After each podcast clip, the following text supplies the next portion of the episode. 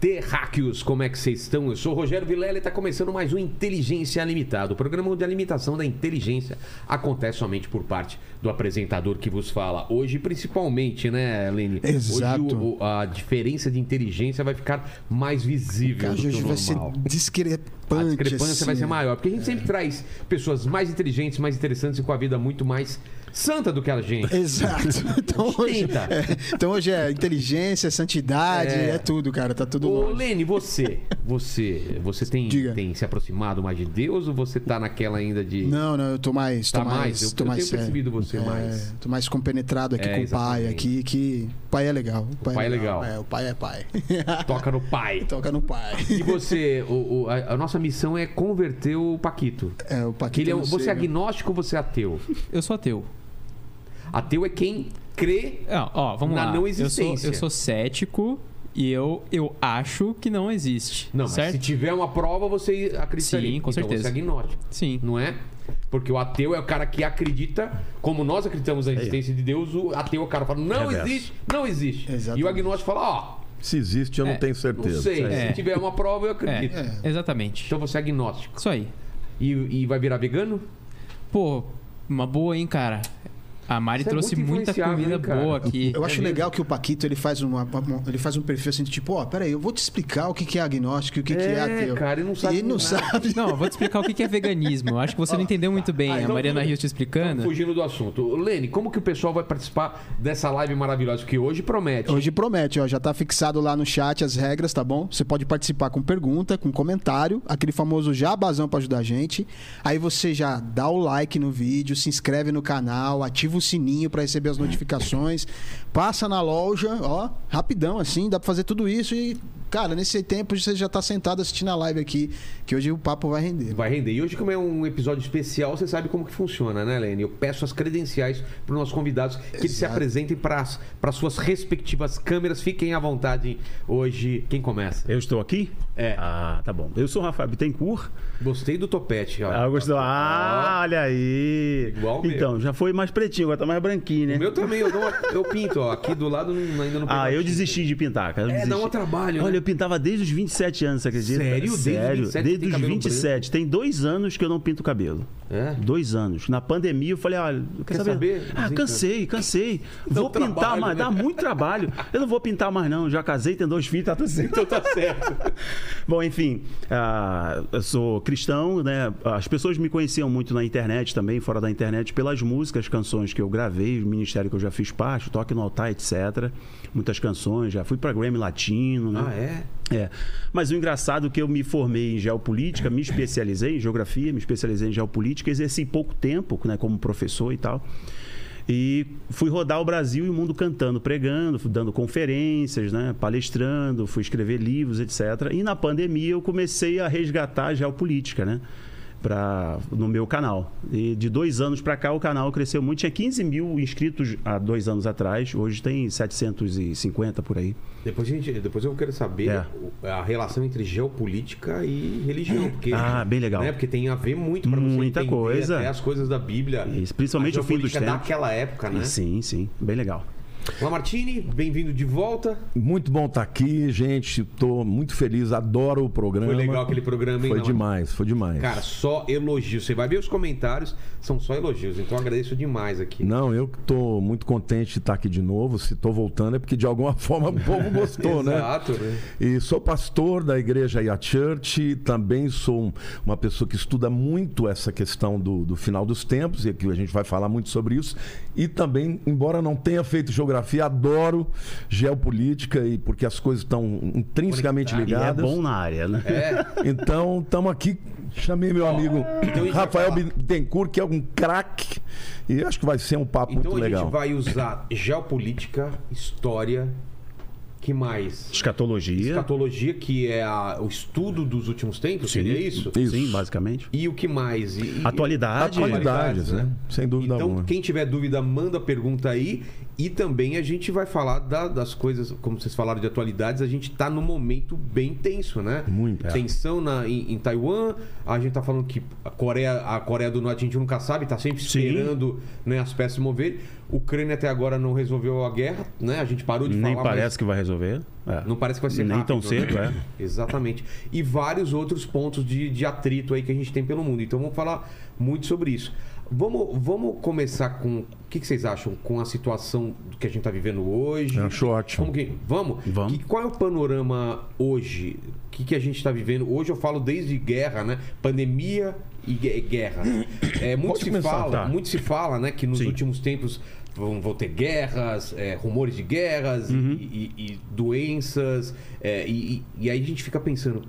Por que, que é essa guerra e não a passada? Sim. Não foi a Segunda Guerra Mundial, não foi a Primeira? Porque agora, especificamente, a gente pode estar perto desses últimos tempos? Vila, sua pergunta é muito legal. Acho que as pessoas, quando começam a se inter- interessar por escatologia, sobre o fim dos tempos, a volta de Jesus, etc., elas fazem essa pergunta. Esse é o ponto de partida. Por que o que a gente está vivendo agora é sinal do fim dos tempos e não o que vivemos no passado foi- foram sinais?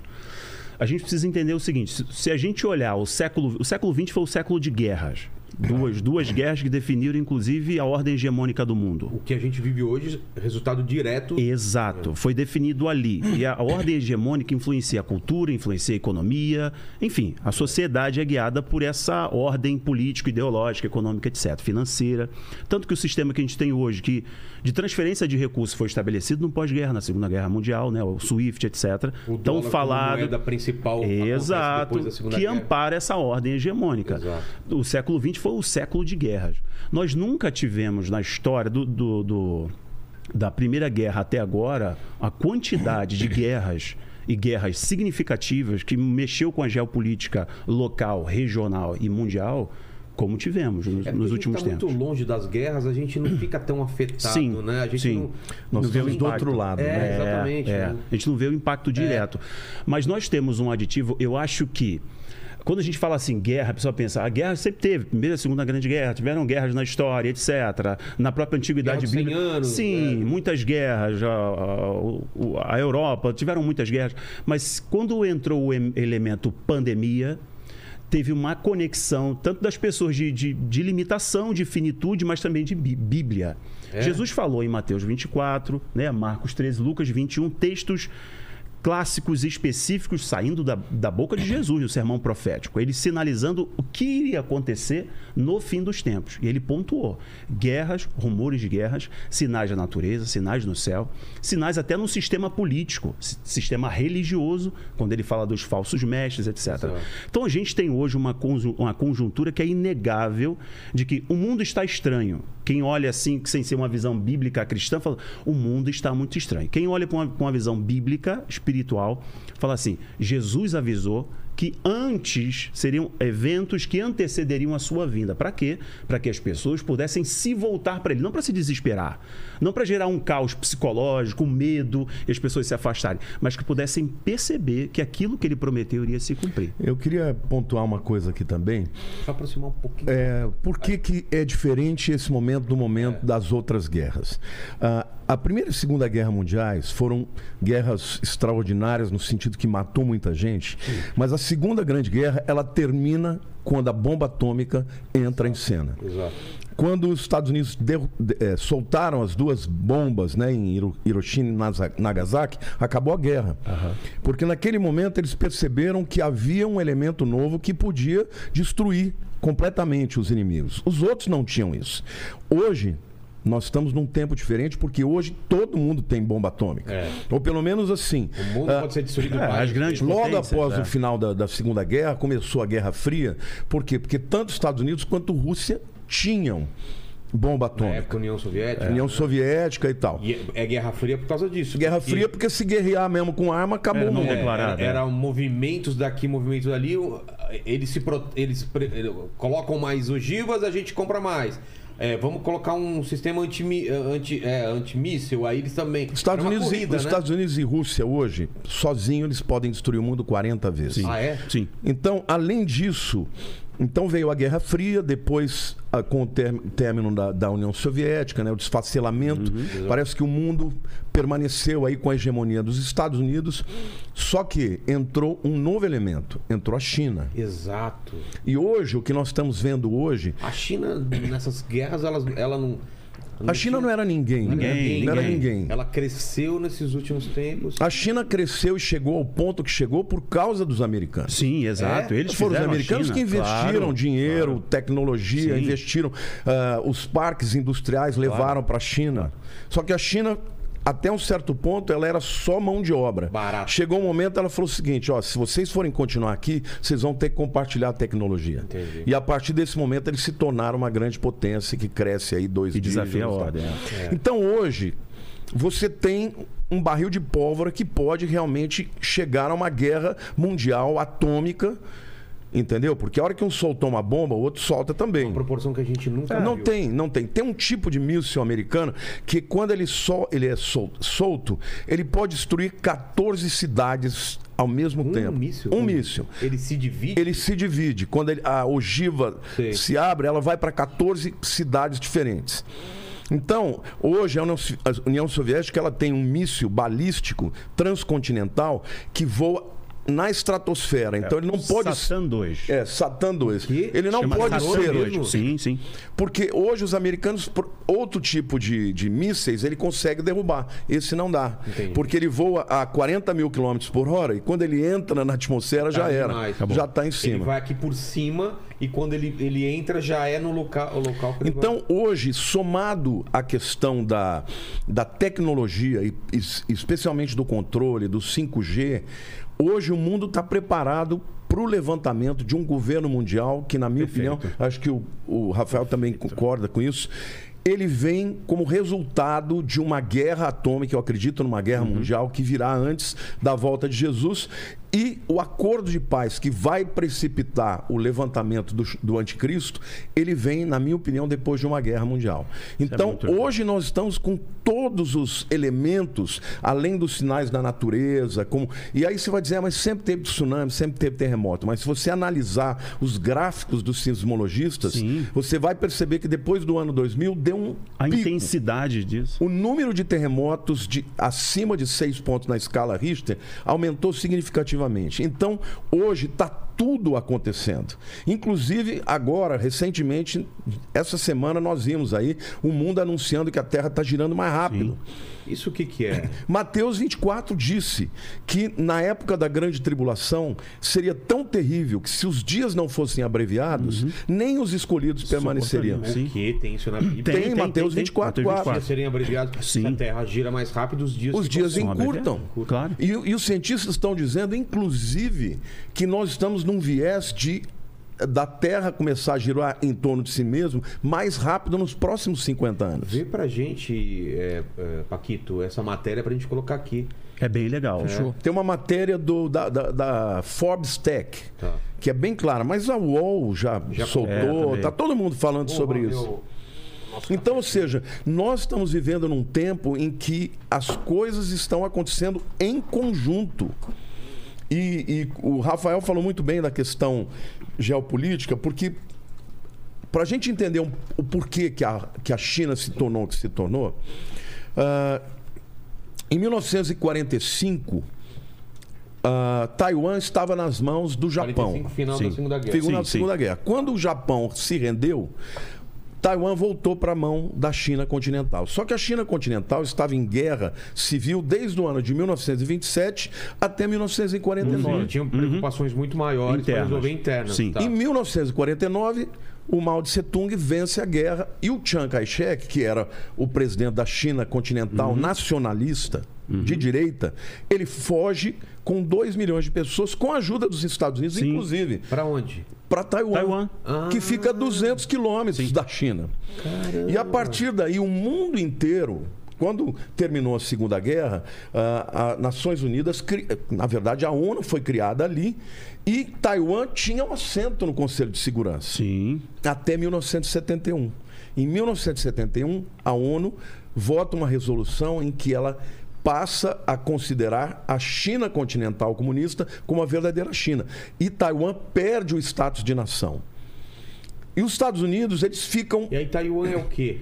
Vira o quê? Não é nada. Na verdade, não é nada. Não é nada. É, uma, eles, é, Não é um estado é um- independente. É um Estado é independente, mas não, é. reconhecido. Não reconhecido. Existe um tratado Não desde, desde a década de 50, em que, na verdade, era um tratado de dupla. É, um tratado de cooperação entre os Estados Unidos e Taiwan, justamente para oferecer esse suporte, essa proteção, os Estados Unidos tirou na década de 70. Em É 1979, um jogo duplo ali, é um jogo de ambiguidade. Os americanos votaram no Congresso Nacional este apoio a Taiwan. Então, eles têm o que eles chamam de uma política de ambiguidade estratégica, porque eles estão junto com a ONU, não reconhecem, não Exato. reconhecem Taiwan como nação, mas dizem que se a China invadir, eles vão ter que defender. Só que em 79, isso é importante, foi votado este, ah, vamos dizer, esse acordo no Congresso americano que se a China invadisse, eles iam ter que invadir e defender a China, a, a. Taiwan. Taiwan.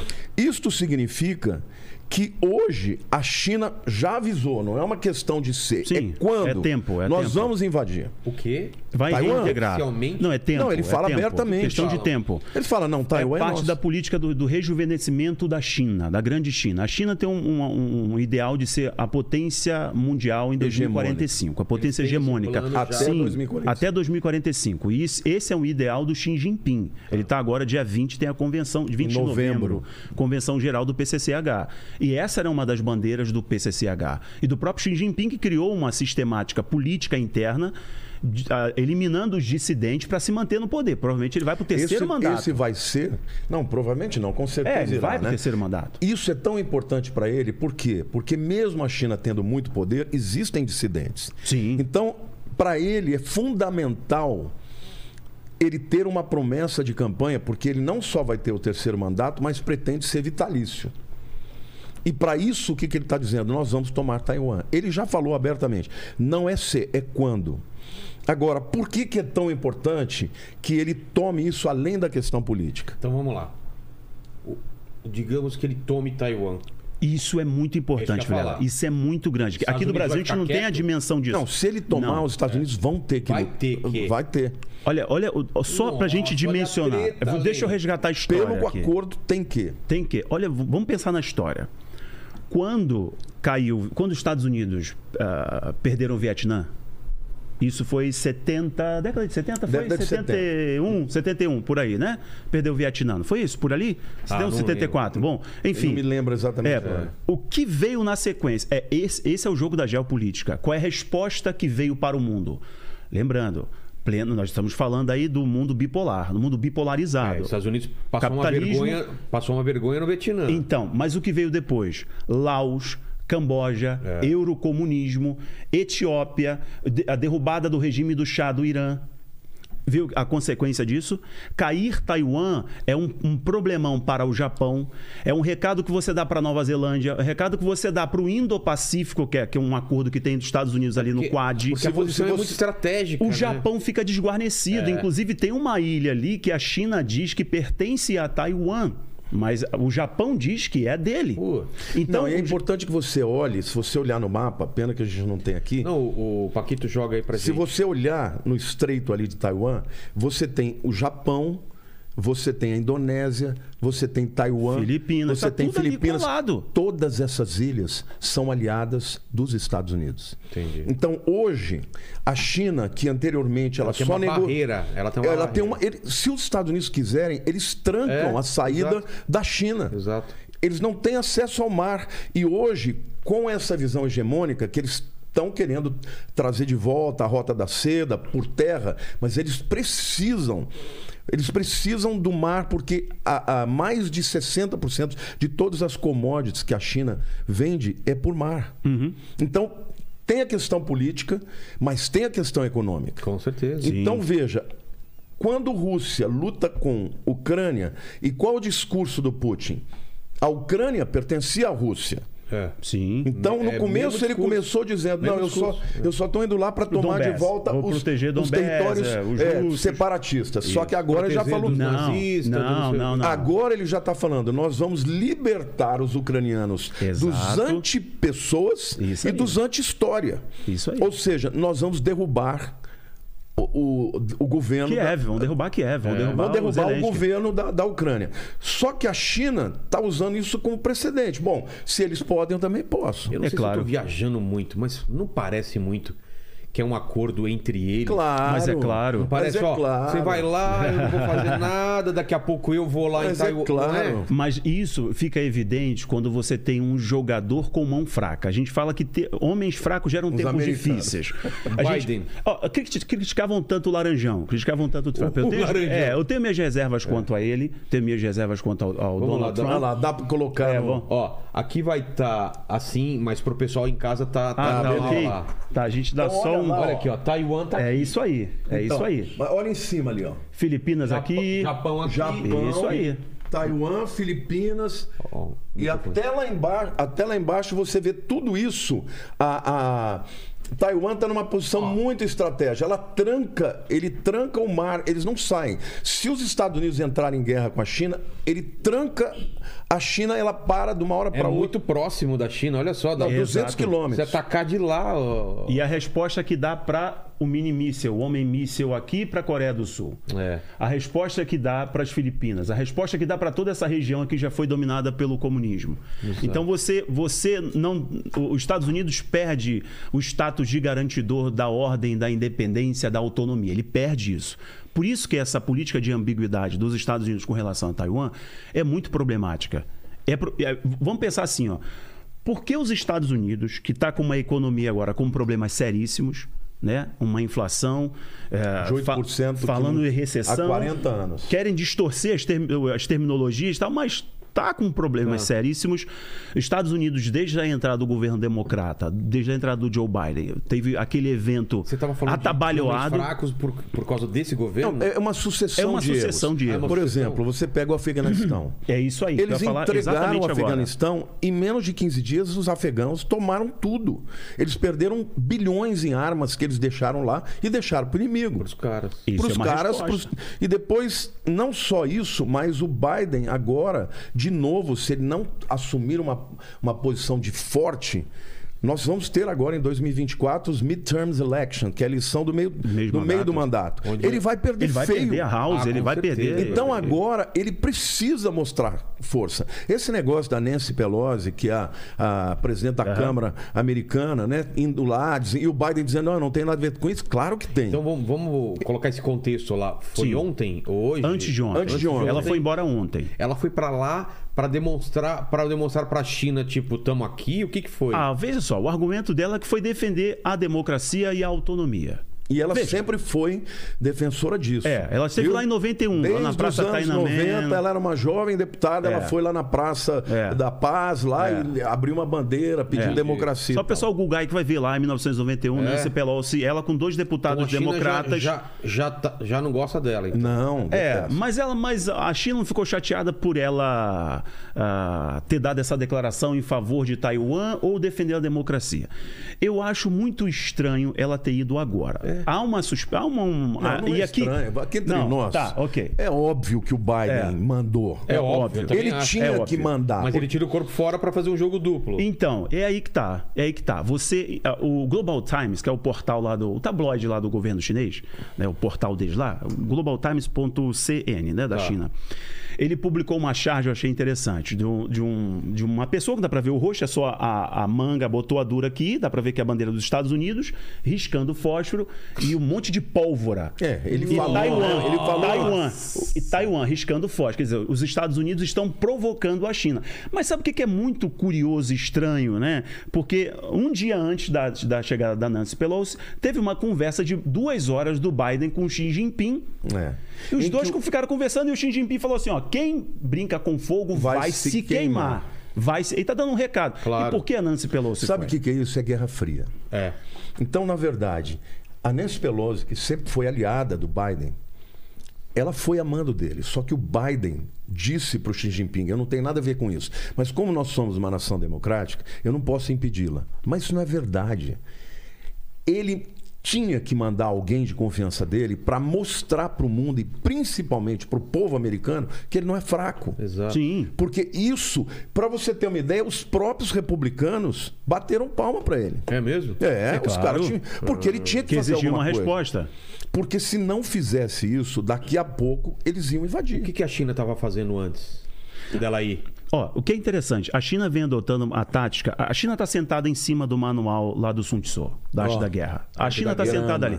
A China já vem tentando a arte da persuasão com Taiwan já há muito tempo, influenciando, inclusive, com um acordo comercial e trocas culturais. A China tentou isso. Não, você 20%, dominar sem lutar. 20% de todo o comércio de Taiwan é com a China. É. É? A China tentou isso durante então já muito tá tempo. amarrando ela co- economicamente. Eles queriam, inclusive, até com um sistema de identidade, fizeram referendos, etc. Só que o taiwanês ele se identifica como ah, taiwanês, embora Entendi. a demografia deles eles são 90% de, de, de chinês Han. Entendi. Tá? E mais, 20, por- mais 10% Mas eles têm de, de indígena, de- etc. E são democratas. Orgu- eles não têm orgulho de serem taiwaneses. São democratas. Eles não se identificam com a China. E, e eles criaram uma, uma identidade, um traço de genética, etc., rejeitando esse vínculo com a China. Então, o plano meio que de dominar sem lutar caiu por terra. E o Xi Jinping ele queria isso. Vamos pensar assim: é bom e é ruim para o Xi Jinping criar uma crise agora. É ruim por quê? Está chegando a convenção geral do E partido, uma estabilidade para um político em período de eleição é ruim, é muito ruim. Ele não quer. Ele quer banho-maria, ele quer mostrar a China como uma grande potência comercial. A China é o maior país comercial do mundo, maior importador de commodities, maior importador de petróleo, é o maior país em termos de trocas comerciais, importação e exportação. E ele quer. A China comprou toda a petroquímica do Irã, a China compra duas, três safas de so- soja do Brasil. O mundo hoje depende da China. Então, isso é tão grande, tão grande, que o mundo quebra. Se houver realmente essa crise e vierem sanções como vieram, vieram para a Rússia, vierem para a China, coisa que vai, vão ter que ter, vai ter que ter resposta. Porque como é que fica Japão? Como é que fica a Austrália? Como é que fica a Nova Zelândia? Tá, como é que fica a não Coreia do Sul? fazer esse tipo de coisa com a China. Não vão Senão fazer, que né? O mundo quebra. Então, e- mas como os Estados Unidos vai reagir? Os Estados Unidos ficar em silêncio dá uma resposta para todos os outros países que eu preciso produzir armas para lutar contra um um inimigo deste, deste calibre. Quer dizer, os Estados Unidos, como garantidor da paz, como polícia do mundo, logo depois da bomba que o, o pastor Lamartine falou tão bem, da, da bomba de Hiroshima e Nagasaki, foi o quê? Olha, vamos fazer acordos para armas de destruição em massa serem eliminadas, diminuir a produção disso. Qual é a mensagem que manda? Se os Estados Unidos não são capazes de garantir a segurança e a autonomia desses países, eles podem ser reclamados, assim como a Ucrânia, assim como Taiwan, assim como os outros que estão ali próximos, eu preciso me guarnecer. Um dado só, Taiwan. O Taiwan, até cinco anos atrás, o Taiwan estava na frente da China em termos de, de, de manutenção bélica, de inovação tecnológica para se preparar. Porque Você sabe Taiwan que é um estreito ali. 70% de todo o comércio ah, dos ah, semicondutores vem de Taiwan. Taiwan, Ah, é? Taiwan, é. Ou E seja, a Nancy Pelosi, se inclusive, acabou de comprar um monte de ações se da Taiwan Nvidia. parar de produzir isso, o mundo para. Não tem chip de computador. Mas a China, quem fornece areia. É, isso aí. É? É, isso Então aí. você vê que tá tudo junto. Mas uma coisa que eu acho que é importante da gente frisar é o seguinte. ah, você perguntou qual o papel da China. Isso. A questão mais importante aos olhos humanos, porque a gente sabe aqui que tem aspectos espirituais, que a gente vai entrar depois É, primeiro estamos falando da geopolítica. da geopolítica, é a questão econômica. A China vinha crescendo dois dígitos de maneira extraordinária. Chegou a crescer hoje, 8% na pandemia. loucura. hoje eles pandemia. estão muito retraídos. É. Ou seja, a situação do Xi Jinping não é boa. Ah, é? É, a China não está mais crescendo dois dígitos, está crescendo 6%. Que para eles é Por causa da nada. guerra de Ucrânia? Por ca- Da não, Ucrânia, por não? conta Não, da, não. da pandemia, Pandemia, eles também ficaram fechados e tal. Então, além disso, o que, que eles estão fazendo? Eles a guerra entre a Rússia e a Ucrânia, todo mundo achava que ia acabar logo. Por quê? Porque a Rússia não tem dinheiro. O PIB da Rússia é menor que o do Brasil. Exato. Então, quem que está garantindo financeiramente a Rússia? É a, China. China. Porque a China quer ver o mundo pegar fogo, quer ver a Rússia brigar com os americanos e com a OTAN. Por quê? Porque quanto mais os Estados Unidos gastarem dinheiro e se desgastarem politicamente, mais ela cresce. Exato. Só que o Biden, embora ele seja uma pessoa fraca, como o Rafael falou, ele deu uma tacada muito boa nesse sentido agora. Por quê? Porque ao, na minha opinião, é óbvio que a gente não pode afirmar isso, até estamos numa plataforma que não dá para você falar de fake news. Ela disse que não, mas de qualquer maneira foi muito positivo para ele, porque ele deixou que uma aliada dele fosse lá e pagasse para ver, porque um dia antes a China falou: se o avião dela entrar aqui, a gente derruba. É mesmo? E eles Falou. estavam monitorando. Foi E o ele- voo mais monitorado da história. Monitorado, os, os aviões da, de Eles Taiwan falaram, se ela entrar aqui, a gente... derruba. É, a gente derruba o avião. derruba. Se você procurar aí no, no Google, você vai achar. Não só não derrubaram, como não fizeram nada. Então, mas isso não demonstra uma fraqueza? ou- Não, da então. China Então- É. e uma força dos americanos. É. Agora, a guerra entre Rússia e Ucrânia ela é muito importante porque Rússia não tem dinheiro, mas tem armas. Para os americanos é muito bom que continue de certa maneira, por quê? Porque a Rússia só tem arma antiga. Eles não têm dinheiro para fazer arma de tecnologia nova. Então os americanos estão fornecendo, forneceram agora, essa semana, 500 bilhões, não, 500 milhões, Milhões, milhões. em armas para a Ucrânia. Agora, de onde vêm essas armas? Dos Estados Unidos. Então, aquece a economia americana, porque são as indústrias armamentísticas americanas que estão forne- fornecendo, ou seja, Mas quem paga a conta? quem paga a conta é a Ucrânia. A Ucrânia tem dinheiro pra isso? Ah, tem um fundo internacional de É a cooperação. pra ONU, é a Ucrânia, né? OTAN, é tudo isso, entendeu? Então, veja, os americanos estão mantendo a guerra, eles estão, obviamente, ganhando dinheiro.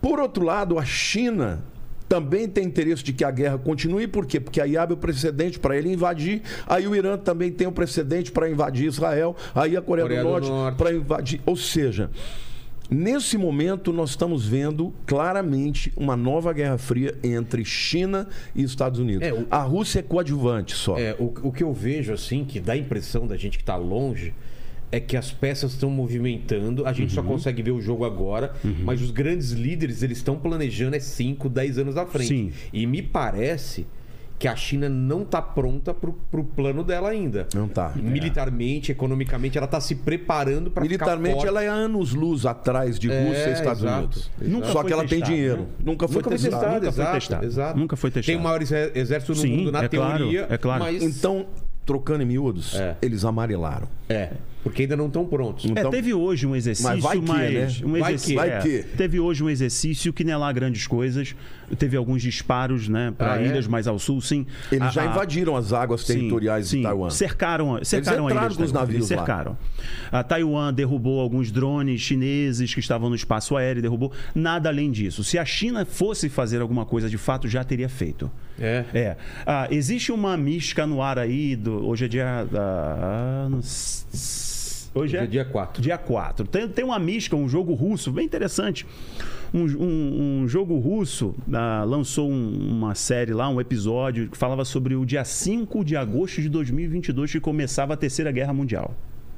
Um jogo russo. Eu até lancei um vídeo no canal mesmo? sobre isso, mostrando. Mas jogo antigo ou novo? Não, jogo novo, um jogo Ah, novo. é? E aí depois desse 5 de agosto de 2022, que começava um apocalipse mundial, a- a- o cara entra assim, passava um momento de escuridão, guerra nuclear, etc. O cara entrava num túnel, saía do outro lado, a- a- mostrando o arrebatamento, né, os Sei, mortos sei. se levantando e etc. Batia aqui no tubo. Mas olha só, vamos, vamos voltar o papo aqui, a gente vai para a escatologia já já. Por que os Estados Unidos vão entrar nessa guerra? Não vai ser uma guerra fácil. Se tiver uma guerra, não vai ser fácil. Por quê? Ali vai ser uma batalha naval. O que, que Taiwan fez durante muito tempo? Se muniu, se preparou. Equipamentos comprados dos Estados Unidos, inclusive. O grande fornecedor de Taiwan, além de outros países, os Estados Unidos vendeu muito equipamento. Tem vende armas muito, apontadas muito. Poderosíssimo. O que a China fez? Uma invasão ali, a, a parte mais estreita de Taiwan para a China tem mais ou menos 170, 180 quilômetros de distância. É. É muito próximo. É muito próximo. Mas vamos pensar o seguinte: questão de navio vindo. Tanto um navio dos, de aliados ocidentais quanto o próprio Taiwan, a artilharia de Taiwan, poderia derrubar facilmente É. ou afundar o navio da China. O que a China fez no decorrer do, do tempo? Ela posicionou em vários silos, quer dizer, ela tem estruturas já posicionadas de mísseis de artilharia para Taiwan. Em toda a região, nessa, né, dentro desse estreito, de- no estreito de Taiwan, na maior, menor proximidade ali, 180 quilômetros mais ou menos, ela já posicionou sua artilharia para Taiwan. Não vai ser fácil para a China, só que vai ser muito mais difícil para Taiwan. Muito mais difícil para Taiwan. Só que um detalhe: a artilharia da China pode a- afundar, por exemplo, aquele o porta-aviões gigantesco lá que comporta milhares de soldados dos Mas Estados a Unidos. questão ali não, não é. Taiwan. É óbvio que Taiwan não consegue enfrentar a China. É, É claro, óbvio. não. É A óbvio. questão é esse acordo que foi assinado em 79, que obriga os Estados Unidos, porque na questão da OTAN, o que, que ele faz? Ele manda dinheiro, ele manda armas É Que nem e fica de Os Estados fora. Unidos, Sim. Biden falou que não vai entrar nisso daí, você viu? Fica né? de fora. Mas Agora, ele a não entrou, ser- mas ele entrou. Então, mas ele falou... A guerra entre, é, Não, entre a Rússia um é centímetro indireto. num país é, da OTAN, aí... então, mas o- ele não entra. tem obrigatoriedade por acordo. Sim, não tem. Ah, entendi. No tem. caso de Taiwan, ele não é que ele vai mandar armas, tem ele tem, que- que mandar o exército americano, a marinha é americana, diferente. a força aérea. Então a China sabe disso, porque se ele não defende um acordo que ele assinou de um ah, de um aliado tão importante, acabou esse papel de xerife do mundo. E isso tem consequências, inclusive, nas questões econômicas.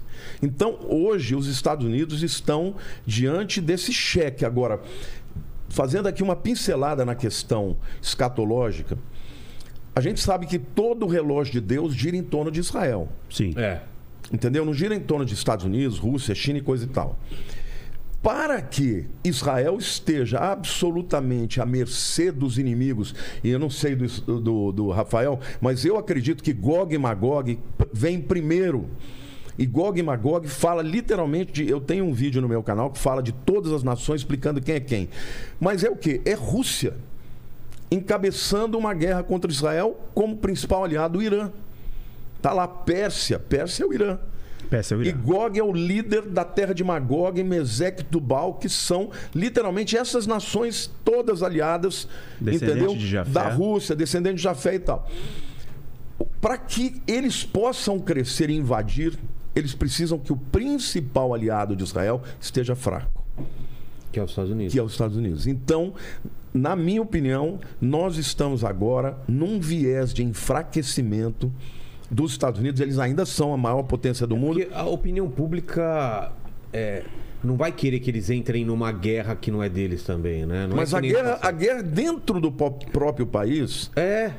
Já está tem- fazendo com que eles enfraqueçam, Não, entendeu? Eu acho que, que se alguém fez isso de fora e parece que, que tem interesse de, de Rússia e China, foi dividir o próprio povo americano. O povo americano nunca teve tão dividido Total. como agora, É não isso é? aí. É isso aí. E isso e a pandemia ajudou ainda mais a, a, a, a- a dividir o povo. Então, assim, aquele negócio do, do patriota e tal que a gente tinha no passado, hoje em dia tá assim, Então. falando, não. Esse negócio de pisar na bandeira, É, isso aí tá virando uma exato, coisa exato, como se exato. fosse um defeito, entendeu? é. Mas a, a, a China é, agora meio que morreu, então, esse assunto, por exemplo, veio a, a mulher, foi embora, a China ficou não, quietinha. não, não morreu. Qual o Não. seu- que, que- como que tá agora a situação? Eu acho, que- eu, eu acho o seguinte, até uma questão do acordo, o senhor mencionou o acordo, é interessante porque esse acordo foi estabelecido de proteção, mas o próprio Estados Unidos já debandou desse acordo. Como assim? Não, não de maneira clara e Clara, específica. Ah, mas é? eles já Porque deixaram ele tem o que chamado acordo, ar. próprio acordo de, de ambiguidade é, aí, estratégica. ambiguidade estratégica. Já é uma coisa. Exato. Entendeu? Olha, é o seguinte: eu não te considero. Os Estados Unidos olha para Trump e É fala: olha, aí. eu estou com todo mundo, não te considero um país, mas eu vou te proteger numa Isso. guerra. É isso o acordo. E é ambíguo mesmo. É totalmente. não, e ele diz mesmo. ambiguidade estratégica, é de propósito. Agora, se a China soltar uma bomba em Taiwan, tá passando tudo por cima os foguetes. Os mísseis. Passa por cima de Taiwan, cai nas as águas do Japão, mas não caiu nada ali. Se cair um, um míssil lá, os Estados Unidos têm que entrar. E se entrar, aí é guerra mundial. Porque É, aí é. a Rússia vai se aliar à China, que O vai Irã se aliar deu Irã, que vai se aliar etc. Coreia do Norte, aí vira uma guerra mundial. O Guterres, que é o, o chefe-geral da, da, da ONU, né? É o Guterres, isso. Antônio Guterres. Ele falou o seguinte: o mundo está por um triz, num Tá erro de um cálculo. fio. Tá por um fio. da aniquilação. porque- Existe um, conte- um conceito na geopolítica que é o MADE, né? que é uma sigla de inglês para autodestruição. Quer dizer, eu, eu sou uma potência mundial. Estou aqui nos Estados Unidos, né? Eu tenho grandes ogivas nucleares das mais diversas possíveis, desde um dispositivo remoto a uma ogiva gigantesca. ah, e também aqui. Submarinos, E tem aqui também é, meu é. vizinho, tá aqui, Lamartine Pozella, outro país meu vizinho, arquirrival, inimigo histórico, e ele também tem. Significa que se eu usar, ele vai usar. Então é autodestruição. O que o Guterres está falando é que o mundo está a um triz dessa autodestruição, porque uma potência dessa entrando em ação basta um indivíduo com um ego besteira. maior do que. Ou erro também. Será que Ou o erro, erro, também? Claro. Se um erro, um erro de cálculo, etc. É. Ah, já- ó, se a gente pensar, se você falou assim, quem está por trás, a quem interessa, É. você citou essas expressões. Vamos pensar assim o seguinte: ah, existe, existe uma revista que está dentro de um grupo de comunicação. Vamos entrar num aspecto aqui interessante, que é a revista The Economist, que muitas pessoas seguem.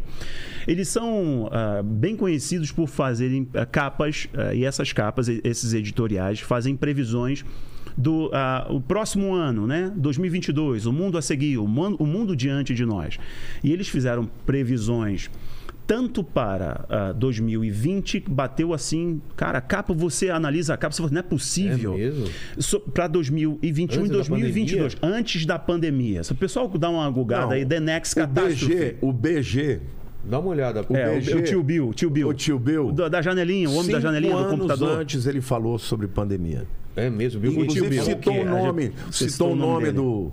É, do, do bichinho lá, Do do, bichinho. patógeno, etc. É mesmo? Citou. Ah, não, não Sim, pode sim, ser. sim, Ah, sim. procura, no, procura no E Google. falando o que especificamente? Falando que o mundo teria uma pandemia por conta de um vírus assim, citou o nome do vírus.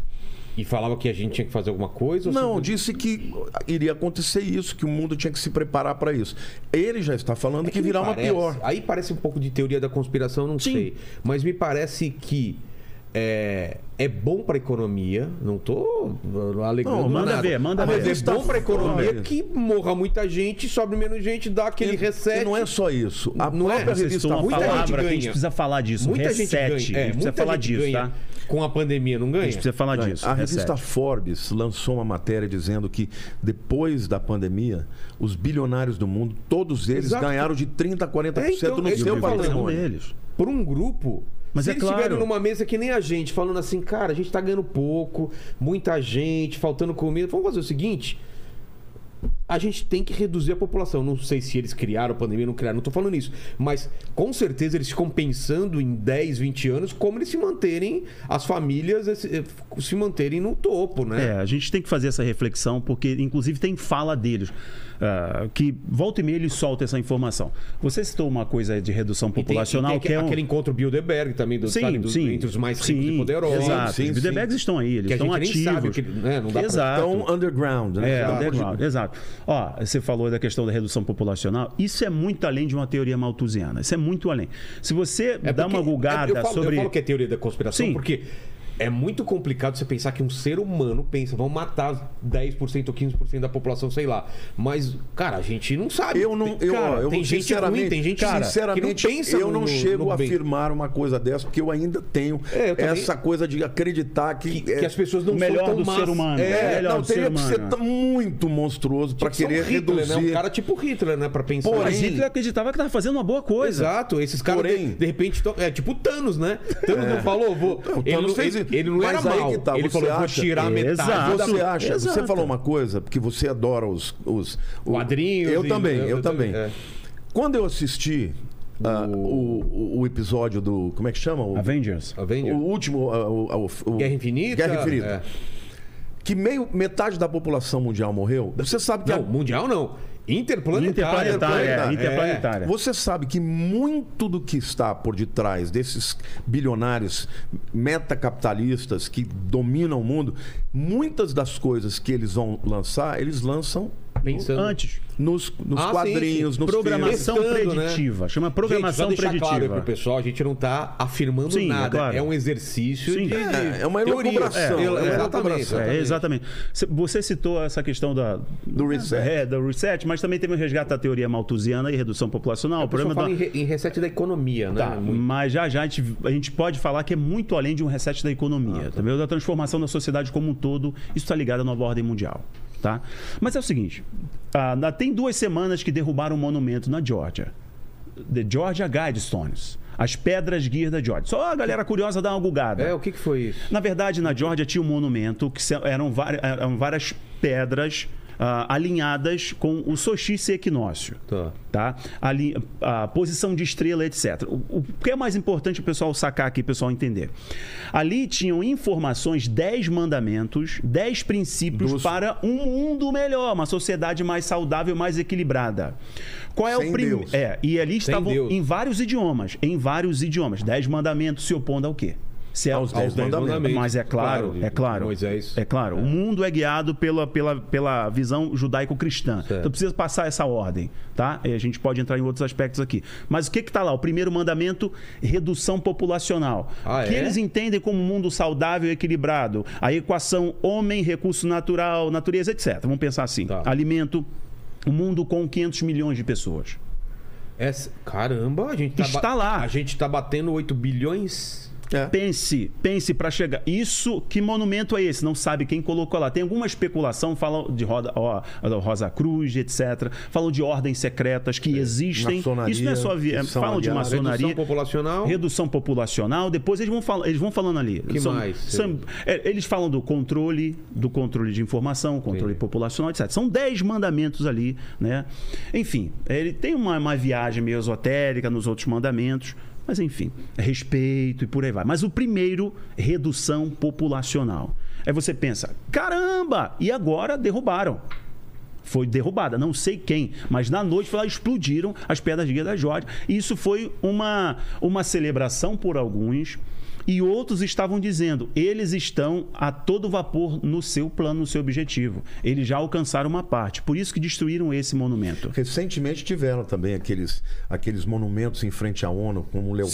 Sim, com, sim. com é exatamente a figura de Daniel do Apocalipse, né? O, Qual que é a figura? Ele que é um- fala é o um- quê? porque no Daniel ele fala sobre as quatro bestas, né?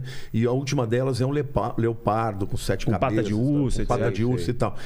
E um ah, artista Mexicano. mexicano doou aquela figura, colocou na frente da ONU Como um símbolo da liberdade e da paz símbolo mundial. da liberdade e da paz mundial. Ou seja, eu acredito que eles estão avisando os seus adeptos que está chegando a hora.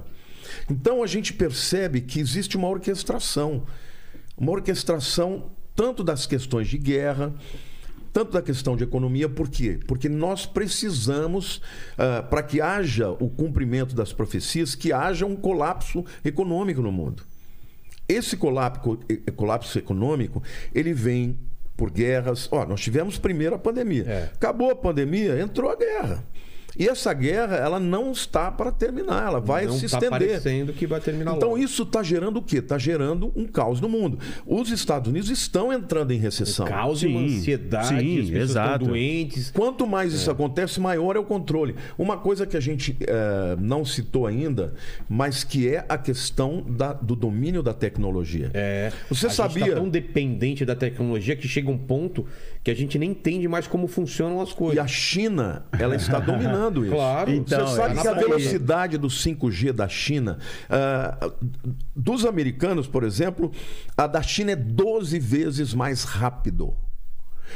Para você ter uma ideia, o número de satélites que a China tem, só a China, mais de 12 mil Putz. satélites para Tava estabelecer. pra cair um sate- alguma coisa É, da um China. Nossa, Agora veja caiu. o seguinte: essas, essas, eh, esses satélites colocados como uma eh, constelação no mundo, hoje, não estou falando no futuro, hoje, se você fizer uma consulta ou você for, por exemplo, um caixa eletrônico e tirar o dinheiro para quem tem o 5G da China, em 5 segundos a China sabe que essa operação foi ah, exercida, sabe o lugar, o caixa eletrônico que aconteceu, ou o celular que aconteceu, onde for em 5 segundos, por causa do 5G. Agora, você imagina a, a quantidade de pesquisa na China em, é, em cima de.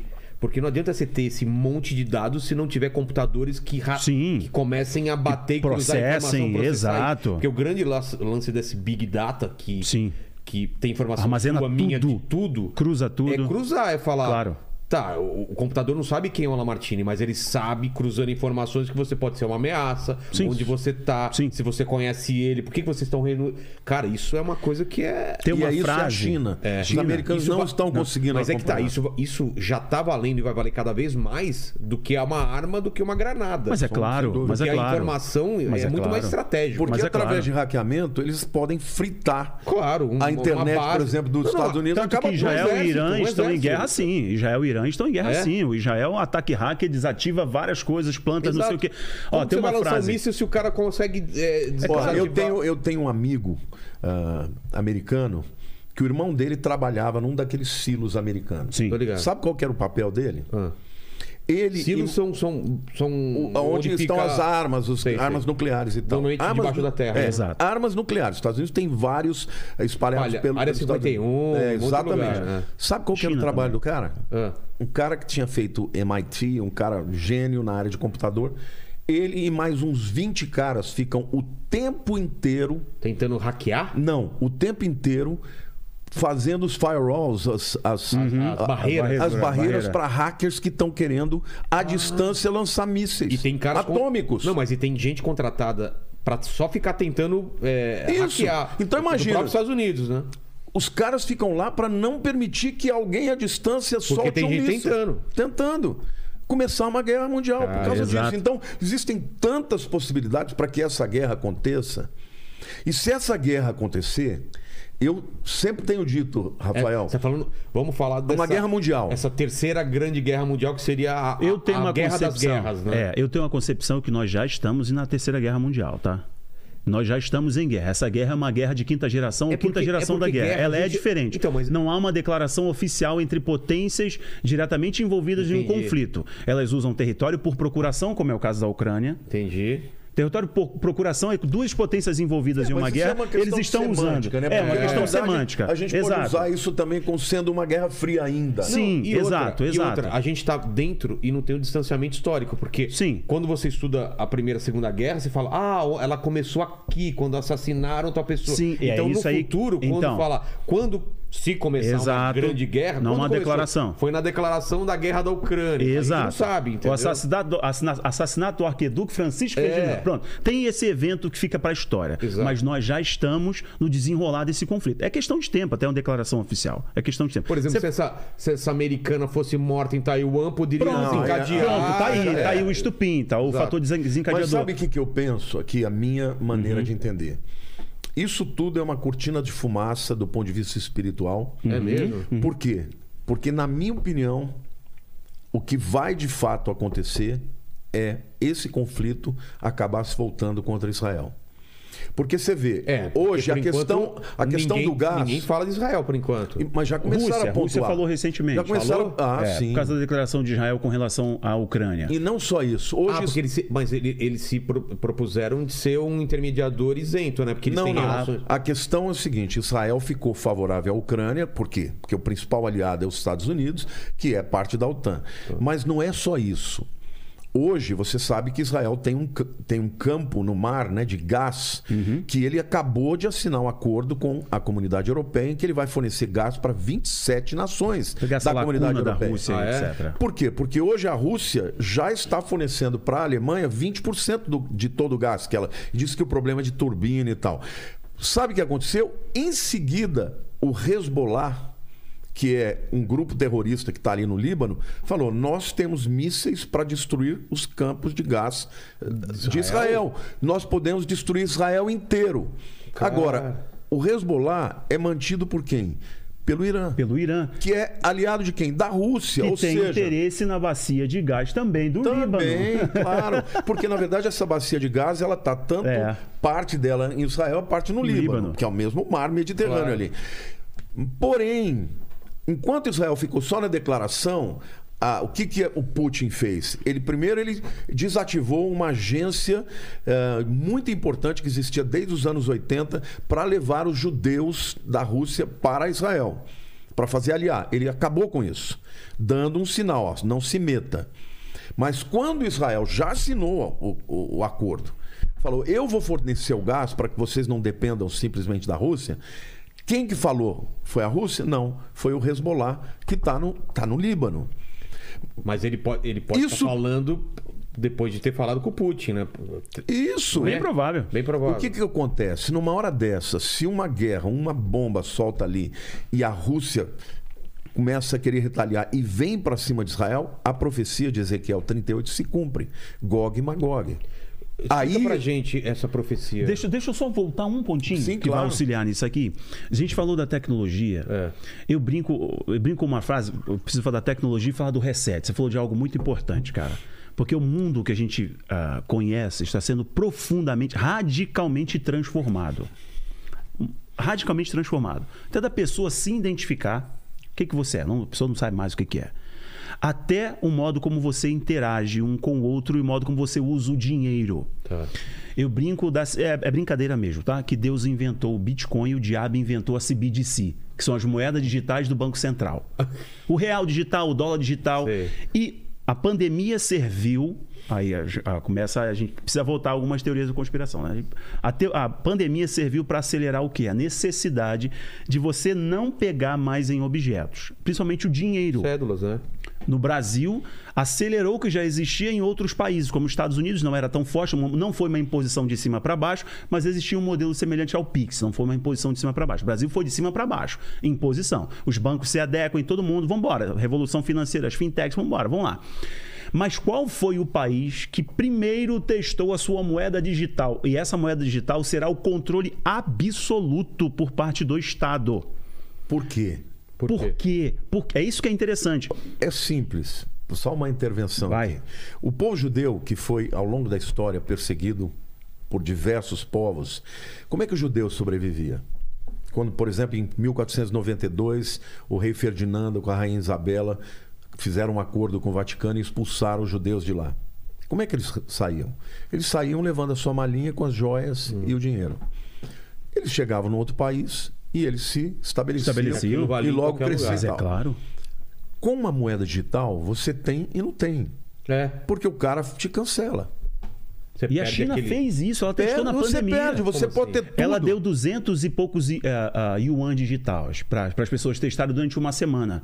E era um teste. Acabou aquela semana, sumiu o dinheiro. Deletou Acabou. Pronto, você não tem mais. Você não tem... Ou Isso seja, é a tudo que CBDC, é, é, digital o controle total. É o controle total. Porque, primeiro, qualquer operação financeira que você faz. Imagina, o dinheiro que você eu tenho sabe. hoje em dia, se fosse um dinheiro digital controlado pelo governo, falar, ah, quer saber, a gente tá precisando do seu dinheiro, não tem mais. Você não pode gastar para isso. Ou não gasta. Ah, Você vai na padaria e compra um pão. o que foi da, da, da, da China que. é, Aconteceu bloque- agora, o banco, é, o banco que meteu a mão na poupança. Ninguém mais pode sacar. Não pode Os caras sacar. estavam revoltados lá, Você né? entendeu? Esse é o tecnocomunismo. Se você tem, por exemplo, Aí- dinheiro na a cédula na mão, você vai na padaria, ninguém sabe onde você estava. É. Agora, se você vai lá e compra no cartão de crédito, Putz. todo mundo sabe onde você comprou. Então, o controle, ele exige que tudo seja digitalizado. Então, por que que nós estamos vivendo um tempo diferente de outros? Vilela, pensa bem. Nós sabemos que a Bíblia fala do governo do anticristo, que ele vai Na- dominar na o mundo. moeda única. Você Aí. não domina se você não tiver o controle financeiro. E para que haja o controle financeiro, você tem que conhecer tudo a respeito das pessoas. Então hoje a rede está sendo preparada.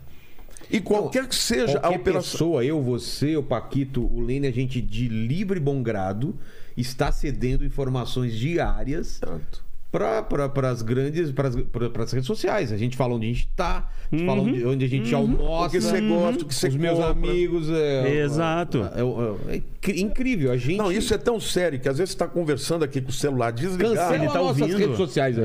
Tô cancelando agora. Tira esse, esse- essa live tira do ar agora. Tô dando Os banho caras estão sabendo onde eu tô agora, cara. É, é louco isso, É louco. né? Ó, eu já vi isso. Eu conversando com a Lilian, minha esposa, que eu queria comprar um tipo de tênis. É, aparece. Na ó. hora, É, claro. eu recebi. Eu falei, te você tá de ouvindo ali, brincadeira, a Síria, né? Cara, Google, já em tá live aqui eu tô falando aqui, a, a Siri começa a falar algo. A gente fala Ela assim, fala, eu mando ela calar a boca é, toda hora. A Siri, você quis, É, você está isso aí. procurando não sei o quê. E você falou, uma coisa você falou da moeda digital, da moeda única, eu, o pastor Martins também falou, ela já existe. Bitcoin? Não, Bitcoin Qual? não é. Não, Bitcoin não vai. Não tem como o Bitcoin ser a moeda única global do anticristo. Porque, não tem ele é, como. porque ela é limitada. Ela é né? descentralizada. Primeiro tem que ter Ninguém o reset. desliga. Ninguém, o Bitcoin é, é- é impossível. anoni- tem anonimato, ele preserva o anonimato. Ah, tá. Sabe? Tem a cadeia de blocos verificando a Antes operação, você sabe quando chega, antes- mas não é isso. Só, Qual só que um é a detalhezinho. Se você- a galera curiosa dá uma gulgada, colocar assim SDR. o que é isso? FMI já tem uma cesta que ele criou, que é uma cesta que ele pegou as principais moedas do mundo. Tem ali o dólar, tem o, tem o ien, tem o euro. E criou uma cesta, justamente para oferecer um suporte aos países. Essa cesta é equilibrada, chama cesta SDR ou XDR. Não sou eu que estou afirmando isso, não. Existem muitos outros economistas, ah, geógrafos, historiadores, etc. Teólogos também falando que o FMI está mostrando como vai ser o modelo do tecnocomunismo, do, do reset, lá do Klaus Schwab, do Fórum Econômico. Vai ser uma moeda que vai oferecer um controle rígido e total. Ou seja, o governo vai saber quanto você tem, onde você gastou, com o que você gastou, se você é um mau cidadão, se você queima muito crédito de carbono. Mas para que Eles isso vão saber tudo aconteça- isso, cara. Para que isso Então, mas só aconteça, pra explicar, como chama? S... SDR. SDR ou XDR. É só dar uma Mas bugada, isso- mas você vai isso ver. tá em- No FMI, é oficial. Então, mas quem usa isso? O FMI já usa isso Não, Como para assim? é uma amparar os cesta de países. várias, é uma cesta. É uma cesta de várias, eh, vamos dizer, eh, de vários ativos, Ativos. que estão lá. Ela O usa, usou isso na usa? pandemia. O Brasil recorreu à à cesta SDR. Os Estados Unidos recorreram. O Fundo Monetário Internacional usou para amparar os países, trocando dinheiro entre eles. Então, Ah. usou a moeda para equiparar isso. Chama cesta SDR. Ela mostra pra gente como que vai ser essa moeda mundial. É, ela, é, ela, ela não uma forma elimina- ela não é ainda. Ela não elimina o só real. mostra, porque só antes É, entender exato, o que é isso. ela mostra. Ela pega essas principais moedas E cria ela- uma cesta. É um indicador, é um, é um indicador, exato. E eu, eu sou o Brasil, eu tô precisando de ajuda, o que, que você me vai dá? através no- do SDR. O SDR ele cria, eh, pega o, o- a- essa cesta criada pelo FMI e ela cria esse parâmetro para o FMI emprestar dinheiro para os países. Então já serve como uma moeda de troca entre os bancos Aí eu peguei centrais. três já S- existe. SDR de você. Não, Sim. isso só é uma. É um- eu, na minha opinião, é um ponto intermediário, porque hoje o mundo ainda negocia tudo em dólar. Sim. É. Por que, que negocia em dólar e não, por exemplo, em iene É. ou no euro? Porque para que uma moeda, isso não é uma coisa que veio de cima para baixo. Por que, que os americanos, anteriormente a Inglaterra, a Holanda, por que, que eles tinham moedas fortes? Porque para uma moeda se tornar, ah, vamos dizer assim, aquilo que baliza todas as relações, tem que ser alguém que compre muito e que importe muito. Por que, que a China não tem essa vocação? Porque a China só vende. Entendeu? Ela compra muito, não compra? A China? Chi- não, É. a É China ela não compra petróleo. nada de ninguém. A China produz o que ela consome. Quem- Commodity ela compra bastante. É, commodities mas compra. perto É. dos Estados Unidos é nada. É os Estados mesmo? Unidos é o maior, é maior. Os Estados Unidos é o maior comprador do mundo de tudo. De tudo. Entendi. Entendeu? A, a- economia americana tem 23 trilhões de déficit, mas eles Nunca vai ser o iene porque o Japão não tem como ser Para essa moeda se tornar uma mundo. moeda que seja a moeda do mundo inteiro, ela tem que estar em todos os países. Entendi. E os Estados Unidos fazem isso. Então, veja, quando começa a se criar uma coisa assim, primeiro você tem que ter o enfraquecimento dos americanos. Hoje são eles que seguram ainda ah, o governo do anticristo e esse sistema mundial. Por exemplo, essa agenda 2030, o Klaus Schwab falando da necessidade, nós não podemos perder essa janela, temos que fazer o reset. Eles fazem uma série de previsões que esbarram no quê? Esbarra principalmente na questão americana, porque os Estados Unidos ainda estão mandando no mundo no sentido de que o dinheiro deles está em todo lugar. Isso, é, isso impede, então. a- Isso impede que o mundo troque a moeda do dólar para uma outra moeda. Então tem que haver um caos, guerra é necessário, vai haver uma guerra, uma guerra mundial, isso é a minha opinião. Junto com isso vem as pandemias, porque onde tem guerra tem enfermidades, e aí o caos no mundo vai requerer o quê? Quando não houver mais ninguém Vai vir alguém com uma solução uma e mirabolante. essa solução ela vai ser compartilhada e aí eles vão dizer, olha, a desigualdade no mundo é muito grande, tem moedas que valem muito, outras valem menos. Então, por que não ter uma moeda que vale igual para todo mundo? É nessa hora que virá uma moeda única e será digital. Porque na hora Tanto que, que a Visa já tem essa patente. Como assim? A Visa já tem uma patente de ser. A Visa e a Master são os maiores processadores de pagamento do mundo, certo? Tá. Ele já tem uma patente para poder trabalhar com esse BDCs. Para eles serem justamente esses processadores do, do, do Banco Central Mundial, Mundial. dessa cesta do FMI, etc. Inclusive, eles já estão em, em- em cooperação com o Banco Central do Brasil, com o Banco Central dos Estados Do- Unidos, para trabalhar com dólar digital. Entendi. Mas o que é interessante é o que os globalistas. Você quer saber o que, que os globalistas querem para o mundo? Olhe para a China. Porque essas tecnologias de controle social, controle financeiro, foi tudo testado na China. É o que eu- por isso que eu voltei esse assunto aqui do dinheiro da tecnologia. Nós pegarmos lá o- a, versão Black Mirror aplicado na realidade China, crédito social. Então você tem ali seu crédito social, você tem seu, tem seu status ali, tá amarelinho, tu vai ter dificuldade de comprar as coisas, financiar o imóvel, financiar Mas esse carro. status social não é só dinheiro. É... Não é só dinheiro. É o se você é um bom cidadão, se você realmente cumpre os critérios de um bom cidadão. Se você do for cristão, por exemplo, você perde tá uma série de. Tem uma pontuação. Tem uma É pontuação. cristão, menos 10. Não, é. Não, não É. cumprir não sei o que militar. E não só isso, é com relação também à crise sanitária, as imposições Ah, do, tá. do sorinho mágico, lá da pessoa tomar uma picadinha, tinha lá o status dela. Então isso está atrelado ao crédito social. Então você é uma, é- você é, é uma não pessoa, você se torna E no qualquer futuro, coisa. o que, que eles falam? Para você ter uma igualdade entre as pessoas e tudo, ninguém mais vai ter nada, ninguém vai ser dono de nada. Fora você... econômico mundial. Não, tô falando do reset. É, o Fórum isso- Econômico Mundial tá falando isso. Você não vai ter nada, mas vai ser feliz. Você não Fora vai ter nada, você- mundial. Isso A- já está acontecendo, né? A- não, mas, Mas a antigamente sua casa não, Não, vai mais ser sua. não, você vai pagar um falando- aluguel por ele. A gente Você não vai. filme- co- Você tava brincando vegano, você não vai comer proteína animal, mas você vai ser feliz, você vai comer inseto. É a agenda do Fórum Econômico Mundial. É, antigamente a gente comprava CD, comprava filme, hoje em dia não precisa. Tá na nuvem. É de todos. É de É, todos. tá. Você aluga, É de todos e não é de E não é de ninguém. Ninguém. É, não é de essa é a carro ideia. também não vai ser assim. Você não vai ter carro. Você É vai a ideia. usar um carro que tá na rua. isso. Como já tem várias experiências disso. E assim vai, pra casa também. E Não, os tem matéria do bilionários Fórum sendo Econômico dono de Mundial tudo. sobre isso, para Ah, a é? Europa. É, é exatamente. Falando o quê? Que o, a- a- o Klaus Schwab. Não, não Quando foi o foi Klaus não foi o artigo do Klaus Schwab. Semana, é semana agora. Hoje é que dia? Quarta. Quatro. Hoje é dia 4. Foi no final da semana passada, o Fórum Econômico Mundial publicou um artigo. Não, hoje é quinta, né? E dia É hoje é quinta? O dia 4. É, dia É hoje é dia 4, quatro. quinta-feira. Na semana, final de semana passada, o Fórum Econômico Mundial, não sei quem é o autor do artigo, falando que muitas pessoas na Europa têm, têm carro, mas não usam. Então a necessidade de você não ter mais, você não precisa mais ter carro. Você pode ter um carro que é coletivo. Exato. Isso tem um princípio bom? Claro que tem um princípio Sempre- bom. A gente não pode tem negar. princípio, claro. Então, mas a gente Mas tem que entender essa visão. que para que haja uma mudança, uma transição para esse novo mundo, você tem que quebrar uma série de patentes do capitalismo. Claro. Porque o cara que é dono da Ford, o cara que é dono da, da, da GM, o cara Tem, que é dono... tem interesses contrários É, não é isso, né? lógico. Claro. Por que, que você acha que existe um viés tão forte para que os americanos quebrem? Aquela coisa do, do, do, do Laranjão que ele dizia America First, primeiro Uhum. os Estados Unidos. Por quê? No tempo dele, a economia estava assim. Exato. Existe um viés para destruir a economia americana, porque hoje a economia americana é que faz girar isso tudo.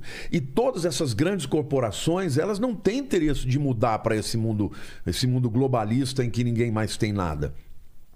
Então hoje nós sabemos que existe uma por trás desses, desses, dessa cortina existe um viés espiritual de destruir principalmente a visão de fé espiritual. É isso aí. Porque esse é o aspecto mais importante.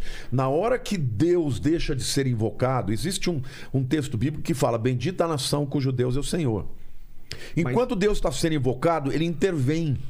E ele está acima dessas maquinações, Sim. né? desses conchavos, dessas articulações. Na hora que ele começa a ser rejeitado, aí ele começa a tirar a mão. Mas isso, mas não é um contrassenso porque com pandemia, guerra, ele não é mais invocado, mais pessoas acreditam em Deus ou Olha, não? olha o dado de um instituto, eu não sei pronunciar direito, é Gallup ou Gallup, um instituto de pesquisa muito respeitado dos Estados Unidos. É Gallup. Gallup.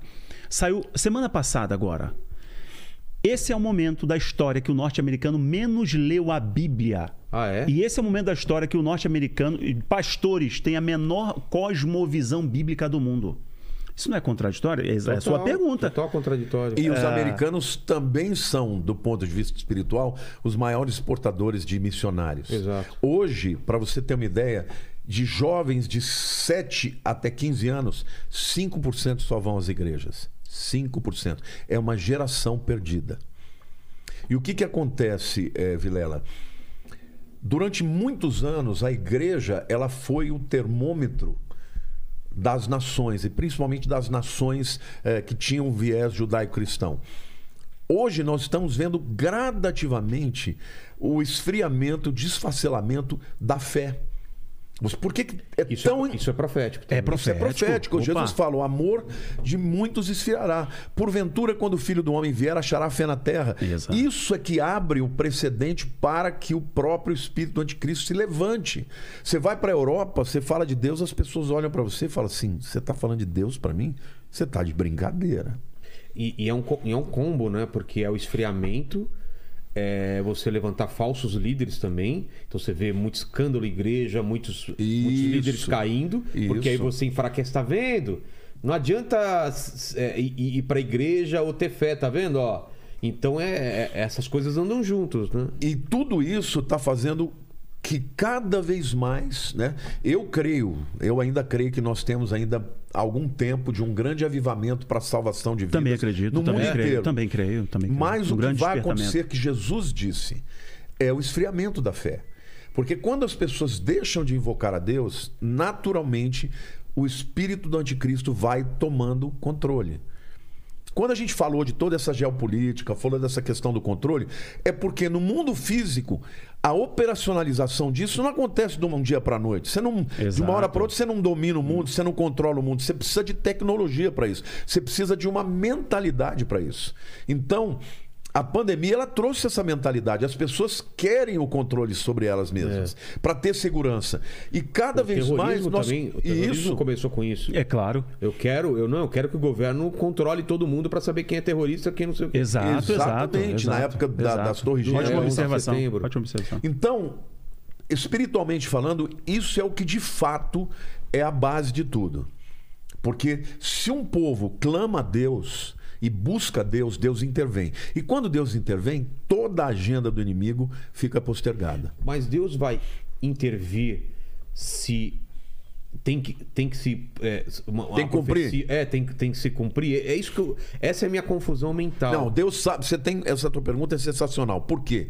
Porque como Deus é onisciente, ele sabe exatamente o dia que tudo vai acontecer. Exato. Mas ele espera que nós estejamos aqui para resistir, porque tem um texto em 2 Tessalonicenses que diz assim: que o anticristo ele não vai se manifestar enquanto que aquele que o detém não seja retirado. E na minha opinião, esse que detém, que resiste a ele, é a igreja e o Espírito Santo na igreja. Agora, como se dá na, na sociedade? Nós estamos aqui falando agora de coisas e convencendo pessoas que estão nos vendo e gerando entendimento, e essas pessoas começam a resistir.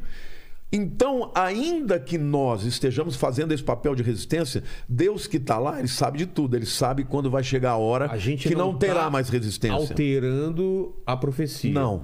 Não, a gente está cumprindo a profecia. Exatamente. É isso aí. Existem algumas pessoas que eu já vi. É isso aí. Eu vi que elas acham Você que matou. podem alterar É. o apocalipse. Podem, Existem algumas pessoas, uma galera da era de Aquários, etc., que acham que podem travar o apocalipse. É. O apocalipse não acontecer, podem diminuir o impacto do apocalipse, etc. Isso. Tem duas coisas muito equivocadas. Primeiro, o. o, o- lá. Minha O- mulher trazendo a- as pizzas aí, muito obrigado. Opa! Muito obrigado. Tá. Tchau, gente. Tchau, tchau. Tchau. o, o cumprimento profético, isso não, com- não compete a nós. Os discípulos queriam, os queriam de Jesus o tempo, Ah, é? saber Não, quando que vai acontecer. não, não, eu Jesus quero não saber. vai, é, não, não, não. tipo- E Jesus começou a falar dos sinais. É. O mais importante, Não, inclusive, nós a olharmos para isso. dele estavam tentando tirar Pedro falou, não, você não vai. Não é vai claro, deixar. é claro. Então, eu que- a primeira coisa é essa, não está no nosso controle.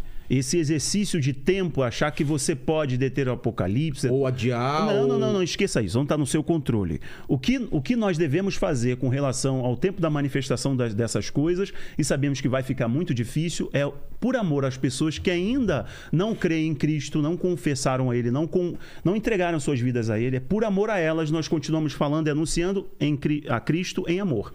Então, pelo pecador. O outro detalhe é o seguinte, só já te passo a palavra, é o seguinte, o, o outro erro da pessoa pensar que pode ah, parar o apocalipse, primeiro é esse, é a questão do tempo. E o interessante é que algumas pessoas pensam assim, ah, Rafael, igual eu, eu fiz uma live, não fui levei no meu canal não, eu fiz uma live com alguém, não lembro agora exatamente, que a pessoa falou exatamente isso, que poderia parar o apocalipse. Porque um Deus tão maravilhoso, como é que permitiria, permitiria que coisas tão ruins acontecessem? Eu falei assim, olha, peraí, eu estava Tá na na live, eu falei assim, peraí, peraí, gente, peraí. Você sabe que esperança não existe, essa palavra esperança, no, no livro de Apocalipse não tem a palavra esperança, mas o Apocalipse é sobre esperança. Ah. O Apocalipse é um. e- Ele revela o plano que é desde o começo. Se é no princípio, é porque vai ter no fim. Deus vai, de fato, reformular tudo.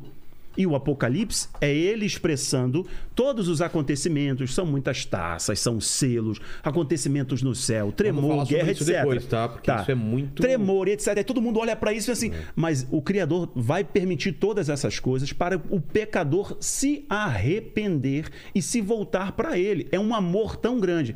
Embora a palavra esperança não tenha no Apocalipse, mas o Apocalipse é sobre esperança.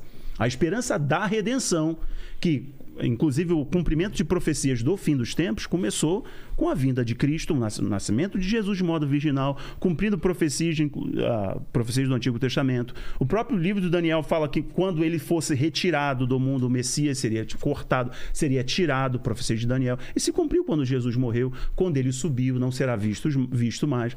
Então, assim, por mais que no Apocalipse não tenha esperança, mas é sobre esperança, então a gente não para o Apocalipse. E o Apocalipse não é caos para quem tem o Espírito de Deus. Entende que tudo está se cumprindo para a redenção. Então Deus tem um projeto para a humanidade. Eu queria fazer uma observação aqui na questão do tempo. A Bíblia fala que todas as gerações deveriam esperar pela vinda dele. Porque quando Ansiar. Ansiar, Ansiar. e acreditar que seja na própria Porque- geração. Porque do jeito que tá a Bíblia e numa primeira leitura, a gente tem medo da vinda dele. Porque, meu Deus, eu não quero que venha a vinda dele venha na Tá. minha vida, porque eu não quero esse caos passar por todo esse sofrimento. E na verdade é o contrário. É o contrário. Mas assim, por que, que ele disse que ninguém sabe o dia ou a hora? Porque se a primeira geração soubesse que ia ser dois mil anos depois, Ah, tranquilo. eles não iam ficar nem aí. É. Então, inclusive o apóstolo Paulo acreditava que era no tempo dele. Todas as gerações têm a chamada bendita esperança. Aham. Né? O livro de Apocalipse não tem, mas a Bíblia fala de esperança muito. Por quê? Porque isso faz com que o indivíduo que está vivendo naquela geração, ele viva primeiro se consagrando para Deus e fazendo a obra para ele. E pregando o evangelho todo o tempo. Isso é o que me move, pregar o evangelho todos os dias. Quem vai querer pizza? Ah, bom, né? É bem-vindo, né? Bem-vindo. A gente É, bem. come uma pizzinha. O que vier a mim de maneira alguma Agora- lançarei fora, para ser agora- bíblico aqui. Agora, ô Vilela, Obrigado, é, Lene. é simplesmente você entender que Deus ele conhece o fim no começo. Sim. Ele sabe que ainda que o homem tenha liberdade de inter- interagir e age, ele conhece tudo. Então, ele coloca em nós essa vontade de pregar, de resistir, e isso acontece. Mas isso não vai retardar nem um dia da sua vinda, porque ele sabe exatamente quando vai acontecer. Agora, quando você olha para o redor e você percebe todos esses sinais acontecendo ao mesmo tempo, Entendeu? Não é que uma coisa está acontecendo. Agora, essa última. eh, Essa semana, né? Os cientistas falaram que a Terra está girando mais rápido. E porque está girando mais rápido, obviamente os dias estão encurtando. Sim. Quando eu vi aquilo, eu, imediatamente eu fiz um vídeo falando: a ciência comprovou mais uma profecia de Jesus. Que diz lá em Mateus 24 que na grande tribulação seria tão difícil Que os dias. Que os que dias se serão não abreviados. fossem abreviados aqueles dias, nem os escolhidos suportariam. Durante muito tempo, as pessoas, os cientistas diziam isso é impossível, porque a Terra ela gira em torno de si mesma, o movimento de rotação, e isso dá as 24 horas. Só que agora, cada vez mais ela está girando mais rápido. Aí eles dão algumas teorias, porque as calotas polares estão derretendo e isso está permitindo que tenha menos peso no polo, nos polos e por isso está girando mais rápido. Eles dão um monte de, de- de explicações, mas está acontecendo mais uma profecia. Olha o geomagnetismo, a É, alteração do a geomagnetismo, alteração o campo do, do- magnético do polo magnético da Terra. Eles dão algumas teorias. Porém, a Bíblia diz que durante a grande tribulação, os dias serão abreviados. E os cientistas estão dizendo que isso é um viés para os próximos 50 anos. Então, no meu vídeo, eu falo: será que isso é uma evidência de que nós estamos nos aproximando da grande tribulação? Aí, quando você olha para tudo que está acontecendo em Essa redor, conjuntura, né? você. Outra coisa, você quer ver um outro detalhe? Jesus disse que quando acontecesse as grandes tsunamis, o mundo ficaria estupefato com o bramido das ondas. Ora, no tempo que Jesus falou isso, tsunamis já aconteciam. Sim. Só que quando acontecesse num país, o outro não sabia. Agora, no Apocalipse, a Bíblia diz que quando as duas testemunhas foram mortas em praça pública, o mundo vai se alegrar e trocar presente. Tecnologia. Como é que o mundo vai ver isso? Tecnologia. Pela tecnologia, pela internet, pela, não é pela televisão, pelos, pelos celulares. Então, tudo está acontecendo ao mesmo tempo, está pipocando em todo lugar. E quando Jesus fala sobre esse tempo de guerras, rumores de guerras, falsos cristos, o amor se esfriando, ele diz: Isso não é o fim, é o princípio do fim. Ele usa a figura da mulher tendo dores de, parto, e aquelas contrações. Não é o nascimento, mas é a preparação para o nascimento. Para o nascimento. Daqui E pra quanto frente, o que mais muda é a perto intensidade. chega, aumenta a intensidade e aumenta o número de coisas. E é o que está acontecendo agora. A gente conseguiria uma metáfora para esse entendimento de Deus não impedir o apocalipse mesmo sabendo? Seria alguma coisa tipo, eu sei que meu filho vai sofrer pra caramba e eu posso, é, como pai, é, não deixar é, ele passar por algumas coisas, mas ele não vai ter esse aprendizado e quando eu não estiver aqui ele vai sofrer sozinho. Será que tem alguma metáfora desse tipo? Assim, por que, que Deus deixaria é, o mundo passar por tudo isso? Eu queria Você só. entendeu? eu posso redirecionar Eu entendi a sua pergunta? Melhor, melhor, melhor. O Apocalipse não é Deus deixar. O Apocalipse é Deus fazer acontecer. Como assim? É Ele quem vai fazer isso. Ele que vai fazer, é o controle não é, total. Não é ele se isentando Não, e Deus não vai, é ele que vai não, fazer. Não vai se isentar em nenhum momento. Olha, quando ele começa contrário. a abrir Não é os uma- selos. uma- um crescimento É ele que do- estabeleceu. Não, não. O Apocalipse não é um advento aleatório, é estabelecido por Deus. Não, mas não é, não é um esfriamento e, e, e um Não, o esfriamento acontece, mas eu queria te Mas o mal, ele tomando mais poder... Não, não, não. Não? Não. Escuta aqui, quando você lê o livro de Apocalipse, sabe, ah, as próprias pessoas falam: livra-nos da ira do cordeiro e daquele que está sentado sobre o trono. Da ira do cordeiro? O cordeiro é Jesus. é, Jesus. Jesus pra é quem abre os selos. Jesus. É. Ele abre o primeiro selo, ele abre o segundo selo. E quando ele vai quebrando os selos, os, os, os malefícios, as pandemias, as guerras, as mortes, os meteoros começam a acontecer. Cara, então, isso é uma coisa que eu nunca tinha parado pra pensar. É, é, é, é Cristo que abre os selos Sim. e, e dá ele não só abre os selos, como ele comanda total. todo o Apocalipse. Eu achei que era o anticristo que... Não, não, daria- Não, ao até agora, Satanás está no mundo. Tá. A partir do momento que começa os juízos, é Deus assumindo o controle. E aí, a Paulo fala em 2 Tessalonicenses que porque eles não creram na verdade, Deus lhes enviará a operação do erro. Do erro, do Para que engano. creiam na mentira. Ou seja, faz dois mil anos que Cristo manifesta a sua graça na vida de todos que pregam. A pessoa pode dizer, eu aceito, eu creio. Todo mundo tem a chance de se converter. Mas também tem a oportunidade de dizer, não quero, não aceito, não creio. Mas quando chegar a hora do Apocalipse, ele está no trono. É ele quem abre, é ele quem determina. Quando, Aí, amigo, quando Jesus, ele vem. quando João vê Deus sentado no trono com um livro na mão direita, selado por fora e por dentro, e alguém fala assim: quem é digno, de digno? abrir esses selos e, e revelar o que está escrito no livro? Houve um silêncio no céu. João começa a chorar. E ele disse: Eu chorava porque ninguém era digno, nem no céu, nem na terra, nem debaixo da terra. E aí ele, ele ouve uma voz dizendo: Não chores, porque o leão da tribo de Judá, o cordeiro que foi morto, ele é digno de abrir os livros. E de repente, ó, ficou arrepiado. Entra na sala do trono um que é chamado de o leão da tribo de Judá, mas parecido com o cordeiro. Com vestes salpicadas de sangue. Quer dizer, entra na sala do trono, todo mundo vai ver Jesus e prova. Onde é a sala do trono? Não, não, onde está o trono de Deus? Na Onde fica. Deus? Sim, onde sim. está Deus? Tá.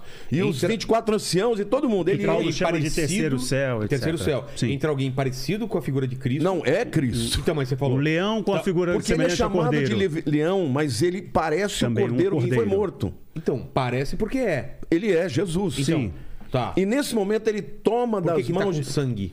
Porque, porque- o sangue foi vertido na cruz do Calvário. na cruz. Ah, tá. Ele nunca vai deixar de ter as cravos nas Entendi. mãos, as fi... O cordeiro, a o roupa dele está salpicada. Quando ele desce na- no Armagedon, ele vem também com É uma na- lembrança Sim, é uma lembrança de que ele morreu. de que ele foi humano. E diz que ele é digno de abrir os, li... os, selos. e desatar os seus selos porque ele morreu. E comprou com seu sangue Cara, todos é- os isso é homens de toda bonito, a tribo, Não, é lindo, é lindo. E aí, na Nossa, hora, cara, ele isso pega. é um Ali é- eu ali nunca é tinha tido. E a hora é- que ele é pega. do Criador. O, que pega o, o rolo, ele começa a abrir. O rolo que você fala é, É, um, um livro... pergaminho. É um pergaminho selado. Selado, selado. Deus. sete- Antes de a gente falar isso, é, agradecer aqui ao pizza, né? Daqui, ó. Olha aqui, ó, que trouxe a pizza pra Exatamente. gente. Deliciosa. É, vamos, vamos comendo aqui, mas eu queria, agora que a gente entrou pra valer mesmo é, na, na- na escatologia, os termos, né? O que é Apocalipse?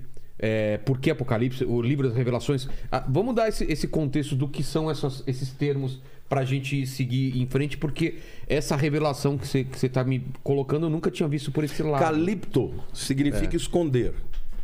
Apó significa ir para longe. Apocalipse é retirar o véu. É levar para longe aquilo que esconde a verdade. Daniel, quando ele recebeu as revelações do anjo Gabriel, ele não entendeu tudo. E o anjo disse para ele antes de ir embora, falou: "Olha, Daniel, você escreve essas coisas que você viu, mas essas coisas elas vão ficar seladas, porque elas não são para agora, Para elas são para o tempo do fim."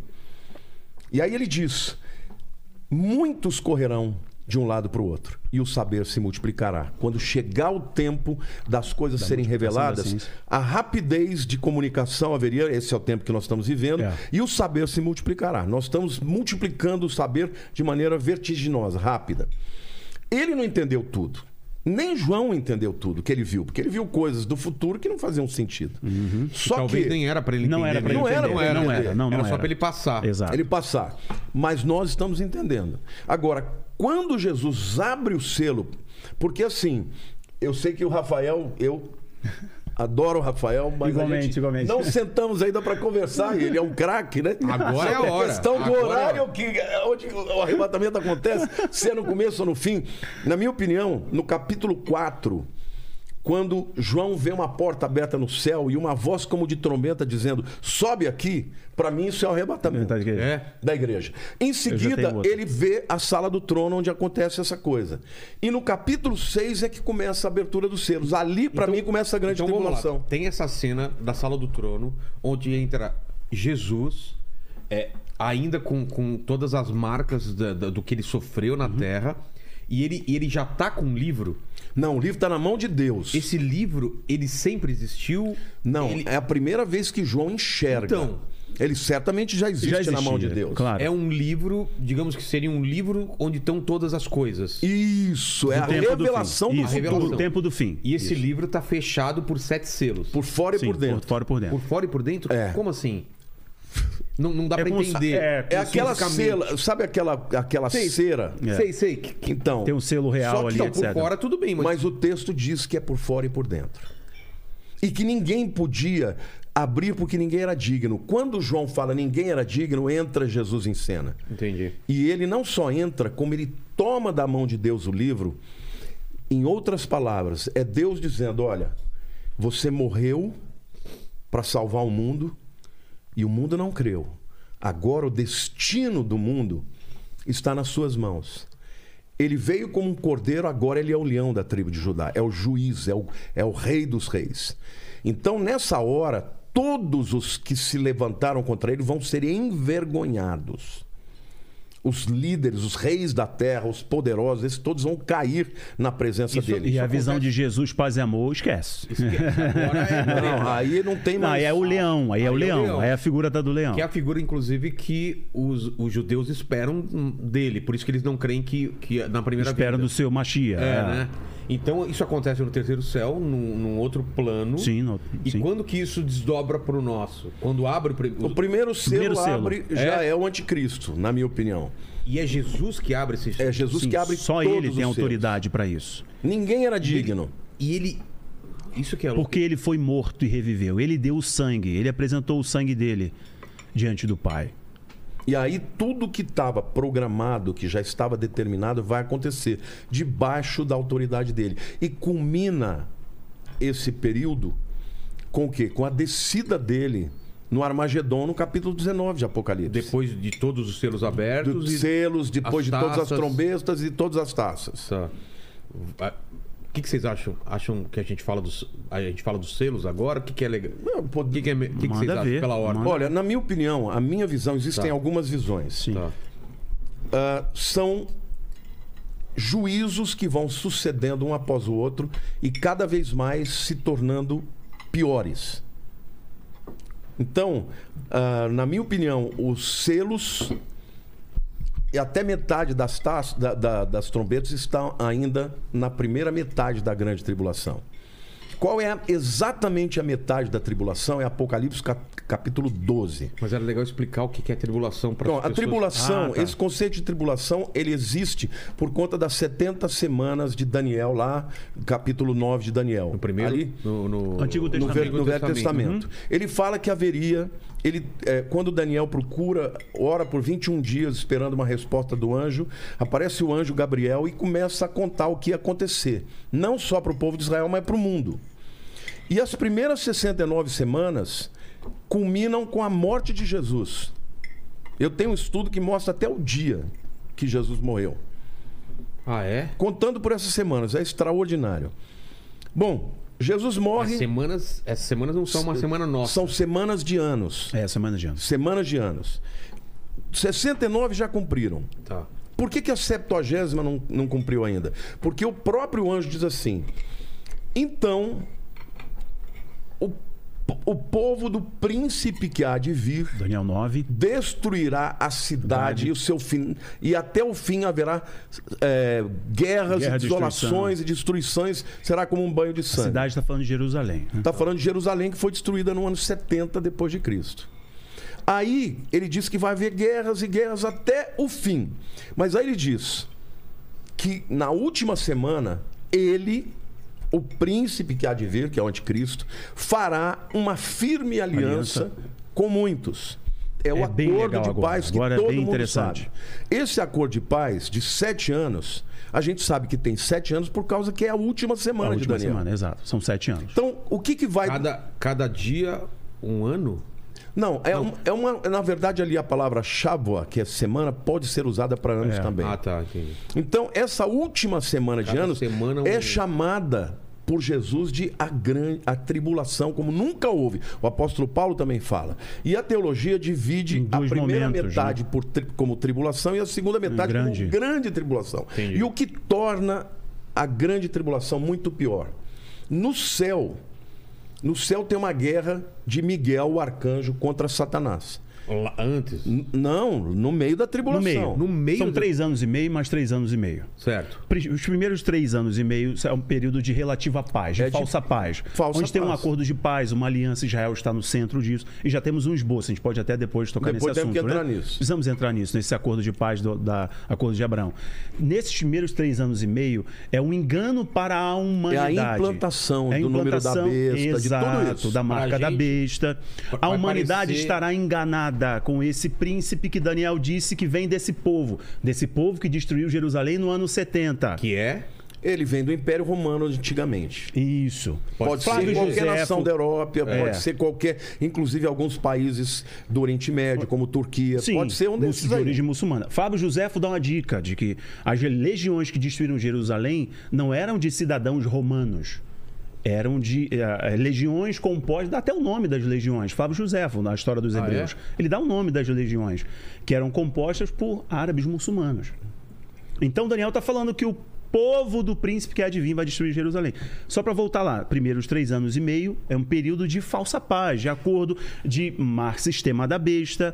A economia está muito bem atrelada. Mas não é que, não, que vai estar muito bem, porque o pau está comendo. O pau tá comendo. Porque Tá tendo guerra. E não, tem um Jesus solucionador tem guerra. Ó, aparecendo. o primeiro selo é o selo branco, é o anticristo, porque ele vem com uma falsa paz. O primeiro selo começa a tribulação? Começa, Começa a tribulação, com o surgimento do anticristo. Ele assina Mas o a acordo. gente não vai saber quando surge o anti- anticristo. Não, o acordo, na, na verdade, a tribulação não começa com o primeiro selo, Ah, começa com a assinatura do acordo. Do acordo de paz. Sim. O primeiro selo antes? é o primeiro juiz, vem depois. É, depois, depois. Ó, depois. assim, o primeiro ato de juízo é o primeiro selo, é o levantamento do anticristo. Tá. O segundo é o cavalo vermelho, é guerra. O terceiro, o cavalo negro, é fome e pestes, que vem consequência da guerra, Sim. vem isso. Sim. O quarto é o cavalo verde. Verde, é o chloros, Islã. né? É. o Islã. No grego é chloros e não é amarelo, É amarelo, entendeu? É, é, não é amarelo, é pálido, né? Amarelo pálido. cloro. Isso né? não, mas no grego é chloros, Ah, é, é? verde. É mesmo? Sim. E se você olhar todas as bandeiras do Islã, Tem é essas tudo cores, verde. Tá. Então veja, mas por que começa a grande tribulação? Na metade. Porque quando Satanás ele cai para a terra, ele vem furioso. E o anticristo, ele vai romper com Israel. O que, que vai acontecer? Ele vai entrar, a minha maneira de entender é que na primeira metade o templo vai ser reconstruído.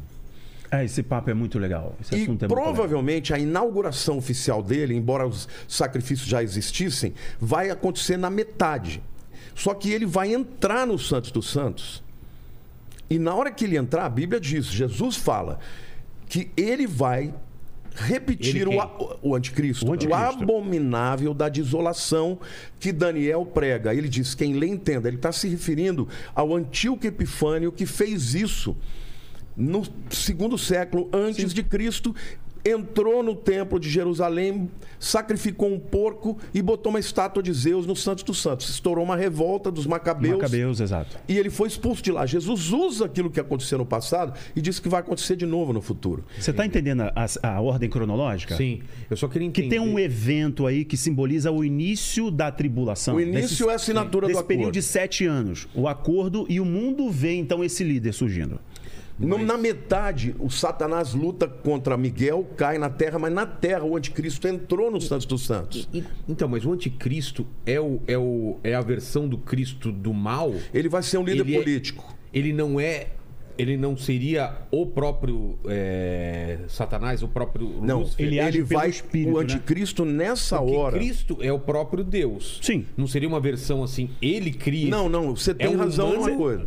É um humano, mas vai ser possuído pelo próprio Exato. diabo. Isso aí, isso pelo espírito do anticristo. Ele, Isso aí. pelo quando diabo. ele, Ele ele, deixa de ser um humano, de ter a vontade dele. tem uma ferida mortal na cabeça e ele vai aparentemente ressuscitar. Não Ah. sei se ah, ressuscita Uhum. ou quase morre, mas o diabo entra ali nele. Sai do céu, entra nele. E na hora que ele entra nele, o povo judeu fala: Você não pode entrar aí, você não é sacerdote, É. você não Exato. pode entrar, sumo sacerdote, você não pode entrar no Santos dos Santos. Não tem aquele. Que, que ele é. é- é- quem não, não fosse santo é atingido por um raio? Não, coisa? é, isso é uma, é uma, uma- é uma lenda, Ah, uma tá. É uma lenda, é uma lenda. que Ah. se uma pessoa não tivesse santificada, morria. Mas ele vai entrar, Ele vai entrar. vai entrar. A Bíblia diz em Tessalonicenses que ele vai entrar ostentando como se fosse Deus. Deus. Eu vou usar uma conjectura aqui. Tá.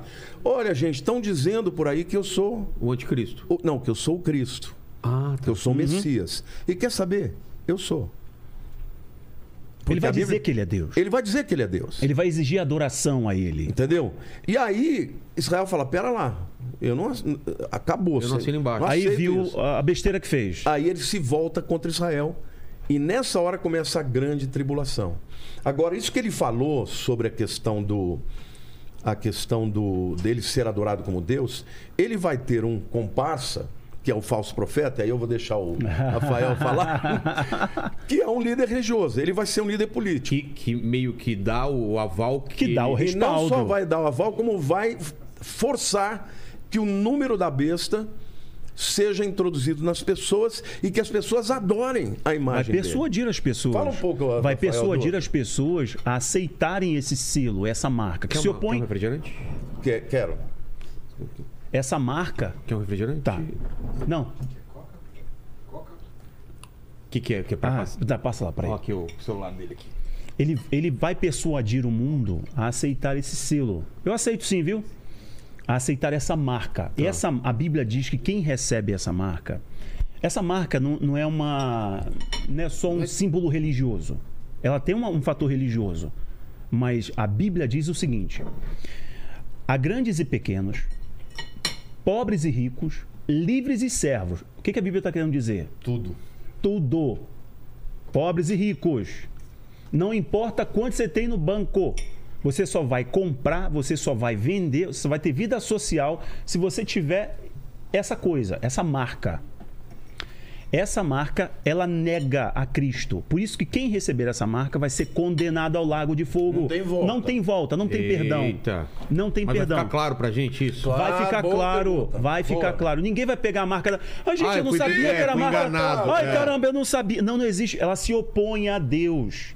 Linka isso com uma outra fala de Jesus. Jesus é assim: por amor a mim, vocês serão odiados. Linka isso aí. Conexa aqui é o seguinte, ó. O evangelho, a, a pregação genuína do evangelho, vai se tornar o grande discurso de ódio e o problema do mundo Já está, né? já está. Por quê? Qual é o problema do mundo hoje? A moralidade judaico-cristã. Céu, inferno, pecado, redenção. O mundo não quer essas amarras. Exato. O mundo O quer essa caminho. liberdade.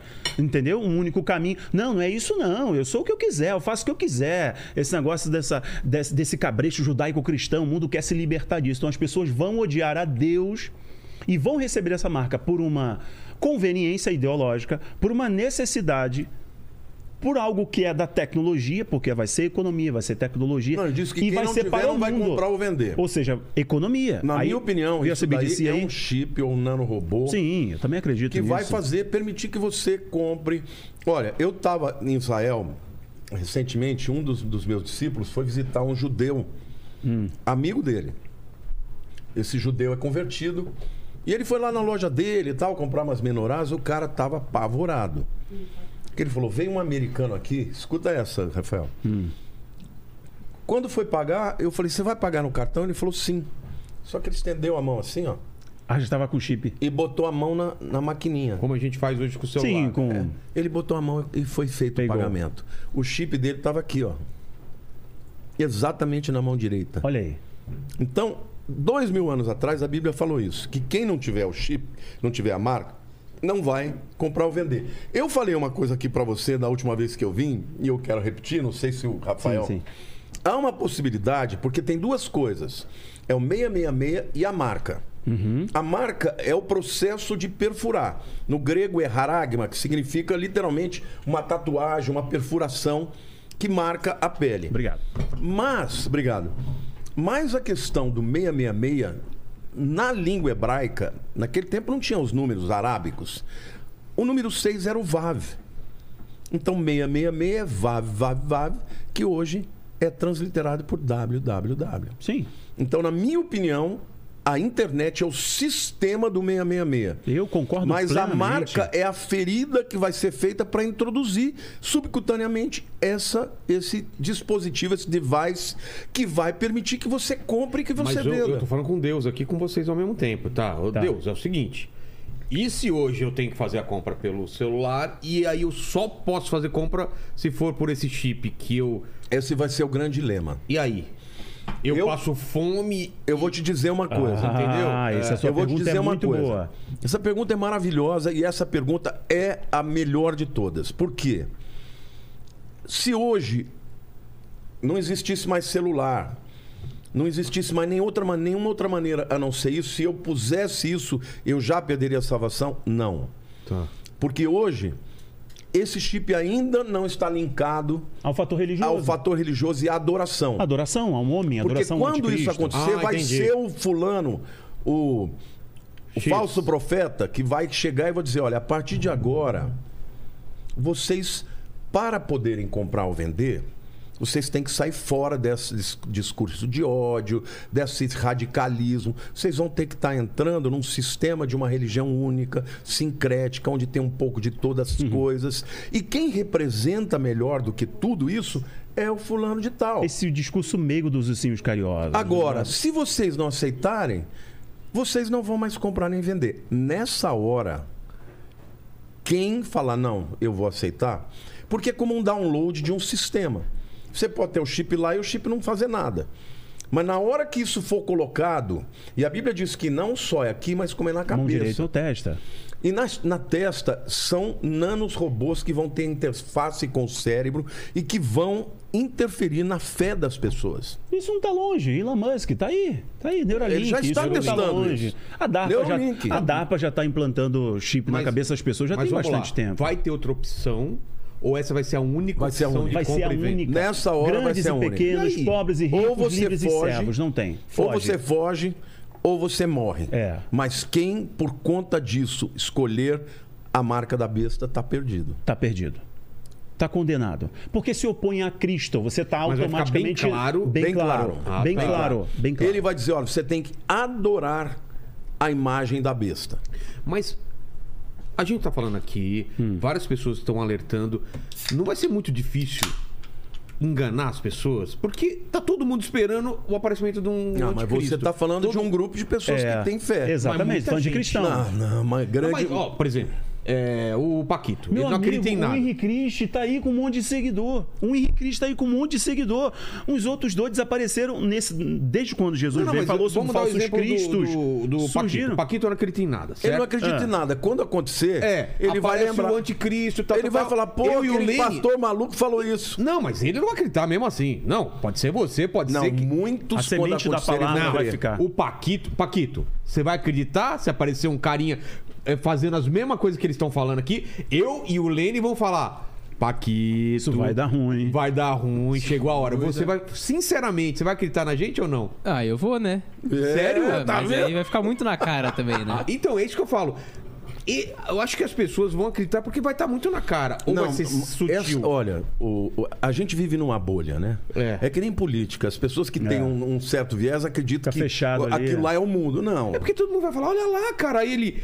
É, segundo a profecia, é isso e isso, e ele tá fazendo A exatamente a, mesma grande coisa. Mas maioria hoje- do mundo nunca ouviu falar disso. É. Mas vai se falar sobre isso muito quando Muito. tiver acontecendo as coisas. Imagine que hoje, quando a gente cita determinados textos bíblicos, falam que a gente está citando coisa da época do bronze. Sim. Imagine daqui a alguns anos que a sociedade completamente Black Mirror, transformada, te avaliando pelo teu crédito social Não, que e, já o próprio, sendo, tá e a sendo própria testado. Bíblia diz o quê? Porque não creram na verdade, crerão na mentira. Na mentira. É o espírito de engano que será derramado. Agora, não tenha dúvida que uma pessoa que ouve a verdade, mesmo que ela não creia, eu reconheço que isso é uma coisa de maluco, que parece para maluco, você tem que ter uma fé anterior. Eu creio na Bíblia em É. tudo que a Bíblia diz. Então tá escrito, eu fui estudar para descobrir o que era. Só que uma pessoa como o Paquito, que está aqui ouvindo, que está entendendo, quando ele perceber que isso aconteceu, primeiro, que quando sumir, seja no começo ou no meio, É, isso a gente Ou no não falou. final. é. não, isso a gente Sobre pode o falar depois. é. diferentes, É. gente. A gente pode, mas eu sempre digo, olha, eu creio que é antes, mas eu tenho que me preparar para que se for depois. Exato. Se essa é acontecesse o arrebatamento agora nesse podcast, o que, que seria visualmente? Como seria? isso? Visualmente ninguém vai ver nada. Não só vai abrir e piscar de olhos. Então, desapareceria. não, a galera tá assistindo em casa, de repente você desaparece, você desaparece. E você também. Então, espero que sim. espero que só fique o Paquito aqui, né? Eu já acredito que é depois dos sete anos. Eu sou É? pós-tribulacionista. Eu acredito que é. Que Ele é crê depois que a igreja sete passa anos. pelos Passa sete pela anos. tribulação. Na sua. Na, Na sua minha visão, concepção, a igreja passa pela tribulação. Latino, Como que é? Não, na igreja minha, na, minha, na minha concepção, tanto porque nos primeiros três capítulos de Apocalipse, a palavra igreja aparece muitas vezes. A partir do 4, quando eu te falei que ele tem uma visão no céu, uma janela aberta e uma voz como de trombeta dizendo sobe para cá, eu entendo ali o, o, arrebatamento. Por quê? A voz de trombeta, e Paulo diz em 1 Tessalonicenses 4, que é 16 em diante, que é a som da voz da trombeta do arcanjo, tá? A partir do capítulo 4, some a palavra igreja, não aparece mais. Ela só vai aparecer depois do Armagedon, quando vem todo mundo com Jesus. Um segundo aspecto é: Jesus fala para a igreja de Filadélfia, no capítulo 3, versículo 10: Porque guardaste a palavra da minha perseverança, eu te guardarei da hora da grande tribulação que há de vir sobre todo mundo para provar os moradores da terra. Ali tem algumas palavras gregas que são muito importantes. Primeiro, guardar da hora não é guardar na hora. A preposição grega para da hora é ex, que é de dentro para fora. É a palavra para exit, que é saída. É a palavra para êxodo. É o mesmo prefixo. Sair. Então ali no grego é eu te tirarei da hora da tribulação. E isso está em Apocalipse 3,10. A igreja verdadeira dos últimos dias, que na minha opinião é Filadélfia, ela não vai passar por essa tribulação. Porque Deus vai tirar. Agora, ele diz que a razão da tribulação é para provar os moradores da terra. A palavra moradores, no grego ali, fala de pessoas que têm as suas raízes profundas na terra. tem palavras no grego que falam de morar, mas é tipo pernoitar, você dormir no hotel. Ali é literalmente botar raízes profundas. Então, na minha opinião, a igreja que creu em Jesus, e um outro aspecto também é que as 70 semanas que foram destinadas, que o anjo falou para Daniel, ele fala: 70 semanas são destinadas para o teu povo, Daniel, e para a tua cidade. O teu povo é Israel. E a tua cidade é Jerusalém, que é o centro da tribulação. A última semana ela virá para provar os ímpios, mas virá para fazer com que Israel se converta. Essa é a minha maneira de entender. Quem vai se converter no meio da tribulação e vai ter uma grande multidão de gente que vai se converter, gente que ouviu Tipo antes, Paquito. e tipo assim, e outros que vão receber a pregação dos O 144 mil das duas testemunhas, esses vão, esses vão morrer. Então, na tua visão, acontece a primeira, os primeiros três anos e meio. Não, a Não, minha visão é acredita an- que tirada Ah, antes. Tá tirando antes da tribulação. antes, antes. não passa, eu te guardarei da hora da não grande passa tribulação. nenhum perrengue. E, É, e- e o que eu sustenta acredito. a, tua, a tua visão que, que a igreja vai na, na- da, do- da vai primeira para a segunda? É, a igreja ser arrebatada na última trombeta, no final dos sete trombeta. anos. Tá. A- O ponto de partida aqui é que eu acredito o seguinte: esse tema, é, apesar de. A gente está levando o modo mais saudável, mas divide muita gente. Não, Você- eu, eu tenho maior é, admiração é, pelo, eu pelo. Rafael. Você falou, quem que eu convido? Eu chamei ele. É, exatamente. E eu sou pós, ele é pré. Mas a- o pessoal briga e rivaliza mesmo. tem Fica um refutando o outro. Louco. E, e a gente não tem esse princípio. Eu acho que o que a gente está fazendo aqui, com a base de- dos seus seguidores, da galera aqui, é despertá-los para que entendam o amor de Deus o tempo inteiro, fazendo com que eles acreditem no sacrifício da cruz e recebam o amor de Cristo. E sejam ah, privados de sofrimento desnecessário, porque Deus não quer que eles sofram. É por isso que está escrito o Apocalipse, para as pessoas entenderem o que vai acontecer, estarem apercebidos, atentos sobre o que vai acontecer. Então, meu princípio é: não é refutar um pré-tribulacionista. Não é o tempo se eu saio antes ou se eu saio depois da grande tribulação. É como eu me preparo para me encontrar com Cristo. Que é indiferente se é antes não, ou depois. é o grande Não, e acontecimento. tem um detalhe também, embora eu seja pré, isso é em favor dele. Eu sempre digo o seguinte: se eu tiver certo e ele tiver errado, tá tudo certo, porque ele vai certo. subir antes. É. Mas se eu tiver errado e ele tiver certo, quem não, Não se, se preparar, preparou, tá se ferrado. lascou. Exato. Se lascou. Ele lascou, entendeu? Porque tem que se preparar. Então, a primeira coisa a falar é exatamente sobre isso. Bom, eu acredito o seguinte: eu acredito que ah, os primeiros ah, chamados pais da igreja, os primeiros escritores da igreja, sempre defenderam a visão, não sei se o pastor Lamartine concorda, do pós-tribulacionismo, que a igreja passaria pelo, pela tribulação. Paulo escrevendo em 2 Tessalonicenses capítulo 2, é bem interessante quando ele fala, alertando a igreja de Tessalonicenses que estava muito confusa. Era uma igreja que estava vivendo uma confusão Aliás, de as duas ordem. cartas é por causa É, disso. a, a igreja estava muito confusa quanto ao arrebatamento, ao fim dos Ah, é? tempos. Alguns acreditavam Sim. até que já tinha acontecido. Já tinha acontecido. Olha que interessante. Porque vou ler tinha pra... cartas como se fosse dele dizendo, não, já foram arrebatados. Olha, eu vou Ah, ler é? pra Eles, galera Como aqui. assim? Nós não subimos. A galera depois em casa lê esse texto, 2 Tessalonicenses, capítulo 2. Olha só, capítulo 2, versículo 1. Do versículo 1 em diante, assim, ó. Carta de Paulo, tá? O, título, o título que eu estou usando, eu estou usando uma King James de 1611, uma Bíblia. A vinda de Cristo será precedida de manifestações do anticristo. Essa é a minha versão da King James, King James de 1611. Tá. Então, o que, que essa versão está dizendo? A vinda de Cristo será precedida com a manifestação do anticristo. Então, Tá. já está me dando uma orientação que primeiro o anticristo se manifesta e depois Cristo volta. Então, já Depois me eu tira... vou explicar isso. Eu sei, eu sei, eu sei. Ente- Por isso a Cristo- galera se, se Cristo refuta. Volta, arrebatamento. Não, é que Não, não. existem dois eventos diferentes. É. Ah, Uma tá. coisa é arrebatamento, outra coisa é vinda de É, então, Cristo. é é minha pré-tribulacionista. Eu explicar, ele, acredita, ele acredita na vinda de Cristo em dois eventos. Entendi. O pró-tribulacionista, ele- não acredita Ah, que é um é um evento que, o só. que todo olho verá. Como o livro de Apocalipse, capítulo 6, diz, vai, os montes serão aplainados. Não vai ser um evento secreto, será um, uni- um único evento. Eles acreditam E nisso. todo olho verá. Sim, exatamente. Aí, olha só, só para explicar a galera a confusão da igreja de Tessalônica.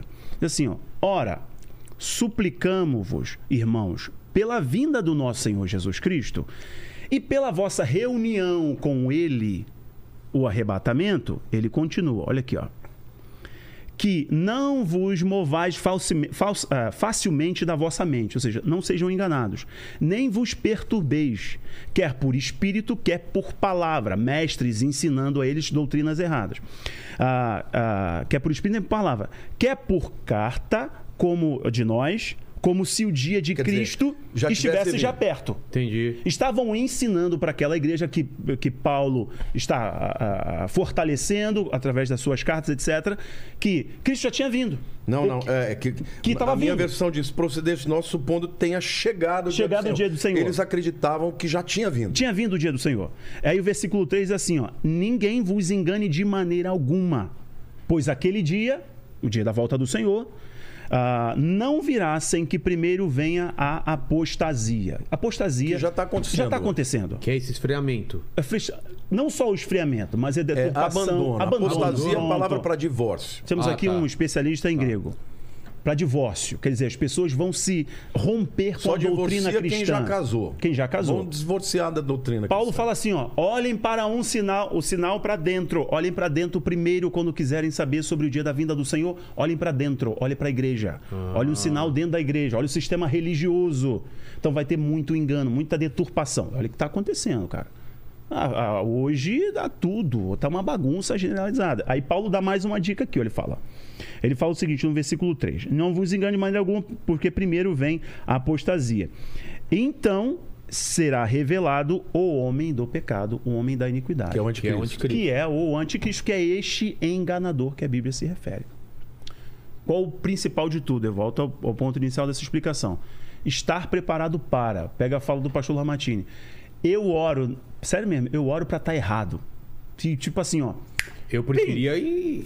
Subi, acabou, glória a Deus, aleluia. Fica aí o anticristo, o sistema da besta aí, vocês que, que Mas agora... você percebe uma coisa que Porque se, se, Toda essa se a gente não for antes, sabe o que corre, corre o risco Ah, vai para ele de novo. da gente entrevistar o anticristo aqui no programa? Verdade, Que a verdade. gente não sabe, velho. É verdade. Se a gente é o for melhor, antes, é beleza. melhor. Se a gente traz o cara aqui e ele usa o programa Exato. Pra divulgar. pra divulgar o trampo dele. Difundir a ideologia dele. Mano. E olha que ele vai ser convincente. Nossa, mas ele pode levar pessoas para o- a montanha. Só queria fazer um adendo aqui É. que o, o Rafael tá com uma versão da Bíblia King James de 1611, que é o livro de Eli, né? Que, do livro do, Sim, do filme do exato. Ah, é? Você lembra aquele filme, Livro de lembro. Que era em braille, né? Conta a história do mundo pós-apocalíptico. Entendi. né? Só colocar essa parte, então, que eu prefiro que seja antes da tribulação, porque senão, Lene, a gente, na hora de marcar os convidados, ele pode entrar aqui no meio e a gente nem perceber. Exatamente. O cara todo sorridente. Já pensou se já não passou? Fala bem. Olha aqui, eu já trouxe inclusive uma, um, um chipzinho pra te. Ó, quem aí Em não vez tem... de pagar, é, é da Apple. É Olha legal, aqui, ó, o negócio. Mas na verdade, nessa época, para acessar a internet, você vai precisar de um código alfanumérico. É mesmo? É, não. a Você já internet não vai vai ser acessar se controlada. você já não tiver Esquece antes. liberdade. E se Ah, o anticristo ele entra como um estagiário dentro de uma empresa, Você matou a Olha que legal. crescendo, Olha que legal. vai ganhando moral, com um bigodinho.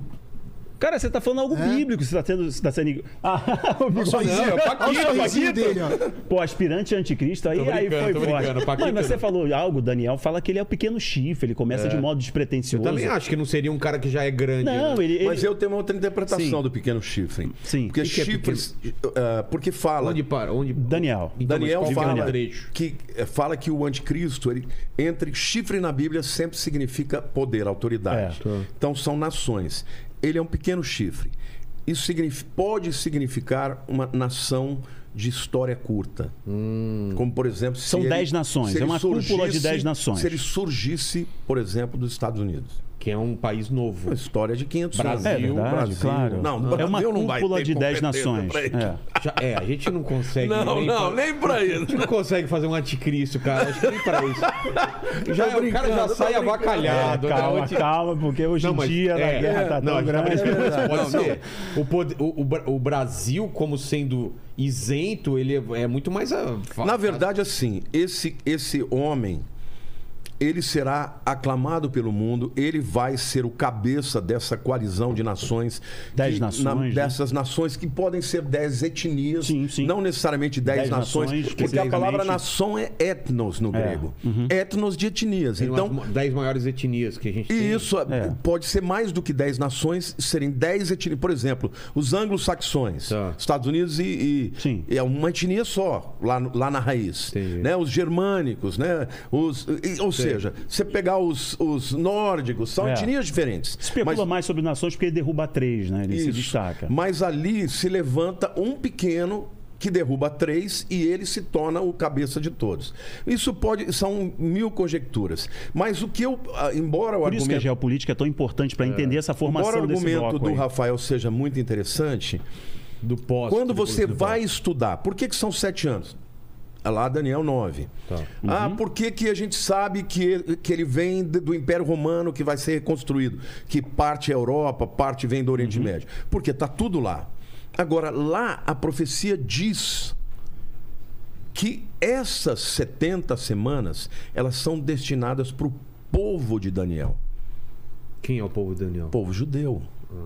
Então a tribulação é para o povo judeu, porque eles não creram de uma maneira vinda pela graça eles vão crer quando eles estiverem perseguidos. E no livro de Zacarias diz que eles vão olhar para o céu, vão ver um sinal do céu e vão ver as marcas nas mãos, e eles vão falar: "O que, que é isso? Quem é você com essas marcas nas mãos?" E ele vai responder: "Essas são as marcas com que eu fui ferido na casa dos meus amigos." Eles vão se converter quando eles virem Jesus no céu descendo.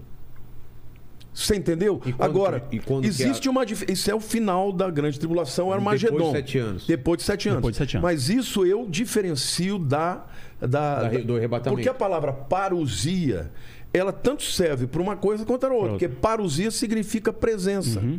Jesus vai aparecer. Agora veja, a Bíblia diz que no arrebatamento a igreja sobe. No Armagedon, que é a segunda vinda, a igreja desce. Na primeira, Jesus fala, lá em, em- em João capítulo 14, ele diz assim: Não se turbe o vosso coração, crede em Deus, crede também em mim. Na casa do meu pai muitas moradas. Se assim não for, eu não vou teria dito. Eu vou preparar os lugares para que onde eu estiver, vós estejais também. No arrebatamento, a igreja vai para as, para as mansões celestiais. Ela vai para o céu. Agora, na, na, na segunda vinda, que é o- no final, lá no Armagedon, a igreja desce e Com Cristo? com Cristo e pisa no Monte das Oliveiras, que vai ser aplanado e vai ser o juízo das nações lá no Vale de Josafá, lá em Israel. Então, são dois eventos diferentes. Um, a, a segunda vinda é todo o olho verá. O outro, num piscar de olhos, a igreja vai desaparecer. Entende? Essa é a minha opinião. Mas eu reconheço aqui que é não só o Rafael, que é um grande conhecedor, tem muita gente boa Tem, tem que sim, pensa tem como sim. ele. Tem É. muita E gente boa. também, e tem muita gente boa do lado de cá. Claro, então, o que, claro, que eu claro. penso? O que, que nós temos, nós dois, que Uhum. somos Não, e amigos, tem uma um terceira, respeitou. uma terceira via que ainda. No meio. Não, e que já aconteceu. É, isso Ah, são não, os não, não. preteristas. É, são os É. preteristas. Os Ah, preteristas nem acham que o Nero era o, É, o anticristo sim, sim. e tal. Mas por Ah, que, que isso não faz sentido? Porque o Nero nunca marcou ninguém. Sim. O Nero nunca perseguiu o mundo inteiro. Foi uma perseguição local. Local, não faz regional. sentido. Não faz sentido. E depois é o seguinte: depois fecha. que o anticristo vem, ele é derrotado por Cristo e. Cristo vai governar o mundo. Sim. Pô, Estamos é. nesse momento? e tem até os Então. amilenistas e os pós-milenistas que dizem assim: não, a igreja está governando no céu. Eu falo, mas é. pera lá, parece que o diabo está preso? Exatamente. Não exatamente. parece? Imagina se você tivesse, É, se você gente- preso quando for E solto. os argumentos para que seja no meio da tribulação, quais são? Então, existem aqueles que acreditam que é nesse período da, da- Eu vou te de se iniciar a grande tribulação. É, Não, eles acreditam pelo seguinte, porque nesse texto que fala de, de, de Apocalipse 12, que o diabo desce, Sim. tem uma mulher Uhum. Que está montada num. num, num, num que, que é? Num, num- a mulher está montada num dragão, Um dragão, isso, exato. e ela vai dar à luz a um filho, e esse filho vai reinar as nações. O que, que eles dizem? Eles dizem, e isso acontece bem no meio da tribulação mesmo. Esse é o mid Eles dizem que a mulher é, na verdade, a igreja. Eu acho um pouco A mais igreja, complicado de entender. a igreja esse. que está governando, que está sobre o dragão, que é o diabo, ela tem autoridade sobre o dragão. Eu falo, mas pera lá. A mulher gerou o menino Uhum. que vai governar o mundo. A igreja não gerou Jesus. Quem gerou Jesus É. foi Israel. Exato. Então não pode ser a igreja. Ali é de fato Israel. Então, na verdade, ali quando Israel começa Quem que é a mulher nessa visão? a mulher é Israel. Ela gerou um menino, menino que vai que governar. governar o mundo com vara de ferro. Quem que é? Jesus. Isso. E aí o dragão começa a perseguir a mulher para devorá-la. Então, os midi-tribulacionistas dizem que ali a igreja vai ser perseguida. Mas não faz sentido, porque a igreja não gerou Cristo. A igreja vem de Cristo. Quem gerou Cristo foi Israel. Então, eu tenho muito mais respeito pela, pela interpretação pós-tribulacionista E eu pelo pré. do que qualquer mídia, outra. Pelo mais mídia. possível. É, Porque é a gente só difere nessa É. questão do tempo, mas nós queremos tempo. exatamente Exato, igual no a mesma resto. coisa. Sim. Tem uma coisa que, eu- que, você, que eu queria que você perguntasse, que eu acho que é interessante para todo mundo, Tá. e eu vou te dar a dica da pergunta. O pastor Lamartine falou dessa cúpula de dez nações. Nós começamos falando dos sinais. Nós começamos a, fal- a falar, fa- começamos aqui falando no, no programa que é quais são os sinais? O que está acontecendo no mundo hoje? Guerra do Vietnã. Você precisa me perguntar: existe algum sinal desse acordo de paz em Israel?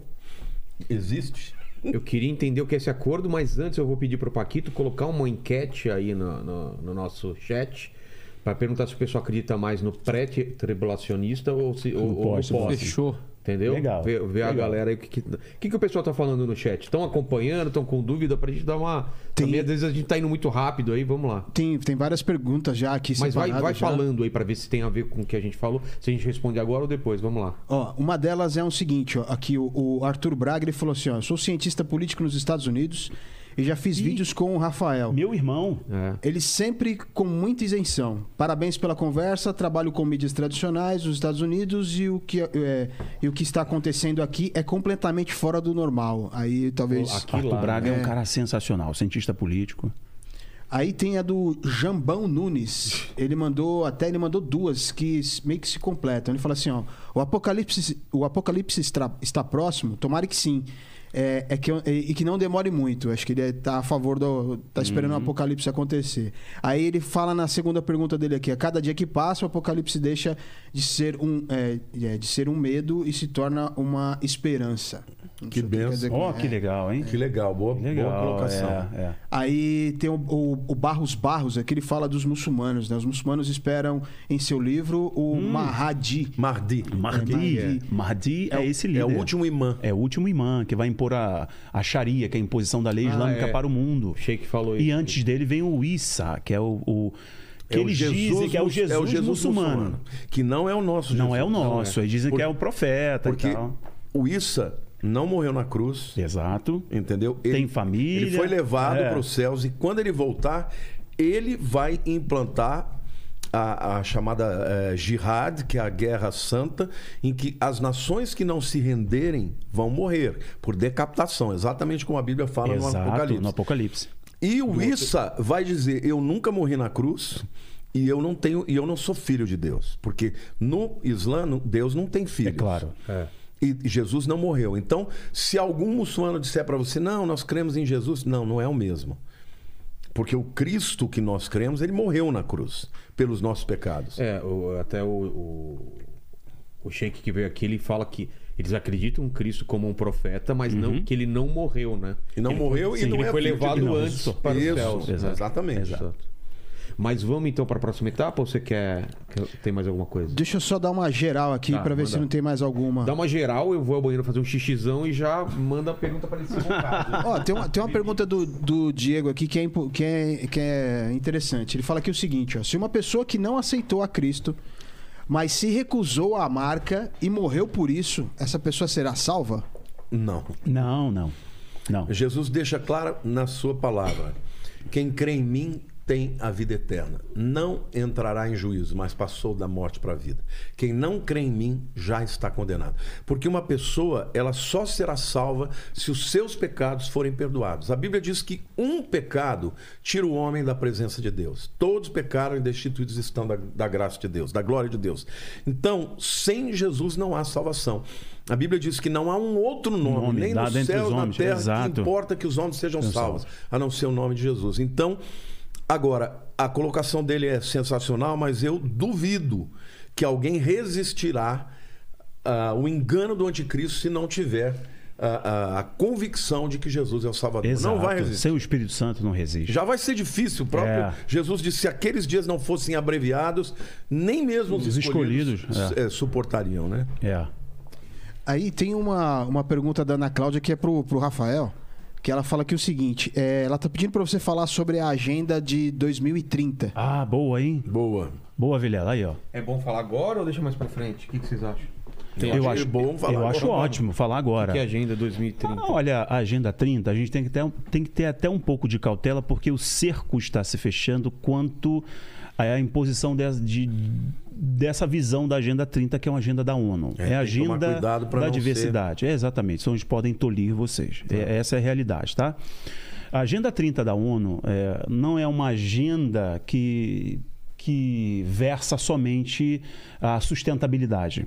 Reduzir a emissão de gases do efeito estufa, gases poluentes, mudar a, a matriz energética, etc. Está em linha com o grande reset. O Reset, The Great Reset, ele atua na, na vertente financeira econômica, basicamente, né? São Ah, 17 pontos. que eles 17 atuam, né? pontos e a ONU já vem há um tempo trabalhando a reformulação para uma sociedade mais sustentável. Tá? Nisso é uma mudança drástica da sociedade, desde o padrão de consumo e toca no geral, até você, o modo como você usa o seu carro, aí tem os carros elétricos, etc. Só que essa agenda da ONU é também uma imposição ideológica. Quando a gente pega lá os quadrantes, a, ONU liberou ah, um painel em que ela mostra ali todas as áreas que ela vai tocar para construir esse mundo mais sustentável. E você vê que é um- uma imposição ideológica para transformar a sociedade como nós conhecemos. Então veja, toda essa ideia que nós temos hoje ah, do discurso de ódio, etc., que você Todas essas agendas Essas- identitárias. identitárias. Que estão hoje, isso, tudo vem da ONU. Eu fico um pouquinho pisando em ovos, porque no meu É, canal eu tenho que sempre falar, coisas, né? eu tenho que sempre falar em código, né? É, é. Sempre falar em código, porque senão o algoritmo me pega, Sim, é sim. muito complicado. Então, vem, vem traz consigo esse pacote. E esse pacote dá sustentabilidade. Então não versa somente sobre meio ambiente. De, de ah, as calotas polares vão, vão desaparecer. Não é somente isso. É uma transformação também ideológica da sociedade. Eu- olha, do papel do diria- homem, do papel da família, da, da ação do cidadão nesse mundo resetado, nesse mundo transformado. Entende? Eu- eu- isso que ele está falando é, é muito importante, porque se você perguntar, você é a favor de melhorar o ambiente, não poluir? Poxa, Claro. quem pode ser contra uma coisa dessa? Impossível. Nós temos que preservar. Deus, quando deu a Adão a ordem de quê? De cultivar o jardim. Então a gente não pode poluir, a gente tem que lutar contra essas coisas. Exato. Mas o que você percebe, Vilela, eu estive no Congresso, eu fui deputado, dois mandatos. Muitos projetos identitários vêm da ONU. Vêm da ONU. E todos esses projetos, eles são mandados para o mundo inteiro. Então, o que está acontecendo? Eles estão furando a barreira. Se a gente olhar lá para trás, né, da, da, da visão né, da revolução cultural, do marxismo cultural de Gramsci, depois da escola de Frankfurt, Gramsci ele percebeu quando ele foi na, não, na União Soviética e percebeu né, o que o Stalin, o que, que o Lenin tinham feito, fazendo ali? estava fazendo, o que, que ele fez? Ele falou: olha, não- a, a guerra que vai tornar o mundo um mundo melhor não é a guerra de proletários e burgueses. Essa guerra a gente já perdeu. Essa guerra Exato. não tem sentido. Depois da Revolução Industrial, A guerra que nós vamos travar né? é a guerra pela hegemonia ideológica. Ideológica. E nós temos que destruir o que impede esse avanço. E o que impede é a ideologia judaico-cristã. Então, ele e os da escola de Frankfurt, que nos anos 30 fugiram da Alemanha e foram para os Estados Unidos e para as universidades, eles começaram as mudanças ideológicas que mudaram a cultura também. A, a cultura do mundo. Começou nos Estados Unidos e foi para o mundo. Então, como consequência disso, você vai para o Japão, você vai para a Austrália, você vai para a Alemanha, você vai para os Estados Unidos, vem para o Brasil, é o mesmo discurso. Isso não é aleatório, isso é resultado de uma agenda de hegemonia. Por isso que você hoje vê todas as universidades. Um camarada que tem um viés mais conservador, ele não encontra um professor para defender, para ajudá-lo, para ser orientador na tese dele. Você não vai ver uma pessoa de direita sendo professor universitário nas, nas, ah, nos jornais, nas televisões. É só gente progressista. Por quê? Porque esta é uma agenda propositiva que começou com a visão da escola de Frankfurt, do marxismo cultural, da guerra cultural, e isso é irrevogável, não volta mais. Agora, enquanto isso, nós que somos eh, conservadores, Conservadores. sobretudo cremos na visão judaico-cristã, a gente está lutando. E nós temos vitórias pontuais e o povo está sendo salvo. Por que, que nós. Olha, eu vou te dizer uma coisa assim. Pastor, a tua visão apocalíptica é pessimista? Não. Porque Jesus prometeu que as portas do inferno não prevalecerão contra a igreja. Enquanto a igreja estiver aqui, ela será vencedora. E ela será vencedora até o fim. Agora, nós sabemos que ele está preparando o mundo e o mundo vai rejeitar. A Bíblia diz que quando as duas testemunhas morrerem em praça pública, o mundo vai celebrar, trocar presente. Por quê? Porque as pessoas não querem gente pregando a mensagem de Cristo. As pessoas não querem ouvir um discurso de "Ah, Deus fez isso, isso, ou isso, ou aquilo. Não. As pessoas querem tudo vale, todo tipo de amor vale a pena, entendeu? Tudo que eles querem é tirar a, a visão judaico-cristã do mundo. E nós estamos caminhando para responder esse, esse Da viés agenda- aí da da Agenda Agenda 30. 2030 para o politicamente incorreto. E o politicamente incorreto no futuro será uma visão ah, religiosa ah, radical. As pessoas não poderão ser radicais. Eu tenho que aceitar o que você crê e nós as pessoas vão ter que crer num Deus sincretista. Então vai ter ah, um pouco de budismo, um pouco de muçulmano, um pouco de judaísmo, de Mas a cristianismo. gente tem duas Todos os coisas, matizes pastor. É, uma coisa é você aceitar as outras religiões, que eu acho ok, eu- tá, tá certo, Ok. né? Não posso discriminar uma Tem pessoa. que respeitar. E a outra coisa Respeitar. que você tá falando é você ser obrigado a seguir outra religião? Não, as pessoas não poderão adorar de uma outra maneira que não seja aquela. Então, é isso.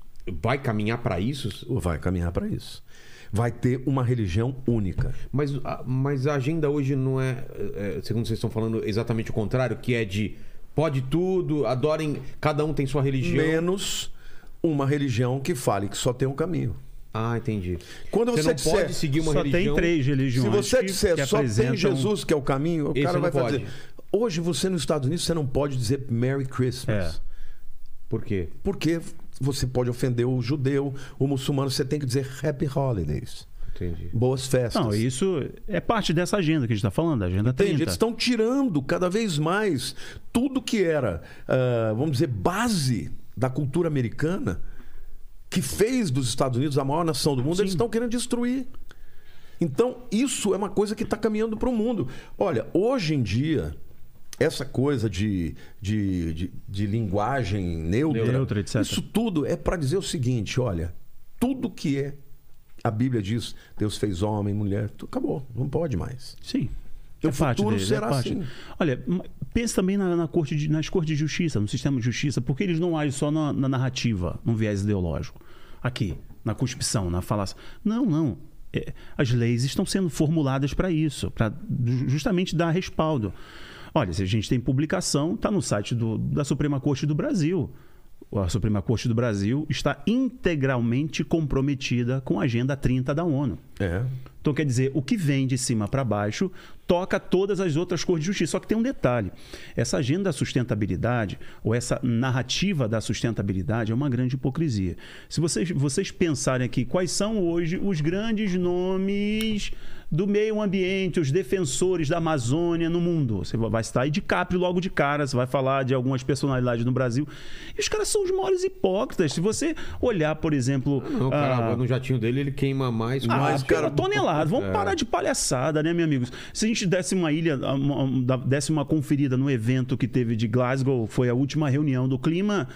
O cardápio dos, dos caras ali regrada com proteína animal. Então, quer dizer, então, para eles comerem a vaca não solta pum e não arrota, não libera então metano, é só para mim? É só, pra, é só pra gente aqui? Então, quer dizer, a gente tem que comer soja, se entupir de isoflavona. E eles lá podem comer a proteína animal deles bonitinho, um filezinho lindo. Então, essa narrativa é, assim, é, é exatamente para impor uma ideia E nisso você empurrar a sociedade para essa transformação. Só que pensa o seguinte: Então a relação de- da agenda 2030 com o apocalipse é. não, é real, porque tá ligado à nova ordem mundial. É a nova ordem mundial. E o que que é a nova ordem A mundial? nova ordem mundial é você É terminar. é- não, é você terminar com toda a ordem política, econômica, ideológica, Núcleo espiritual. familiar. Núcleo Exato. familiar e começar algo novo. Os New Agers, nova era, os no- da nova era, Uhum. eles diziam: vamos terminar com a era de peixes e vamos entrar na era de Uhum. Aquário. aquários. Exato. Os que são da, da área ideológica, filosófica, chamam isso de? De pós-modernismo ou de é, época pós-cristianismo, entendeu? Que é o quê? Nós, o Nietzsche, no, no, ele morreu no ano de 1900. Ele disse: olha, o século XX vai ser o século mais sangrento porque Deus está morto, e nós o matamos. Ele teve a genialidade para perceber que quando você tira da equação um Deus supremo que tem ah, o certo e o errado, o bom e o mal, você deixa o mundo à mercê de indivíduos que fazem o que Deles quer mesmo, por sim. si mesmos. E esse tipo de coisa é tudo uma agenda vindo de todos os lados para destruir a visão judaico-cristã. E aí o que, que acontece? Eles vão implantar, em nome de uma sustentabilidade, em nome de, de você viver em paz com o seu semelhante, uma mensagem em todos os sentidos em que cada um pode ser aceito e deve crer num Deus que não fira os outros. E aí nós vamos ser proibidos de falar que Jesus é o único caminho. Porque isso vai ser uma linguagem absolutamente preconceituosa. Ofensiva, Ofensiva. etc. É o futuro, entendeu? Eu creio que nós não vamos estar aqui mais. Ele crê que, que vamos. De qualquer forma, nós temos que nos preparar, porque o sin... agora ele falou uma coisa muito importante no começo que eu acho que é muito interessante a gente ressaltar. Por que, que Jesus falou de todos esses sinais? Primeiro, para que nós que somos dele soubéssemos e nos preparássemos. Ó, tá chegando a hora. Olha lá, ó, os sinais que estão acontecendo. Agora, Vilela, não dá mais para ficar em cima do muro. Não dá mais, porque quem subir no muro, o muro tem um lado. E o muro é o lado das trevas. As pessoas, elas vão ter que escolher um lado. Eu, por exemplo, não tenho usado de forma alguma as minhas mídias para falar de política, porque eu- Deus falou comigo, fale de Cristo. Não discuta política, certo, errado, direita, esquerda, eu não entro nessa. Meu- o, a- o meu chamado é falar de Jesus, porque para mim é Jesus que é a resposta para o mundo. Agora, se você perguntar, você se posiciona nas questões das lutas ideológicas? Com certeza. Porque a Bíblia diz que no final dos tempos eles vão chamar o certo de errado e o errado de certo. Então nós temos que lutar por essas coisas. Agora, preparar as pessoas, porque ninguém sabe o dia e a hora, mas os sinais estão aí. Exato, Quem exato. tiver ouvidos para ouvir o que o Espírito diz à igreja, É quando a gente parou, é, vocês iam começar a falar sobre os Ah, sinais. que bom que você voltou nisso aí. E aí? Da conjuntura lá de. Existe um acordo, existe É. hoje uma sinalização? Sim, existe. 2020, o Donald Trump, inclusive o Jared Kushner, que é o genro do Donald Trump, né, casado com a Ivanka, o Jared Kushner, que algumas pessoas nutrem uma expectativa dele ser um possível candidato a esse anticristo, a esse líder, porque ele é um judeu cabalista, né, que converteu a esposa ao, ao cabalismo também, ao judaísmo.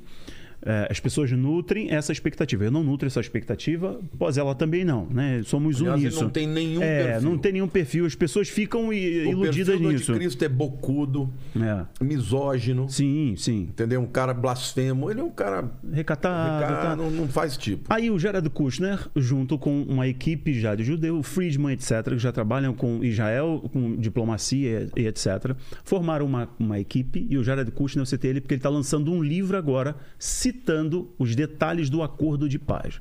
O Donald Trump visando a paz, e o livro do Jared Kushner, que saiu uma prévia, fala sobre isso, a paz para palestinos e israelenses. Eles costuraram um acordo, um acordo entre Israel e os árabes, que eles chamaram Acordo de Abraão. São os descendentes de Abraão.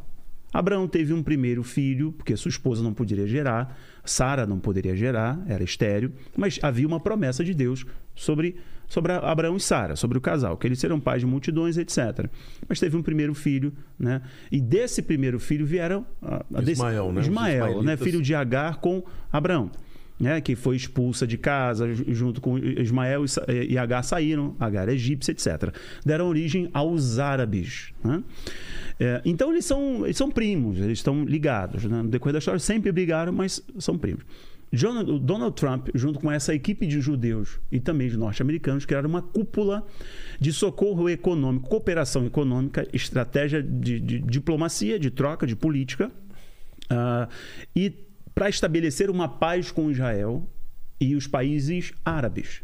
Eles chamaram de Acordos de Paz de Abraão. É, da família Abraão. Da família abraâmica. Tem lá em, em Abu Dhabi, tem um lugar onde eles estão construindo Isso aí. Os, os três monumentos do Crislan, entendeu? Uma Isso aí. mesquita, uma igreja eh, E uma sinagoga. E uma sinagoga. Já Ali, está, sendo já está lá, está sendo Ah, levantado é? já. Sim.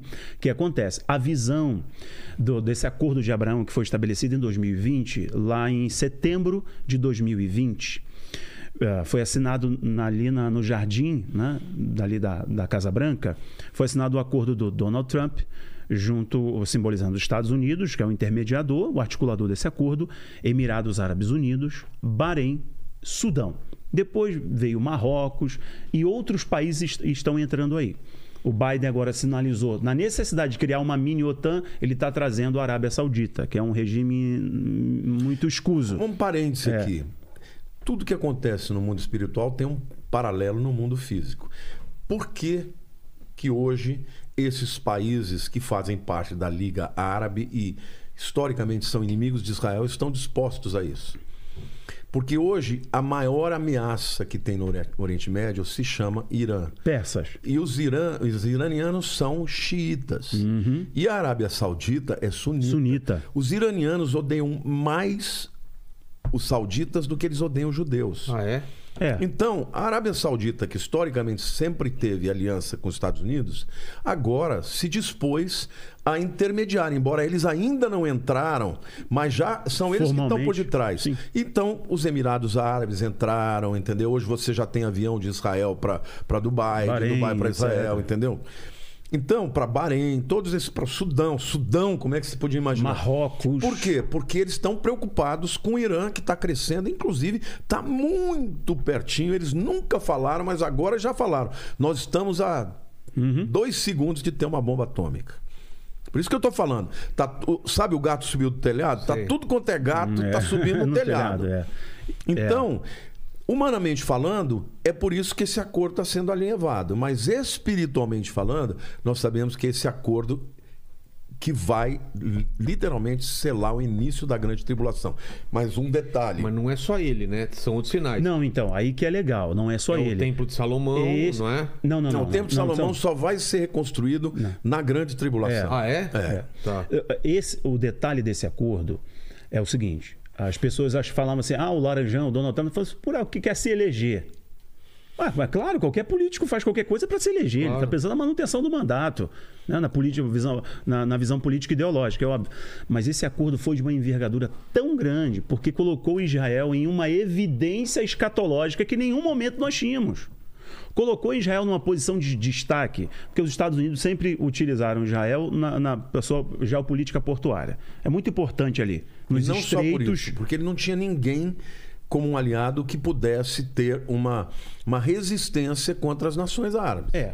Essa, Ah, ordem, não. essa ordem antiga do Oriente Médio. É, a posição, a posição é, geográfica da- de Israel é, é- é essencial. Por quê? é Porque, essencial os porque a. Arábia claro. Saudita, embora tenha muitos acordos comerciais, na hora do, do pau, do vamos ver, eles vão ficar do lado dos Claro. árabes. Claro, claro, como sempre fizeram. Israel é a única nação democrática no Oriente Médio. Então, por isso, os, os americanos protegem Israel, mas têm em Israel o principal aliado para segurar, sabe, aquele ambiente é, que é uma, uma, Sim, uma bomba uma pronta de para estourar. uma relógio, uma pressão. bomba relógio. E o interessante é que esse acordo de paz veio lá a priori com Israel, Emirados Árabes Unidos, Bahrein, Sudão, Marrocos, mas tem umas três semanas o Biden anunciou uma espécie de criação de uma mini OTAN.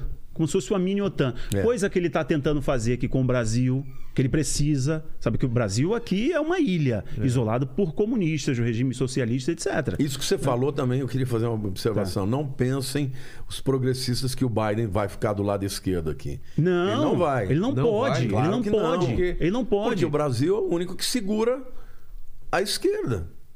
Os Estados Unidos, mesmo o Biden, fala que ele é de esquerda, esquerda nada. Ele, obviamente, ele é democrata, na, na questão da- da- dos costumes, ele é progressista, mas eles são capitalistas. Mas é claro, os negócios dele e do filho. Entendeu? E o Brasil, um país continental, se o Brasil vira pro outro lado. Que é isso? Olha aí que Acabou, o Brasil tá entendeu? cercado, a China tá comprando tudo, pô. China comprou a geração de energia da América Latina, cara. É isso Olha a que nos dá alguma esperança por um tempo, É, entendeu? então. Porque eles vão, se tiver que entrar aqui para impedir, eles entram. É. Aí, aí- aí volta lá o Oriente Médio. Você veja, o, o Biden, nessa tentativa de conter ali China, Irã e etc., se aproximou do. retomou a negociação desse acordo de paz que virou uma cúpula mundial com socorro financeiro para tentar voltar à ideia do dois estados. É, a solução é a de dois solução estados. de dois Reconhecimento da Palestina como um estado, uma nação soberana, independente, etc. Aí tem uma questão ah, de territorial, não é só histórica e emocional, é territorial.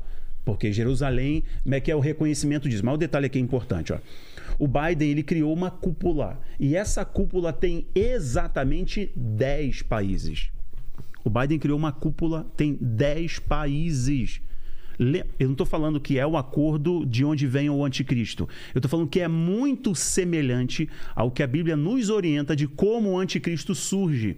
Então, os Estados Unidos, na nece- na necessidade de fazer a manutenção da geopolítica no Oriente Médio, de destacar a velha ordem que era influenciada naquele jogo ali do, do Catar, com o Irã, com a Turquia, que odeia Israel. A, a Turquia odeia Israel. Mas ali ainda está uma coxa de É, ainda tá porque uma a coxa de Turquia faz parte da OTAN. Sim. Então ela faz parte da OTAN. Tá, mas não tá, ela tá ligada à ali. Rússia. É, entendeu? exatamente. Ela tá de que lado, É, né? é. A Arábia Saudita, ela É. precisa dos americanos para segurar o Irã, porém Exato. ela também, né? Agora recentemente teve uma reunião no, no Egito, Uhum. entendeu? Que o Putin foi lá e o Putin foi lá para juntar os- as nações árabes da Liga Árabe a favor dele. No entanto, o Egito é a nação que, juntamente com Israel, está vendendo gás gás para Europa. a Europa. Então Exato. você vê, ainda as coisas não se definiram, É. mas está tá caminhando. Está caminhando. E a própria China está ajudando a reconstruir o Egito. isso. Agora, um detalhe aqui, um detalhe que é muito importante. Esse acordo de paz não é um acordo qualquer. Esse acordo de paz, ele vai ter que permitir que Israel construa o terceiro templo no Monte Moriá. E nenhum desses acordos tocou nesse assunto ainda. Por quê? Porque é um barril de pólvora. Claro, ainda não o terreno, o terreno está pronto para isso ainda. Entendeu? Não está pronto, mas eles estão evoluindo, evoluindo, evoluindo. Cada hora ganham mais um pouco. Outra questão, ele falou de questões territoriais. Existem os territórios chamados de territórios ocupados que ficam naquela região de perto de Jerusalém, né?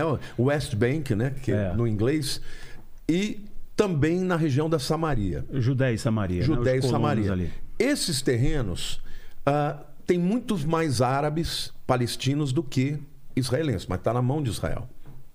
Então, nesse acordo, Israel vai ter que abrir mão desses, desses ter- terrenos, vai ter que reconhecer a Palestina como, como um país. A Palestina vai ter que reconhecer Israel como um país. Eles vão dividir Jerusalém a Jerusalém Oriental vai ficar na mão dos palestinos, dos árabes, e a ocidental vai ficar com Israel.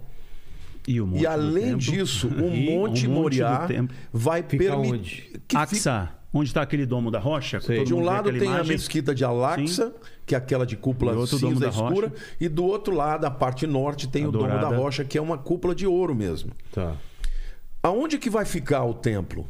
O templo não vai ter que derrubar nenhuma das duas estruturas, ele Eu vai ficar à concordo direita. plenamente, concordo Ele plenamente. não está embaixo nos escombros? Não, porque eu- isso é um erro de entendimento. Há aqueles teólogos e até mesmo arqueólogos que sabem que existe uma porta. Você vai em janeiro, você vai ver a porta chamada Dourada. Dourada, tá. Ela está fechada. Ezequiel diz que o Messias ia entrar por ela e quando ele saísse, a porta seria fechada até que ele voltasse. Agora, detalhe: quando Suleiman Magnífico entrou Uhum. lá em 1517, ele ouviu dizer que o Messias ia passar por lá, ele, Ele fechou, a ele porta. fechou. Então, sem querer, ele estava cumprindo a profecia. e botou um cemitério árabe lá, porque um, jamais um, Um rabino judeu, ia é, pisar é, em terra exato. de morto. Ele cumpriu a palavra. Em 1967, na Guerra dos Seis Dias, Lá o- que você fala é onde? lá em Jerusalém, Jerusalém. no muro Hum. oriental, tem uma porta que você vê claramente, ela está fechada. Mas lá era a porta por onde só o sumo sacerdote Não é, entrava. não é onde vai ser construído então o templo. Não, eu vou chegar lá. Isso é só para você entender. Tá. Por quê? Porque o sumo sacerdote ele entrava uma vez por ano no Yom Kippur por aquela porta. No dia em que Jesus veio no domingo de Ramos, que ele desceu a- a- a- o Monte das Oliveiras, ele entrou naquela porta, montado num jumentinho, E a como Zacarias multidão falava. aclamando, né? E Zacarias, que escreveu 500 anos antes, disse que o Messias entraria e depois que ele entrasse e saísse, seria fechada e nunca mais ela seria aberta até que ele voltasse. No ano de 1967, o rei Hussein da Jordânia, ele queria fazer dali um complexo hoteleiro bem naquela região. Só que, para se cumprir as escrituras, a guerra estourou, os judeus tomaram aquele monte e não ficou, continuou fechado. Tá.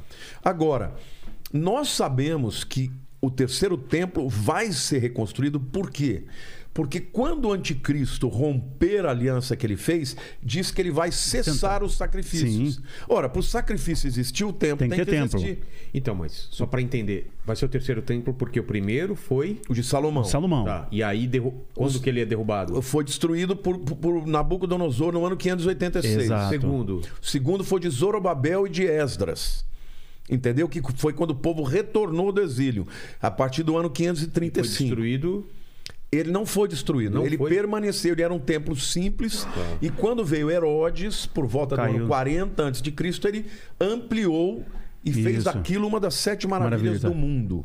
Foi destruído no ano 70. Só que né? no ano 70, o general Tito entrou Uhum. e destruiu tudo, porque tinha havido uma grande revolta dos Zelotes a partir do ano 66 e ele destruiu Exato. tudo, como Jesus profetizou no sermão do- de Mateus 24. Conforme Daniel profetizou em Daniel 9. Agora, Daniel disse que quando houver a tribulação, os sacrifícios vão ser feitos de novo. E pra ter sacrifício, tem, Tem que ter o templo. Claro. Hoje, para você ter uma ideia, já existem judeus de famílias eh, sacerdotais, eles têm o nome em Cohen.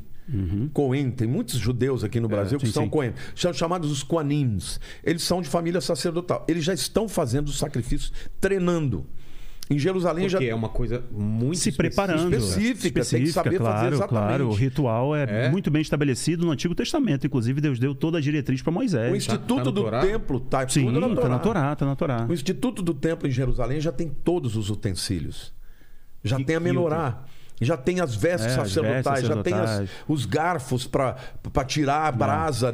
Mas tem tudo isso já. Tá toda precisa da- ritualística. Da, Arca da Aliança. Só falta a arca. É. Então. Alguns dizem Que que, é um ela já, já é. sabe onde ele está. É? É. Eu ouvi falar que é na Etiópia. né? É, papo Não, isso. é aquele templo na Etiópia é uma grande especulação. Tem É. até material da History Channel Isso. sobre isso, mas já é especulação. Não sei. Bom, pode ser que até construam É, outra. tá. Mas o fato é que quando esse acordo for feito, ele tem que ter sete anos. Eu sempre digo, gente, você quer saber quando o acordo é o de verdade? Vai ter que é clara. permitir que se construa o templo e vai ter que ser de sete, Sete anos, exato. Aí quando você falar, pô, é o cara que está liderando esse acordo, é o cara, é o bicho. É ele. Eu creio que quando a gente olhar e perceber que nós vamos ver ele, entendeu? Nós vamos, ele vai ser revelado para nós. A igreja vai ser retirada. Entendi. O Rafael crê diferente, e eu, eu Ok. espero que eu esteja certo. Não, eu espero que esteja errado. eu quero Mas estar errado. eu tenho que ser Aham. honesto e tenho que dizer que o outro lado tem pontos muito interessantes e fortes.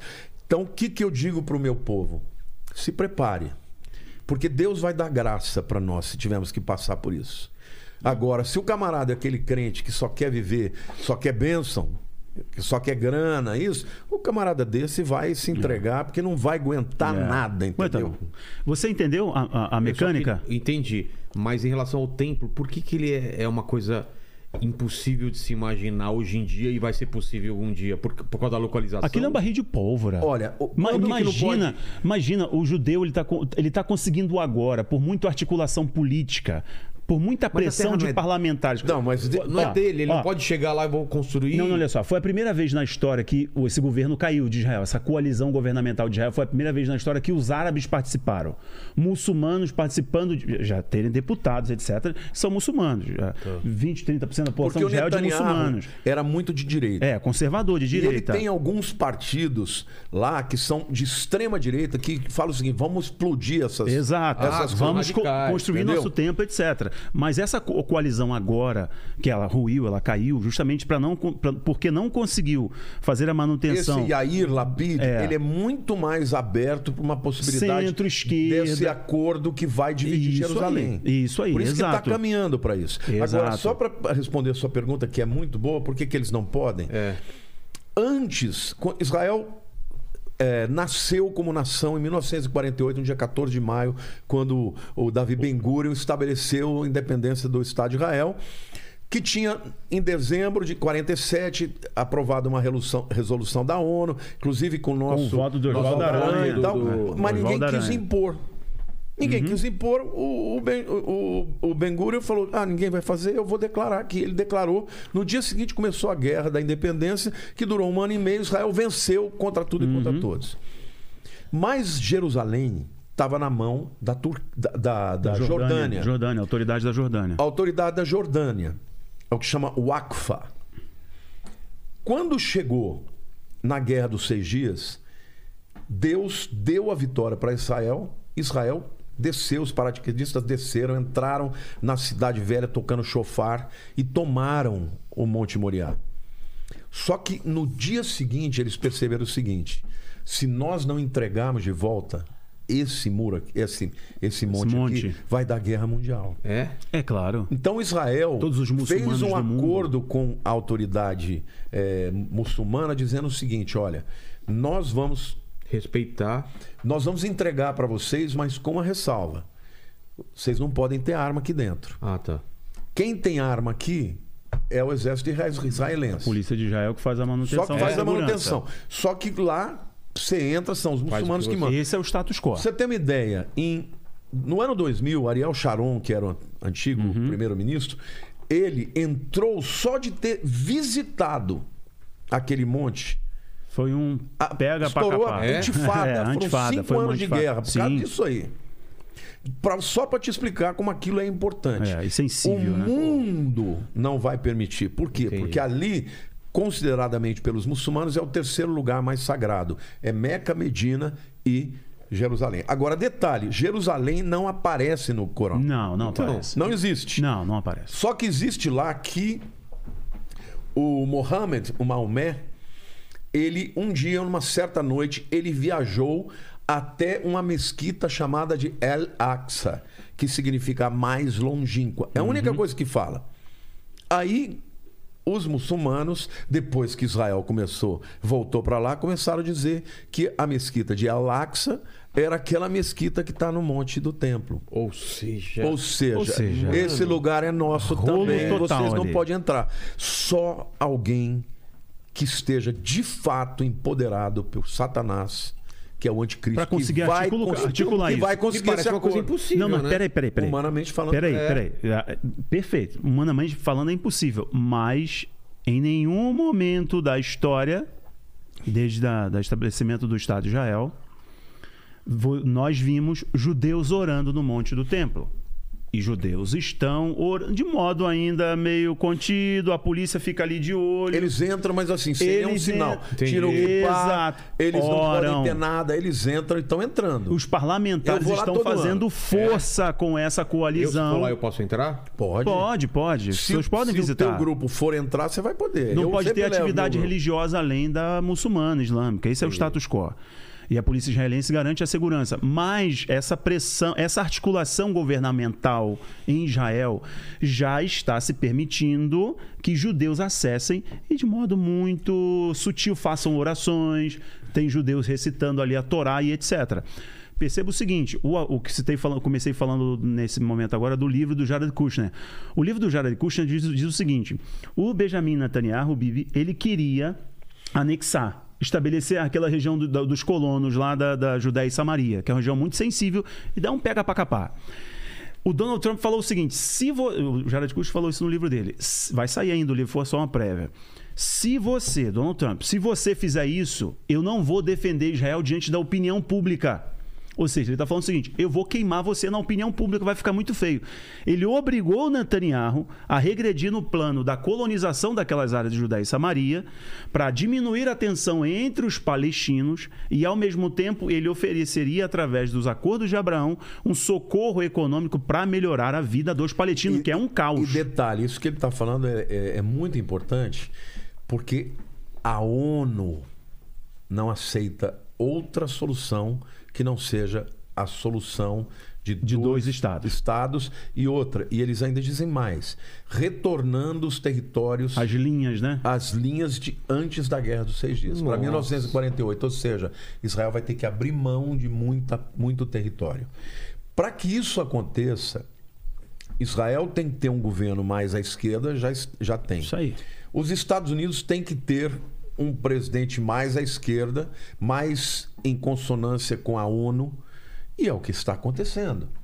Por isso que eu estou dizendo, é aquela coisa, eles vão devagarzinho, o gato está subindo no telhado, o gato isso caiu do telhado, daqui a pouco o gato morreu. É isso aí. Entendeu? Isso tudo está caminhando. A geo... Agora, paralelamente, essa guerra no mundo caminhando. Eu creio que primeiro vai acontecer uma guerra mundial, que, na minha opinião, é a guerra de Gog e Magog. Entendeu? Essa É guerra. o Armagedon ou não? Não. É a guerra, São guerra de Gog e. Magog. Que está lá em Ezequiel 38. Essa guerra vai causar um caos no mundo, que é o pano de fundo necessário para se fazer um acordo de paz. Magog são esses povos que se alinham. Nós estamos falando de Turquia, Tá. os persas Irã. estarão inclusos aí, né? Ah, Estamos falando de Isso são Rússia. citados pelo nome. Pelo nome. Tá? Pelo Ah, é? São nome os nas- descendentes de Jafé. Entendeu? Tem, eu tenho um- um- uma pregação que, que eu dou todos os nomes, fiz um estudo extenso da etimologia e tudo. Ou seja, quando você vê esses caras, são todos esses que estão hoje Sim. aliados. Rússia, China, Turquia, Irã. Índia também, não? Não. Índia não. Não, Índia está do outro lado. É, tá né? do outro lado. A Índia está com os Estados Unidos. Tá. É. Então, agora, você vê que coisa interessante. A Pérsia foi a nação que permitiu que o povo de Israel que estava no exílio voltasse. Sim. Então, quando Ezequiel profetizou, ele falou de uma coisa que na época era um, um oxímoron, né? um É. paradoxo, É. uma contradição. Por quê? Porque os persas é que libertaram o povo. Falaram: pode voltar, nós te damos dinheiro, te damos cartas. E aí, Ezequiel escreve que no futuro os persas estariam ligados a Gog e Magog para invadir Israel. Então você vê como Deus é tremendo. Deus Em um conhece período de paz, um período de relativa É. paz. de né? relativa paz. Então, quando você olha toda essa galera que está envolvida em conflito de China com Taiwan, é, Rússia É, com o eixo de Ucrânia, Magog se é, alinhando. Irã, é tudo o eixo de Magog, entendeu? Então, na minha opinião, vai acontecer essa guerra mundial que vai ter consequências mundiais, Gog, Gog e Magog, que vai tentar invadir, vai invadir Israel e Deus vai intervir. No final disso é que vai haver um, um acordo de paz. E nesse acordo de paz, Israel vai estar, sabe, muito fragilizado, embora vai ter uma vitória acachapante da parte de Deus. O povo vai estar falando: nós precisamos de paz. Então, cada um cede um pouco. Israel, cede um pouco. Olha, você vai ganhar o direito de construir o seu templo. Pensa, lá em Abu Dhabi já as três religiões juntas. É. Por que não? Os muçulmanos adoram na sexta, os judeus no sábado, os cristãos no domingo. Mas é claro, não- ninguém atrapalha ninguém. Ninguém atrapalha ninguém. Quando o livro de Apocalipse fala para o anjo dar uma vara de medir para João, fala assim: olha, você meça o templo, mas você não entre na parte dos gentios, porque eles têm o direito por 42 meses. O que quer dizer isso? 42 meses são três anos e Três meio. anos e meio. É a Ah, metade lembra da tribulação, a é parte. isso aí, né? da grande tribulação. Aí ele diz assim: você pode construir, mas não entre na parte dos gentios. A parte dos gentios é que são as duas mesquitas lá. Olha como Interessante. né? Deus As vai revelando até isso. Ó, vai poder construir o terceiro templo. No passado, aquele monte inteiro era do povo de Israel. Quando Salomão eh, construiu, era um monte mesmo. Quando Zorobabel e Esdras construíram, continuava o Uhum. monte. Quando veio Herodes o Grande, ele fez uma. Ele aplanou? Aplanou. planou tudo. Aplanou. Entendeu? Embaixo tem arcos maravilhosos, é uma obra de construção extraordinária. E ele diz que no futuro eles vão poder construir mas não o templo, não o lugar todo. Eles vão ter que permitir que a parte dos gentios e para o judeu, goi, são as outras nações. Os goim, né, que são os gentios, são as outras nações.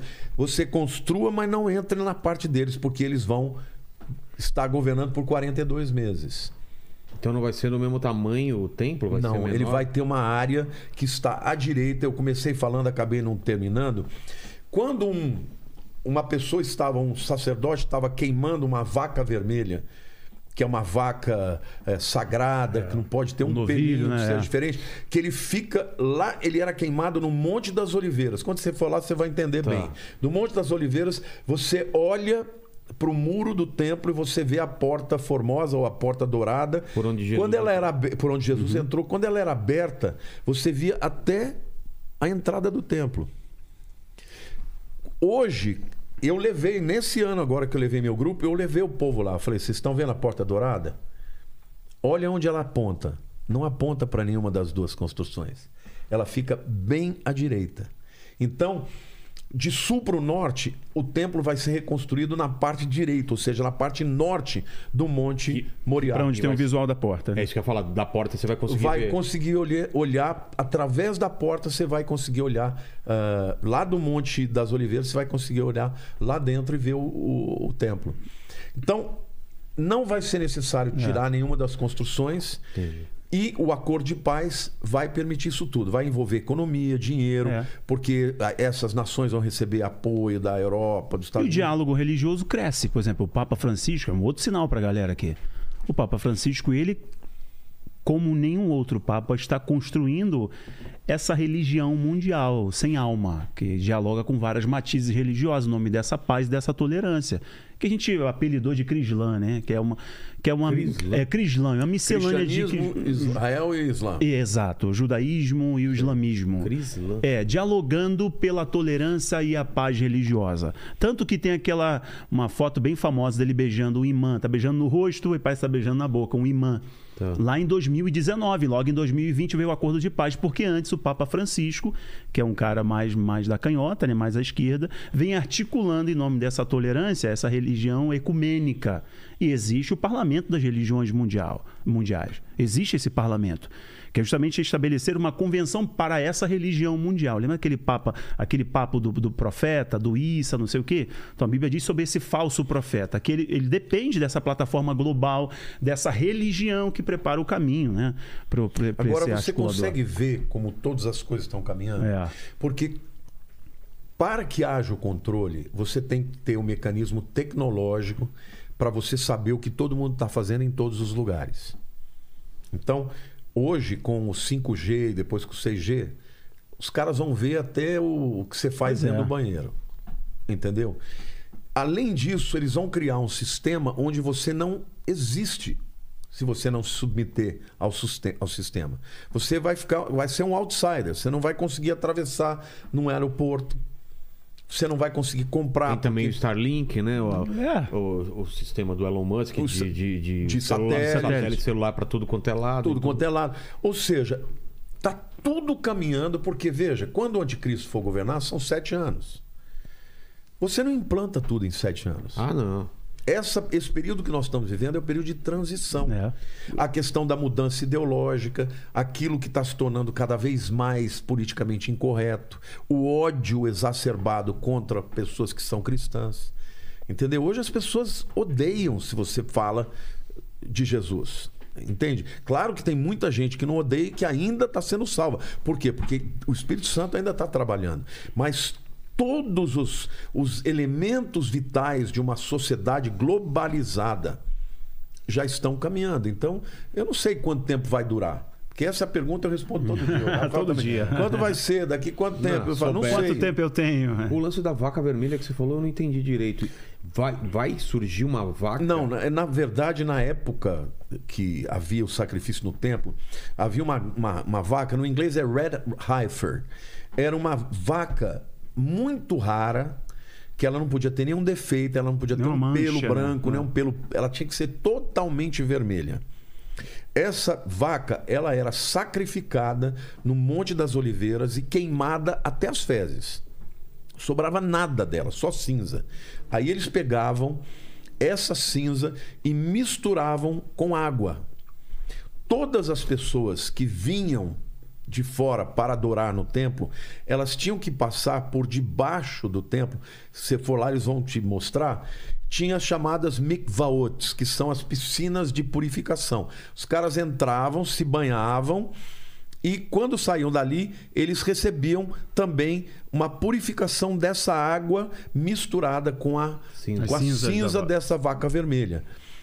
Sem isso, eles não estavam purificados para entrar na área do templo. E detalhe: hoje em Israel já se desenvolveu essa vaca vermelha, porque não existia mais. Como desenvolveu por cruzamento? Eles por cruzamento, cruzamento, por cruzamento. até chegar uma vaca que fosse Exato. absolutamente Mano. vermelha. Isso é fato, Lene, viu? Lene, Isso é fato. Isso é fato. Os caras fizeram uma vaca vermelha. É. Dá pra dar medo ou não dá? Total, o caminho é estreito. Isso é fato. É mesmo? É fato. Então tá tudo. Eles estão crendo. Olha, eu entendo bem o hebraico e leio bem o hebraico. Eu fui para Israel e eu tô vendo em todo lugar um cartaz. Você vai para lá, você vai ver. Um cartaz de um. Como um rabino com um chapéu assim, escrito em hebraico, eu leio, né? Ah, Hamesher Hamelech Yehi. Eu li aquilo e falei: o Messias, o rei Messias já veio? Ué. Eu perguntei para um taxista. Eu acho que não sei se o Ramon estava comigo. Eu perguntei para o taxi, taxista, falei: escuta, o que é isso? Porque os caras não acreditam que ele. o Messias, o rei já veio. É. E o cara desconversou. Hum. Ele não respondeu, "Ah, não sei o que lá. Eu achei escrito em todo lugar que a gente ia. Às vezes, durante a noite, a gente saía do Mas hotel. vendendo algum produto? Não. Não, é cartaz pregado em tudo quanto é lugar, em ponto de ônibus e tal.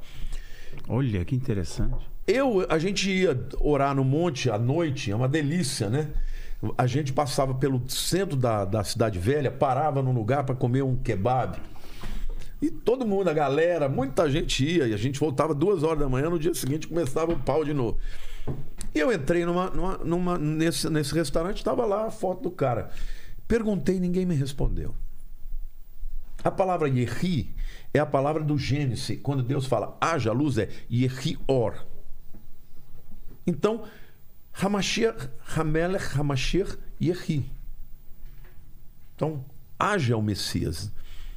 Aí, quando a Aline, não sei se você conhece a Sim, Aline, Aline do- de- Aline do com canal Israel, Aline né? de Israel, eu perguntei para ela, falei, Aline, eu li isso aqui, o que, que é isso? Ele falou, não, existem alguns, alguns judeus que acreditam que o Messias veio. Já veio. Só que esse cara morreu. Então hoje, Não foi Cristo. não, eles Não, não, não, creem no Cristo. eles não creem em Jesus. Eles estão dizendo que o Messias Veio e morreu. veio e morreu. Só que eu falei, mas ele morreu. Ela falou, é, mas os ortodoxos, eles creem que está muito próximo à vinda do Messias. Então eles estão falando que é por questão É de próximo. que é muito próximo. Sei. Então você vê, biblicamente falando, eles não vão crescer, crer no Messias de verdade, eles vão crescer no falso, No vão crer no falso. falso. Sim. Entendeu?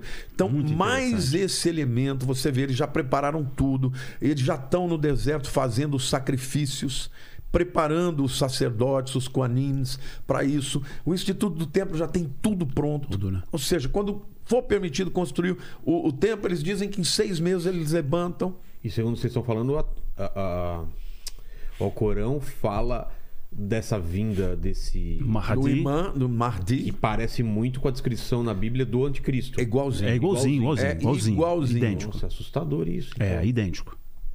Tem todas as características. E o Islã também fala de uma marca na testa, viu? Sério? Sim, Relacionado a. Relacionada ao trabalho do Issa, que vai convencer as pessoas E a você quer ver?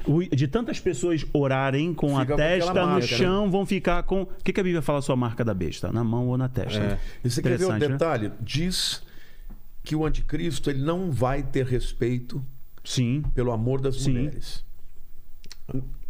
Ele vai ser um cara que não respeita as mulheres. Qual é? Na Bíblia Opa. fala isso? Fala, sim, sobre o Daniel, anticristo, sim. Qual a religião que a mulher é Tá na cara. em segundo plano? É. Outra coisa, diz que vai matar por decapitação. Qual a religião que precisa mata pensar por muito, né? decapitação?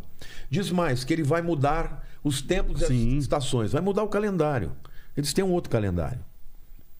Então, ah, existem aqueles, né, como ah, os adventistas acreditam que a mudança do calendário tem a ver com sábado É, para o domingo. é, é. Eles Mas é acreditam outra um decreto dominical. Eu É. não penso assim. Também não, também não. Tá? Porém, a gente tem alguns sinais. Fala que ele vai ser um, um cara de boca grande, blasfemo. Entendeu?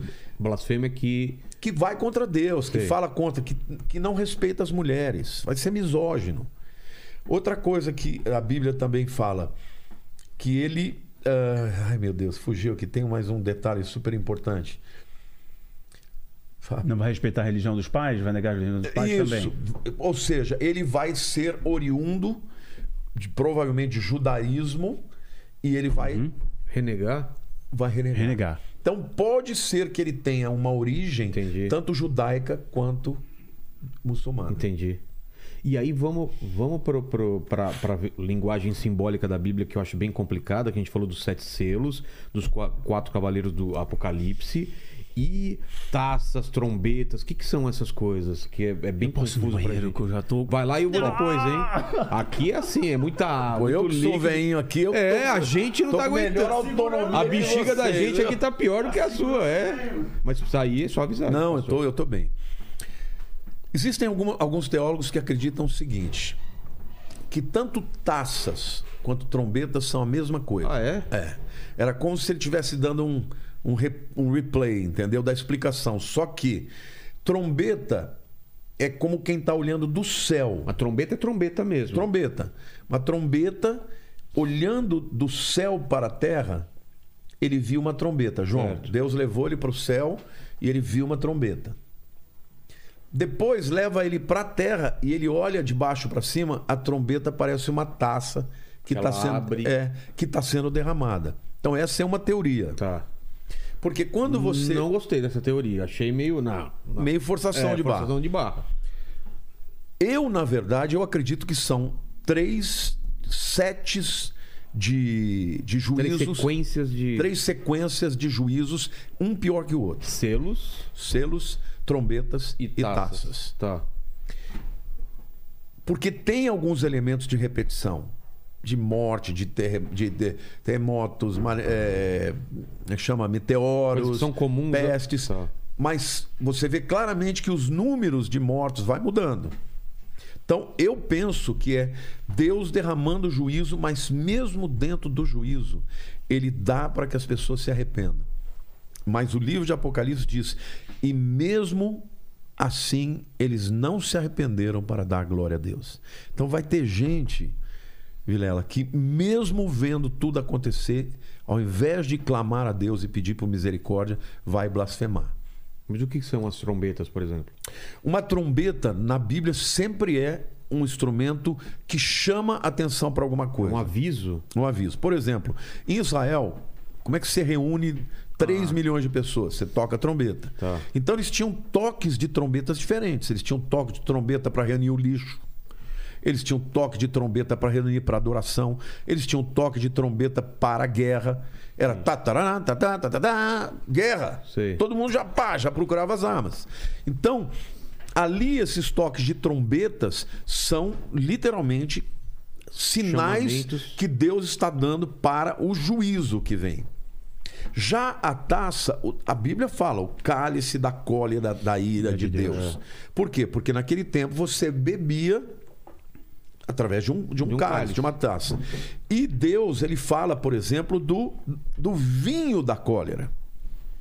Então, ah, ele fala de pisar o lagar. O que, que é O que, que é o lagar? É um lugar onde você botava as uvas, As uvas, e ah, as pessoas pisoteavam Para fazer o vinho. para fazer o vinho. E Deus, quando ele fala dessa última parte da tribulação, ele compara isso. Ele fala que as pessoas serão esmagadas como as uvas. E o vinho que vai sair dali é o vinho É um- da é cólera do Deus vivo. É comparado ao sangue das pessoas. Volta Então, aquele papo lá do controle de Deus sobre os eventos, né? então veja, vai ser um tempo que nunca houve igual. A Bíblia diz que nunca houve Nem haverá, igual. né? E nem jamais haverá. Então, é um período em que Durante dois mil anos, Deus manteve a sua graça. E hoje, para você encontrar salvação, basta você dizer: Eu sou pecador, Senhor, eu reconheço. Se arrepender. Aceitar Cristo. E eu quero. Jesus como meu Salvador. A Bíblia diz que pela graça sois salvos, mediante a fé. Isso não vem de vós, é dom, dom de de, Deus, Deus. não de obras para que ninguém se glorie. Ninguém merece a salvação, mas quem reconhece que precisa de um Salvador é salvo. E eu estou dizendo que nós estamos vivendo na última grande colheita. Ô Vilela, eu não me lembro, perante Deus eu estou falando, da última vez que eu preguei na minha igreja que não houve salvação. Eu não me lembro. Não consigo lembrar. Qualquer culto, Sempre tem eu alguém... faço um apelo, tem pessoas se salvando. É uma coisa extraordinária. Então estamos vivendo essa última grande E colheita. Deus está separando os seus. Está separando. Ele tá separando Quando o os seus. último. Ele está converter. separando os seus, Léo. Ele está separando o seu povo. Ouviu, Pa- Paquito? Não, eu não tenho culpa de nada. Não, não, tô falando, eu não tô falando nada. A igreja é comparada à noiva de Pastor, Cristo, é. né? E isso é tão bonito. Então, é comparada à noiva e vai ser um casamento. Dragão, noiva. O que, que, que é usado de simbólico no, no, no Apocalipse pra gente colocar? Bom, a- o dragão é o símbolo de Satanás. Tá. Satanás é a serpente, é o dragão. A Bíblia fala, chama a antiga ele, serpente, né? A o antiga dragão. serpente, o dragão, o diabo. Tá. Entendeu? O dragão é o diabo. O cordeiro, eu, eu- tem, tem bastante gente que, que divide sobre o cordeiro, né? No, no- no Apocalipse. Não, o cordeiro, na verdade, ele é um animal sacrificial, representa A Jesus. Cristo, né? É. João Batista falou, aí referia o a Cordeiro é. de Deus tira o pecado do de mundo. O Então sempre que é cordeiro, sempre vai ser Cristo. É, mas o, o falso profeta É. diz que ele é parecido com o cordeiro, mas tem chifre. Entendeu? É o que? Um bode? De um bode. É, é um enganador, né? É o enganador. Porque isso prova de que ele será um líder religioso. Entendi. Porque a figura do cordeiro é a figura de um eh, de alguém que está se tornando um instrumento para o sacrifício. A igreja é representada no Apocalipse por qual figura? A igreja é a noiva. É noiva? É a noiva de Cristo. Na- no Apocalipse fala dos casamentos, das bodas do Do cordeiro. O que, que seria a boda do cordeiro? É um- uma festa de... É uma grande festa que vai haver no céu de Jesus, o noivo, recebendo a sua noiva. Isso é Com maravilhoso. um povo Eu- eu redimido, a coisa mais eu linda, mais extraordinária. E é aí que está a esperança, é no casamento. É. E você quer ver uma coisa interessante? Jesus, ele, quando ele foi falar da vinda, em, em João capítulo 14, ele está preparando os discípulos para a morte dele e para a ida. Então ele começa, olha, não se turbe o vosso coração, crede em Deus, crede também em mim. E, e ele fala, eu vou para o Pai, vou preparar a morada e vou voltar. Isso é o casamento judaico.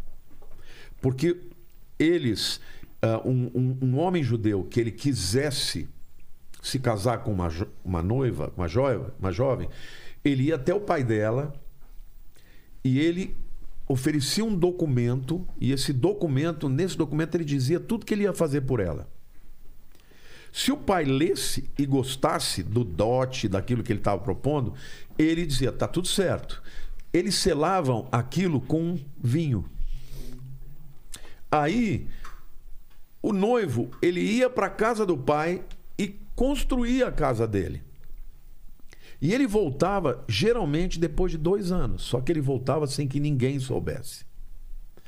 Quando Jesus senta com os discípulos na última ceia, ele disse: Esse é o meu pão, é o meu corpo. Tomai, comei e fazei isso em memória de mim. Este é o meu sangue. Tomai, bebei e fazei isso em memória de mim. O que, que ele estava dizendo? Olha, este é a nova aliança. Esse é o documento que é o Novo Testamento, é a, a verdade da graça, é o documento que eu estou deixando para vocês que são minha noiva. Eu vou para a casa do meu pai, lá eu vou preparar as moradas e eu venho buscar vocês. Entendi. Mas por que que ninguém sabe o dia e a hora? Porque o noivo chegava de surpresa. E ele pegava a noiva. Se a noiva tivesse se preparando para ser uma mulher digna, uma dona de casa e coisa e Vambora. tal, vamos embora. Se não- Se ela tivesse fazendo alguma coisa, estava desfeito. Entendi. Agora, detalhe: a festa do casamento judeu durava sete dias. Sete dias. E exatamente o termo, Sincronização, tempo né? sete anos da grande Da tribulação. Nossa. O pau vai estar comendo aqui e o casamento lá em cima, Jesus com o seu povo. Eu vi numa pregação uma vez, pastor, que falava que, posso estar enganado, mas a segunda, a grande tribulação, o Espírito Santo se retirava da terra e as pessoas iam crer pela, pela, pelo cérebro, porque estão vendo as coisas, mas não ia ter a manifestação. Isso é incongruente. É, mas existe esse papo, né? Sim, muito. Eu já ouvi. Existe, mas quem convence o homem do pecado, da justiça e do É, então. juízo? Só o Espírito. Sem Então ele, ele- como ele que é a conversão? Ele vai ter uma, uma forma diferente. Antes da descida do Espírito Santo em Atos 2. Só para deixar claro, o Espírito Santo ele, ele, ele vem pelo Pentecostes, né? Pelo, pela- Isso, Sim, sim. isso, isso. Sim, sim. E, a, e a promessa é que ele vai ficar aqui até o final dos tempos, é isso? Não, Qual que é a. é perto disso, mas eu tenho que te explicar. Tá. Jesus, quando ele prometeu o Espírito Santo para os discípulos, ele disse assim: Olha, eu tenho que ir para o Pai, Certo. mas eu enviarei um outro consolador que habita convosco, mas estará dentro de vós. Tá. No Velho Testamento, o Espírito Santo habitava no meio das pessoas. Sim, no meio, exato. Mas só. Ah, já, já existia? Sim, lá existem já- várias manifestações do Espírito Ah, Santo tá, no Antigo tá. Testamento, claro. Só que ele, por exemplo, habitava em quem? Nos profetas, em alguns reis. Ah, entendi. Entendeu? Por exemplo, Saul foi ungido, Sim, começou sim, a profetizar, falar em línguas, etc. começou a profetizar. Não era, não era um- uma coisa que todo mundo tivesse Não. Não, não, acesso. não. Era Davi falou alguns. muito sobre, né, imbuído pelo Espírito. Davi pediu no Salmo 51, por favor, não retire É, de mim o teu, teu espírito. espírito, exato. Porque o espírito só ia para algumas pessoas especiais, Tá. mas ele estava no meio. Jesus diz que eu vou para o Pai e enviarei o outro consolador que habita convosco, estará dentro de vós. O Espírito passou a habitar dentro das pessoas no dia do Pentecostes. Exato. Esse é o período da igreja. É a dispensação da igreja. Quando houver o arrebatamento, o Espírito não estará mais dentro das pessoas, ele estará no meio das pessoas. É assim que eu penso que É? vai acontecer na grande tribulação. As pessoas serão convertidas, mas o Vai Espírito voltar ao Santo que era no. vai voltar por quê? Porque a última semana tem a ver com Israel. Então vai vol- retroagir para o templo dos judeus. Então ele vai estar lá, as pessoas se converterem por ele, mas não vai habitar dentro delas. Agora, O pós-tribulacionista tem uma concepção Então- diferente, justamente porque não, a igreja estará aqui. Exato. Então tem ação do Espírito Santo. então, Dentro da. da- dentro e atuando a partir de nós. Então a igreja a igreja ela permanece guardada, assim como o modelo que a gente viu na saída do Egito, lembra da saída do Egito? Sim, então, sim. um modelo do que vai acontecer na grande tribulação é a saída do povo do Egito. Então, essa sinalização de que a igreja continua influenciando o mundo, Tá. inclusive para estes que vêm da grande tribulação. E nós, a igreja, influenciando o mundo nesse tempo de grande tribulação. Então, o pós-tribulacionista tem uma concepção um pouquinho diferente, É. porque a igreja estará aqui, o Espírito Santo estará aqui, portanto, há arrependimento, há conversão por causa do Espírito Santo. E aqueles é, 144 mil, não tem esse. é, Tem. O que- Virela tá mandando tudo. Ah, não! O cara não é fraco, não. ei, ele sabe ei, de tudo. ei, ele sabe ei, de tudo. ei, eu É tenho. impressionante que eu assisto muito ele, ele sabe de tudo, de tudo. De tudo. Eu me Isso é legal, isso é legal, isso é legal. E ainda não, não acionei meu ajudante, O ajudante. gospel aqui. Como que é aquele É, rapaz só que fala de. Cantor, né? Um, um gordinho que fala careca, que fala O Sérgio Sacani? Sa- Gostei demais dele. Estará aqui segunda de novo, porque também é um assunto que, que muito eu gosto. Nossa, é muito inteligente. Ele é muito inteligente. muito dele. Onde, que onde entra os 144 mil no 144 Apocalipse? mil, a Bíblia fala claramente que são 144 mil judeus. Que vão voltar. 12, não, nascerão lá. Não vão voltar, eles nascerão, são jovens ou Ah. homens que não nunca tiveram relação sexual com ninguém, são castos e eles existirão para pregar o evangelho para o mundo, mas sobretudo para os judeus. Mas com uma visão de que Cristo já Crendo veio. em Cristo. Cristo é o Crendo em Messias. Cristo. Cristo é o Messias. Não, eles vão pregar Cristo é o que Messias. Jesus é o Messias. Exato. Ah, Yeshua É Hamashiach. Yeshua HaMashiach. Jesus o ungido, né? mas esse número é um número simbólico? Eu creio que não. Eu acho que é um número selado. Existem mesmo. pessoas que falam sobre o simbolismo desse, desse número, né? É, porque na verdade o número 12 é um número É. simbólico, representa É. o Aí é, governo. tem- é múltiplo de 12, né? Não, mas eu 144. creio que, que que Ok, são eles ok. mesmos. São 144 Então não mil. seriam judeus que estão fora e voltariam para Eles vão se Israel? converter. Vão É? ser judeus. Como hoje já É. tem judeus. Eu tenho na minha igreja judeus que se converteram. Não, esse movimento que você falou de judeus que estão fora, É. estão voltando, é parte de um outro desde De da sinal? De um sinal de, da reunião de Israel. Isso é profecia do Antigo Esses Testamento, 144 inclusive. mil são específicos. Mas são específicos. Entendi. Eles são jovens ou homens que nunca tiveram relação com mulheres e eles vão proclamar que Jesus é o Messias. Eles vão pregar no mundo inteiro. Em que momento na tribulação? Na primeira metade Na da primeira grande metade, tribulação. Ô, Lene, você lembra de mais alguma coisa relacionada a isso? Ou o pessoal, Pessoal levantou chat alguma. É, Tem E, alguma- ah, Eu vou fazer um xixi, aproveita. Olha aí, hein? Tem algumas perguntas aqui do chat, eu vou co- continuar lendo aqui, ó.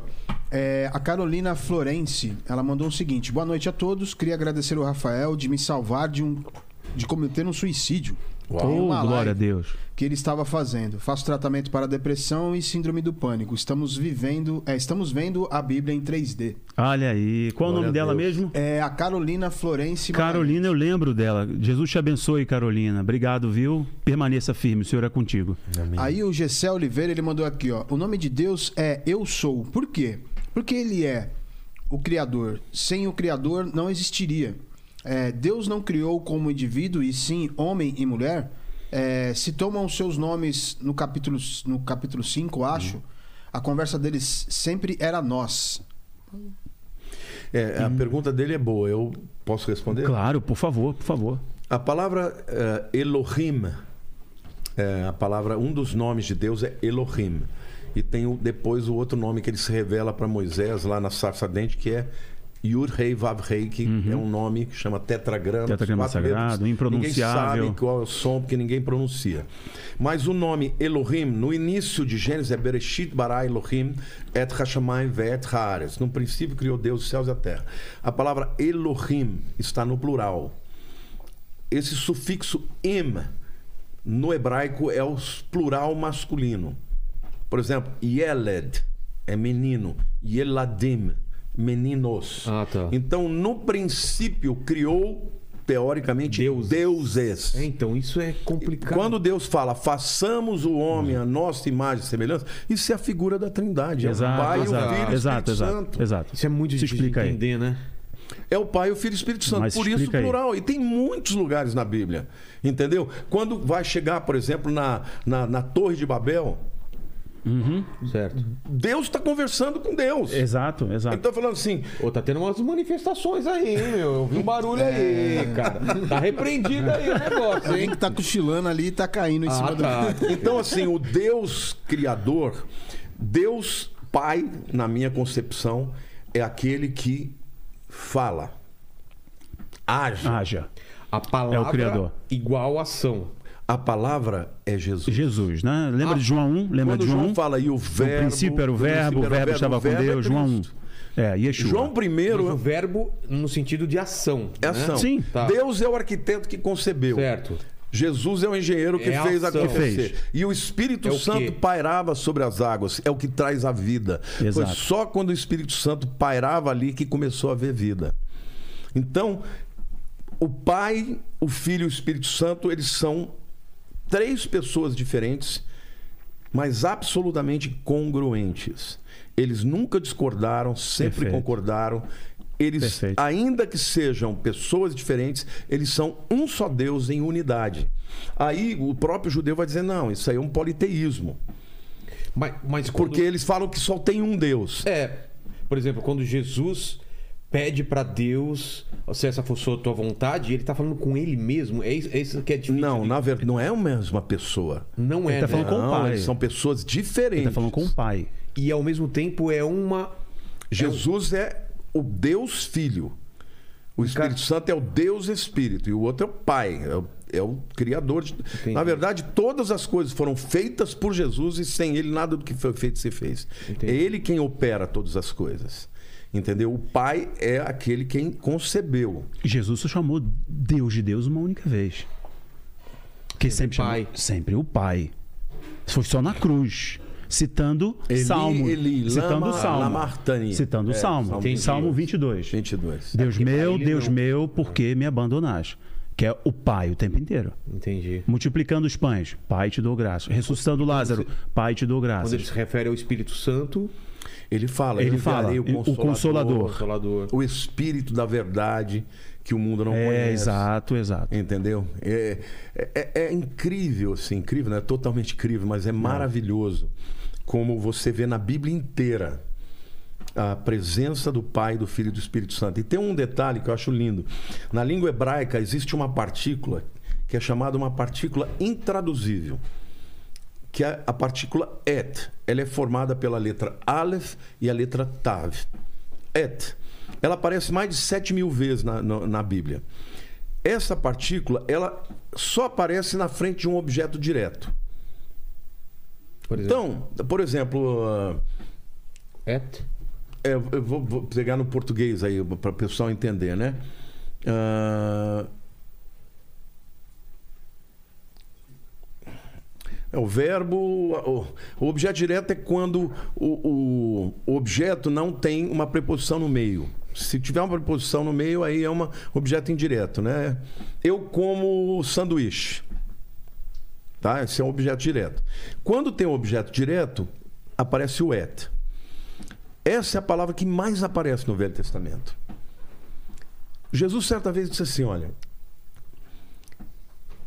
examinai as Escrituras, pois julgais ter nelas vida eterna. Elas testificam de mim. Detalhe: quando Jesus ele se apresenta no Apocalipse, ele diz: Eu sou o Alfa e o Ômega. Acontece que o Alfa e o Ômega são as primeira, a primeira e a última letras do alfabeto grego. Jesus não falou assim. Jesus falou: Eu sou o Aleph e o Tav. É. Eu sou o Et. Aleph e Tav juntos formam o Et. né? que bonito. e ele né? falou: Você examina a escritura. Elas falam de mim. Então, todas as vezes que aparece o, o Et, é Jesus. E tem outro detalhe: a primeira vez que eu vi, porque a letra, o alfabeto hebraico é uma coisa linda. Hoje nós temos o hebraico pós-Babilônia, pós o exílio babilônico. Então é uma letra diferente. Antes disso, eram desenhos. A letra Aleph, que é a primeira letra do alfabeto hebraico, ela é a cabeça de um touro. Porque ela representava força, representava é, um animal todo poderoso. O, o- o boi era o animal mais poderoso na cultura hebraica. A letra Tav é uma cruz. Olha a revelação que eu tive. Eu estava em Israel, no Museu do Livro, o nosso guia mostrando como era o alfabeto, e ele mostrou para mim o Aleph, que era a primeira letra, e o Tav, que era a última letra.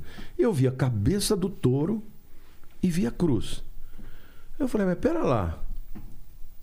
Jesus disse que ele é o, o Aleph e o Tav. Porque ele não falou em, em grego para os seus discípulos. É que o, depois o Novo Testamento É, foi, foi escrito escrito, em em grego para as nações gentílicas. Eu falei, mas Jesus está dizendo que ele é o Aleph e o Tav. Olha lá.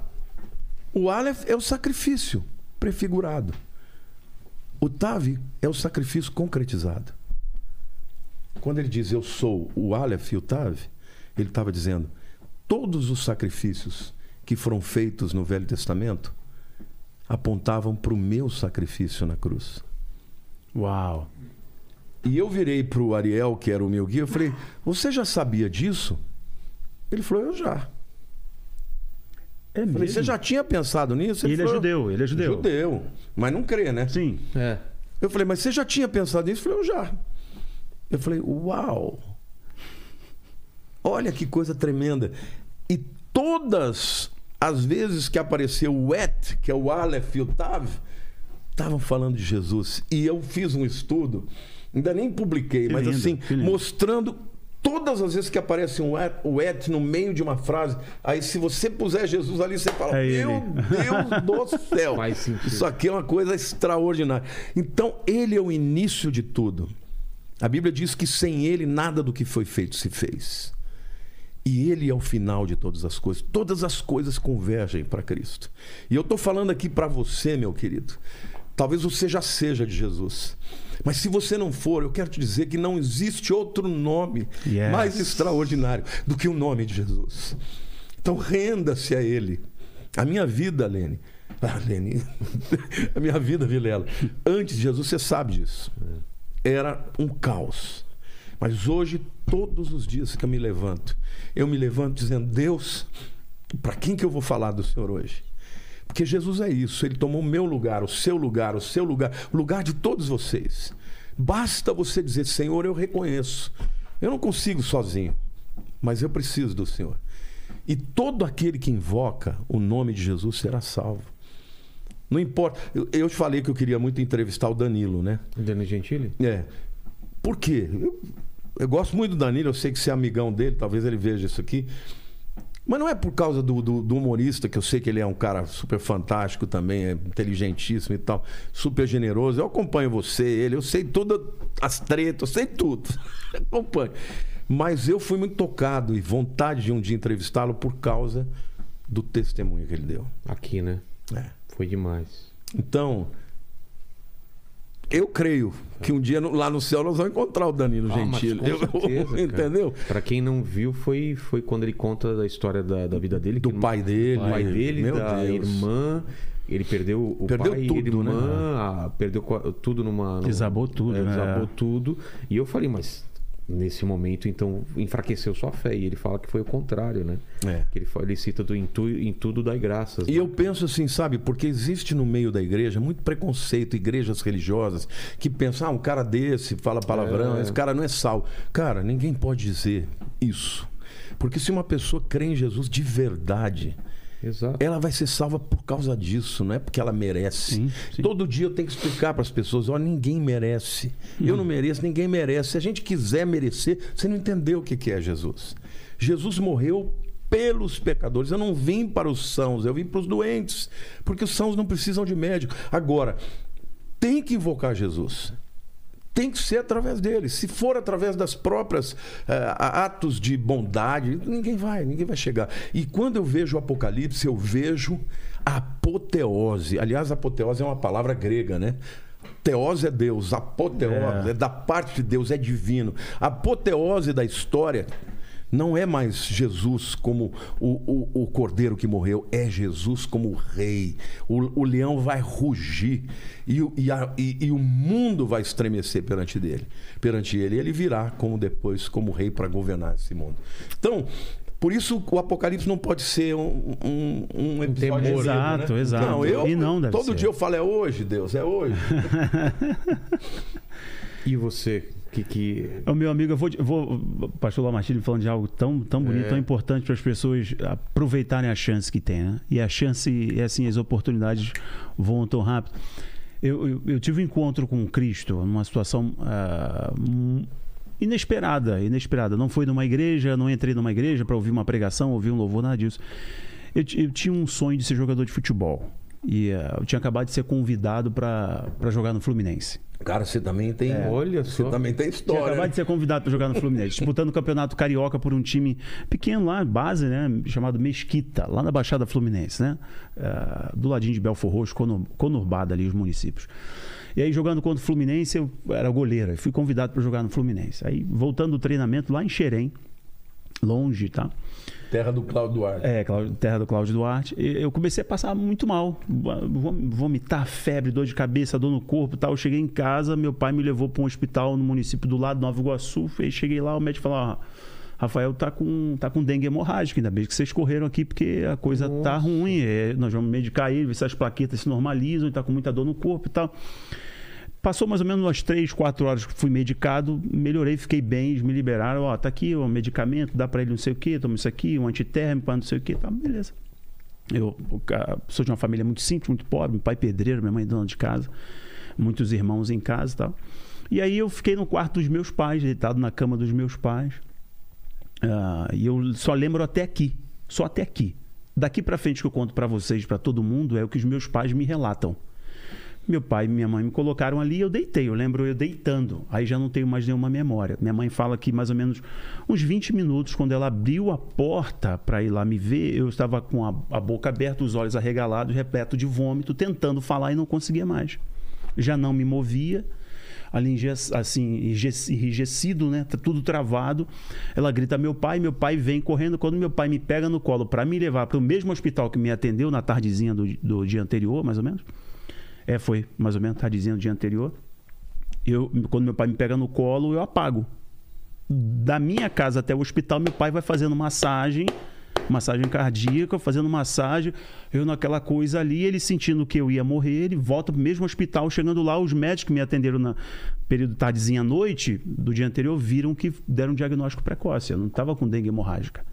Eu estava na fase terminal de uma meningite meningocócica. Meu Deus do céu. Eu já cheguei ali, já fui pro aparelho, já respirava com auxílio de aparelho, tendo insuficiência, parada, parada cardíaca e insuficiência respiratória. Que é a bacteriana, né? É. Que é a pior de É a pior. E eles ah, foi aquela correria, porque eles perceberam que foi um erro médico. Então, em questão de pouquíssimo tempo, o sonho de ser jogador, o sonho de mudar a realidade da família, o garoto mudar de vida, estava indo por água abaixo. Fiquei ali mais ou menos a, a- a madrugada inteira. Quando foi na parte da manhã, chamaram os meus pais e falaram: olha. Nós já ressuscitamos o Rafael várias vezes, ele está respirando com auxílio de máquinas, já estourou bolhas de sangue, que deu uma febre muito alta, estourou bolhas de sangue nas mãos e nos pés. Ele não pode ficar aqui, ah, nós não temos recursos. Foi em 97, o maior surto de meningite da história do Brasil foi em 97, eu estava na estatística. Eles falaram, Rafael, precisa ter- ser transferido agora com urgência, porque a gente não tem recurso para isso. Eu fui transferido dali, fiquei duas semanas ah, completamente entubado ali no Hospital Clementino Fraga Filho da UFRJ, lá no Rio de Janeiro. Quem é do Rio aí está me assistindo conhece bem. É, o UFRJ era um hospital meio que referência, tal, universitário. Duas semanas entubado, as bolhas de sangue apodreceram. Os médicos iam amputar as minhas mãos e os meus pés. Meu Deus. Dia 21 de fevereiro de Quantos você 1900. tinha? Eu tinha 16 anos, 15 para 16 anos de idade. O sonho de ser jogador estava indo embora. Eu, de 15 para 16 anos de idade. Eu lembro agora dessa cena. Eu, eu abrindo os olhos na UTI, não conseguia falar, não sabia quanto tempo eu estava ali, não sabia o que tinha acontecido, não sabia mesmo o que tinha acontecido, mas eu recuperei a memória.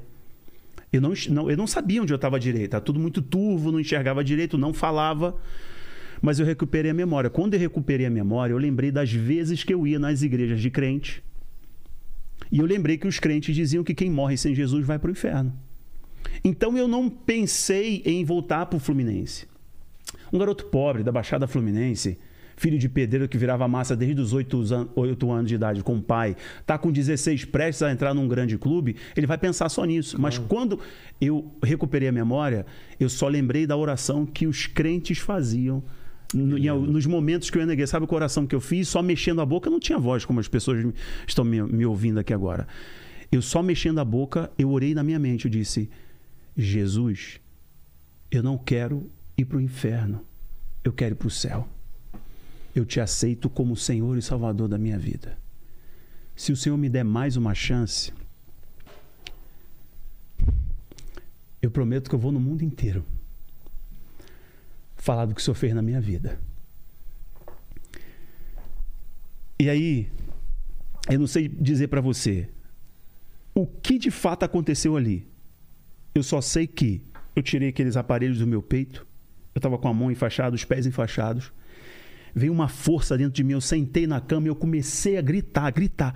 Só o Senhor é Deus, só o Senhor é Deus. Eu não sabia da glória a Deus, não sabia da aleluia, não sabia, não tinha evangeliquejo, tinha linguagem de crente. Glória a Deus, só o Senhor é Deus, só o Senhor é Deus, só o Senhor é Deus. Vem médico, vem universitário, o que aconteceu? Você está delirando? Você está delirando? Eu disse: não, não, não, não. Eu aceitei Jesus, ele entrou aqui e me curou. Aí foi uma doideira no hospital. Vem médico, vem universitário, vem médico, vem universitário. Fizeram, ligaram pro meu pai, ligaram pro meu pai e minha mãe. Corre para cá porque aconteceu alguma coisa com o Rafael, não falaram o quê. Meu pai vem de experiência religiosa, meu pai era, eh, tocava ah, tambores na Umbanda, etc. Minha mãe católica apostólica romana e tudo mais. Meu pai e minha mãe, quando entram, vê aquele monte de médico universitário ali ao redor da cama. Meu pai fala para mim até hoje que pensou que eles estavam estudando a causa do óbito. Putz. Porque ó, o- dias antes eles tinham falado pro meu pai que iam ampu- amputar as minhas mãos. Porque já estavam podres por causa da febre muito alta, estourou bolha de sangue. E meu pai, quando chega, vê aquele monte de gente, médico universitário, meu pai sai empurrando todo mundo e me vê sentado na cama. E essa cena é linda, olhar para toda a minha vida. Eu sentado na cama, meu pai olhou para mim assim, quando ele me viu conversando, o olho cheio de lágrimas, me disse: Filho, o que aconteceu? Eu disse, pai, eu aceitei a Jesus, ele entrou aqui e me curou. Meu pai dobra o joelho na minha frente, na frente dos médicos. Meu pai dizia que odiava crente, não quer ser de igreja, nada disso. Levanta aquela mão calejada de pedreiro e diz assim: Filho, então aceita Jesus agora também. Minha mãe dá a volta no outro lado da cama, dobra o joelhinho dela e fala assim: Filho, quando você se batizar nas águas, eu me batizo junto com você. Aleluia. Dia 18 de março de 1997, minha mãe descia as águas junto comigo. Eu já fui a mais de 10 países. Hoje eu tenho uma chance que é uma chance única de ter amigos como Pozella, de estar aqui com você, de ter um canal, de ter uma esposa maravilhosa, também ter um canal maravilhoso, ter dois meninos lindos. Mas eu falo assim, eu, eu tive uma chance de conhecer a Cristo no momento mais trágico que poucas pessoas têm essa oportunidade. E eu lembro que eu estava aqui eh, em Ubatuba, aqui em São Paulo, fazendo um show na época do Toque no Altar, um show grande, tinha muita gente. Eu estava nesse momento do meu testemunho dizendo assim, e eu falei, Cristo entrou ali e tal, e de repente veio o tecladista, bateu assim, o Júnior Amaral, que está hoje lá na Irlanda, ele bateu assim, falou, Rafael, tem um rapaz aqui, cara, que ele tá. Falou que nesse momento, show, 20, 30 mil pessoas. Rafael, ele, ele precisa falar, ele precisa falar. E quando eu olhei para trás, o rapaz não tinha metade de uma perna e não tinha um braço. Eu falei, pô, mas eu estou dando um testemunho que Deus me levantou da morte, eu estava desenganado. Ele falou, Rafael, ele está desesperado, ele quer falar, ele quer falar, ele quer falar, mas quando eu ia negar, o Espírito Santo falou para mim: deixa ele falar. No meio daquela multidão. Eu falei: vem cá, você quer falar? Vem cá. Na hora que o rapaz chegou perto de mim, ele começou a chorar, chorar copiosamente. Ele disse assim: Eu sei tudo que você está falando, porque eu tive meningite, eu perdi minha mão, eu perdi a metade da minha perna, Uau. mas hoje eu tenho a minha salvação. Meu amigo, Aleluia, foram mais de 200 cara. pessoas que creram em Cristo ali. Então, todo mundo que está assistindo a gente, ouviu a gente falar de apocalipse, de sinais. Eu sei que às vezes essas informações tendem a ser um pouco até perturbadoras para algumas pessoas que não conhecem a esperança que nós estamos pregando através desses sinais. Mas todos vocês estão assistindo a gente têm uma, uma, uma confiança, uma certeza de uma coisa: não rejeitem o amor de Cristo, porque no final de tudo é o casamento do noivo, que é Cristo, com sua noiva, que é você, Vilela, que sou eu, que é o apóstolo Lamartine. São todos aqueles que creram em Cristo. Olha que coisa linda e extraordinária. Jesus falando em João, capítulo 1, versículo 11, assim: Eu vim para os meus, os meus não me receberam. Aí o versículo 12 está falando dos judeus. Eu vim para os judeus. Os judeus não me receberam. O versículo 12, 12. de João 1. Mas, Mas todos... todos aqueles que creram em meu nome, eu lhes darei o direito legal de se tornarem filhos, filhos de Deus. Então é para mim, é para você, é para você, é para você que está me assistindo. Não perca essa chance, todo mundo está assistindo a gente. Não perca a chance de ter uma vida com Cristo. Às vezes as pessoas perdem a chance de ter uma vida extraordinária com Cristo por causa de um, um péssimo líder religioso que ele conheceu, por causa de um, ruim, uma experiência é, ruim de um, pastores, de pastores que, que, não foram poxa, honestos. Que... E Deus está dando agora essa chance para essa pessoa que está assistindo a gente. De repente tem até gente assistindo que está com uma arma na mão querendo um suicídio, Exato. querendo se jogar de um prédio, querendo tomar um remédio para acabar com a própria vida porque não vê mais esperança. Do começo ao fim a gente está falando de esperança. Olha, teve jeito para mim. Eu estava morto ele entrou lá. Se teve jeito para mim e hoje ele me deu um dom, eu posso cantar o nome dele, já gravei vários CDs, DVD, já rodei o mundo cantando, pregando. Hoje eu posso me comunicar com milhares de pessoas, assim como né, vocês, ele deu a gente, pra gente esse instrumento, você que está assistindo. Imagine o que ele pode fazer na sua vida. Eu né? queria aproveitar esse gancho, Vilela, porque um dos sinais que nós estamos no tempo do fim é exatamente o fato de que Jesus disse que o evangelho seria pregado no mundo inteiro. Eu sempre tive uma interrogação. Falei, como é que isso é possível? Como é que nunca vai ter missionário suficiente uhum. para ir para o mundo? E hoje, quando nós estamos aqui falando para milhares de pessoas, essa palavra que está aqui, ela vai continuar repercutindo no mundo inteiro. Você sabe que eu tive na Europa, eu tive na Europa depois de Israel. Eu cheguei lá, muita gente falou comigo na Itália. Eu te conheci no podcast do Vilela. Poxa, uau, uau, Você não tem ideia de quanta bonita, gente né? falou isso para mim. E eu fico pensando, olha, às vezes as pessoas não entendem que Deus é muito maior do que as nossas concepções. Nossa. Porque você é um cara muito generoso. É, você tem esse dom. Eu gosto muito de assistir os podcasts. Você é um cara que recebe todo mundo, mas você tem uma, uma grande qualidade. Você sabe ser o coadjuvante quando você traz o seu convidado. E você é muito educado, você, tra... você entra na pilha, você, você deixa o cara se expressar. E por isso você tem um, um público vastíssimo, de, de A a Z. É. Yeah. E quando você traz pessoas como nós dois, que somos é, crentes, né? Eu sou um pastor, meu objetivo é falar de Jesus.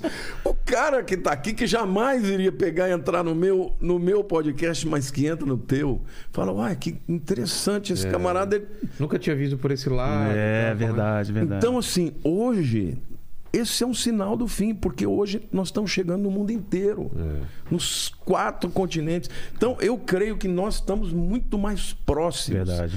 As pessoas falam, pastor, você acha que nós somos a geração do fim? Eu creio. Isso é um Eu dos temas também. Eu que eu também. queria falar. Porque é um dos sinais. Você sabe que certa vez Jesus estava respondendo para os discípulos qual seria o sinal da vinda dele. Ele falou: Olha, vocês observam a figueira. Quando a figueira está florescendo, está próximo o verão. O verão. Tá. Bom, por quê? Porque uma, uma árvore ela floresce na primavera. Primavera vem antes do verão. E Jesus falou: quando vocês veem a figueira florescendo, está próximo o verão. Aqueles que virem a figueira florescer, não passará essa geração sem que eu venha.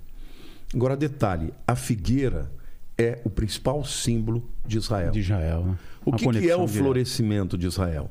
Na minha opinião, não é só 48 Não é um evento só, se né? tornou Nação. mas a partir de 1967, Concordo. quando Jerusalém voltou a mão para a mão do povo judeu. Então ali para mim começou a última geração. Então eu creio que nós estamos na geração Próximos que vai ver Jesus verão, né? voltar. Do verão, que é a volta dele. Ele diz: É. quando vocês virem a figueira florescer, não passará essa geração antes que eu venha. Então, eu creio que nós estamos mais próximos do que podemos imaginar. As pessoas perguntam: quantos anos? 10, 20, 30? Pode ser. Por quê? Porque estas coisas que precisam estar prontas têm que acontecer. Então, você ainda vê muitos focos de resistência. Por exemplo, os Estados Unidos, pode escrever o que eu estou te falando. Não vai acontecer da vinda de Jesus antes dos americanos deixarem de ser a nação Sim, hegemônica desse- do mundo. Que essa ordem tem que passar, né? Essa nova ordem, ela não é uma ordem que, embora a OTAN, embora as nações da Europa, do ponto de vista comercial, ainda dependam dos Estados Unidos, mas o que os Estados Unidos representam é tudo contrário à Europa. E quando você vai para a Europa, ninguém mais fala de Deus. Nos Estados Unidos, ainda que tenha muita gente apostatando, ainda tem muita gente invocando a Deus. Ainda tem muita gente, sabe, orando. Então, eu creio que nós vamos ver o Império Americano cair. Outro dia assisti um podcast, não me lembro o nome, de um, de um escritor falando ascensão e queda dos Estados Unidos. Eu achei muito legal. Tem até o nome de um livro que eu comprei, não li ainda, porque fala exatamente Fala tudo. Ah, então, eu creio que nós vamos ver a queda dos Estados Unidos, o fortalecimento desse, eh, de- dessas etnias em torno da ONU, Uhum. em torno desse acordo com as nações árabes, e estamos nessa, nessa direção. Tem um historiador, o Eric Robesbaum, que ele fala exatamente nessa linha sem nenhum viés bíblico. Ele fala: o século XIX será da Europa. Foi. O século XX dos Estados Unidos. E o século XXI será da China. Ou seja, ele está falando de um outro país que representa esse desafio da ordem, que quebra essa hegemonia. Né? Então não tem como ah, derrubar esses, esses pilares da civilização ocidental sem realmente derrubar esse cabeça. Ó, vou dar um exemplo aqui que é secular, é ah, negócio de secular e, e- e- e cristão para mim. sacro, né? É, é sacro para mim não cola muito não, tá? Mas enfim, só para fazer distinção. Um clipe, ele é, ele é, é para quem gosta de música de rock mais pesada e tal, eu não curto tanto, mas como músico acabo ouvindo, mas eu fiz uma análise no canal sobre aquele um clipe do Iron Maiden, que é Writing on the Wall, escrito na parede, que ele pega a festa de Belsazar, né, no livro de Daniel, e ele mostra exatamente a passagem dessa ordem, como os globalistas fizeram a China e outros impérios e sistemas ah, mais totalitários para derrubar um essa ordem e para surgir uma o- nova ordem no final. Qual que é, a figura mais importante na China? Qual é o animal que representa a China? Ixi. O dragão E quem dragão, é. o- é. E quem que é o dragão? é o próprio caído.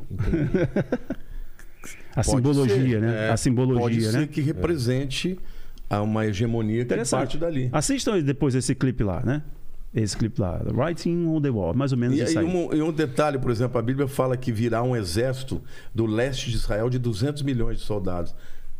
Ó. Num tempo que o mundo não tinha 200 milhões de pessoas. Exato, exato, exato. Então, assim, tá, tá, tudo, tá tudo acontecendo, meu amigo. Tá chegando. É isso ou tem algum assunto importante pra ser levantado? Ó, tem uma pergunta aqui da. Cadê? Deixa eu achar aqui, que ela passou a live inteira fazendo e agora, na hora de eu fazer a pergunta, a pergunta Sumiu. sumiu, aqui. a live inteira ela tava fazendo a mesma É, pergunta. é, ela fez a mesma pergunta e é o seguinte: ela tá pedindo pra falar sobre a cidade de Neon. Hã? É, Deixa eu achar aqui, caramba. ca- ah, aqui, ó.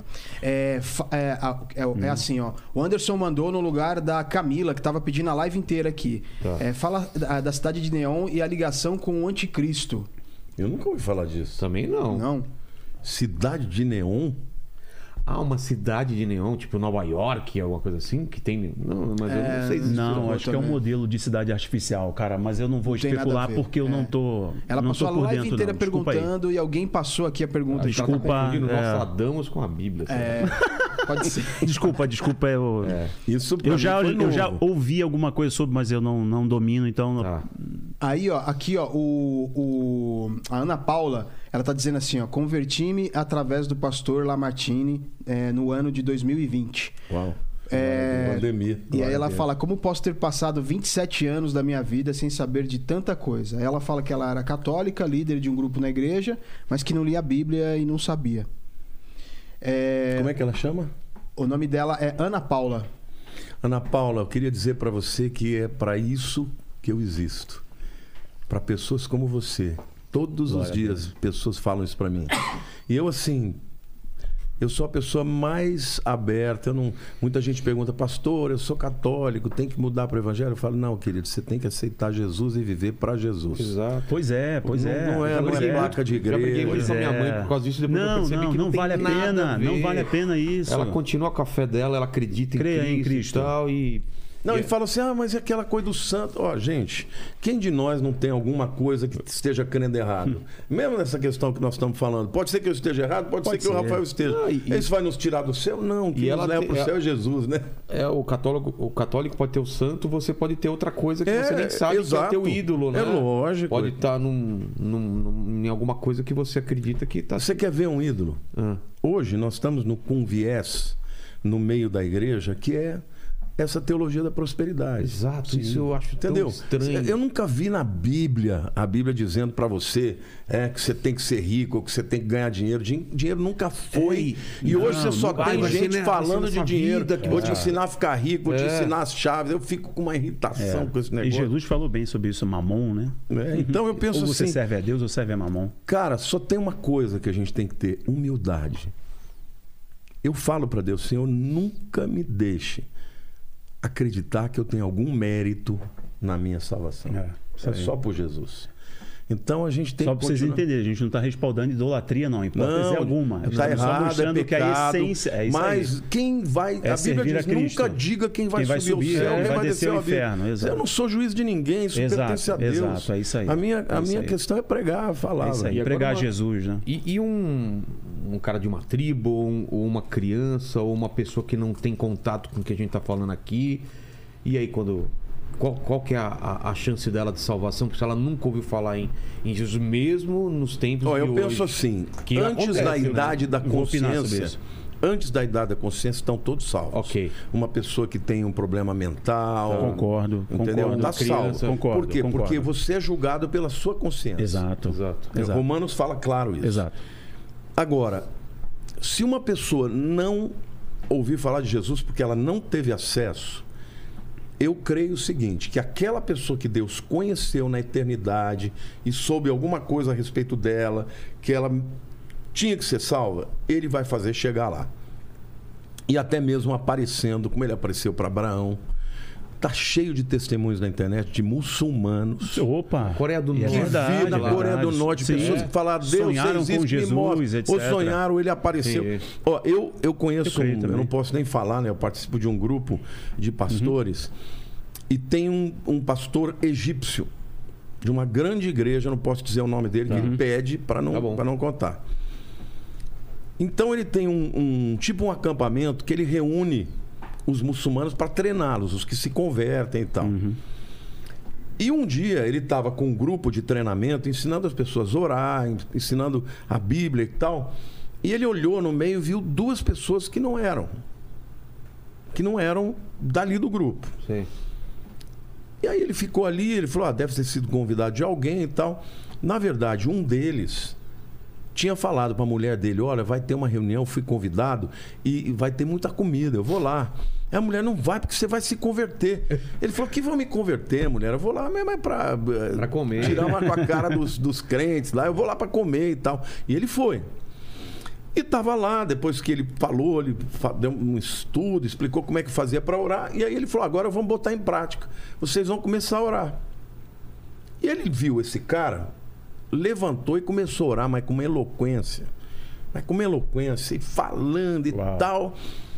Aí quando o cara terminou de orar, ele pegou e falou assim: o, o- o- esse pastor falou assim.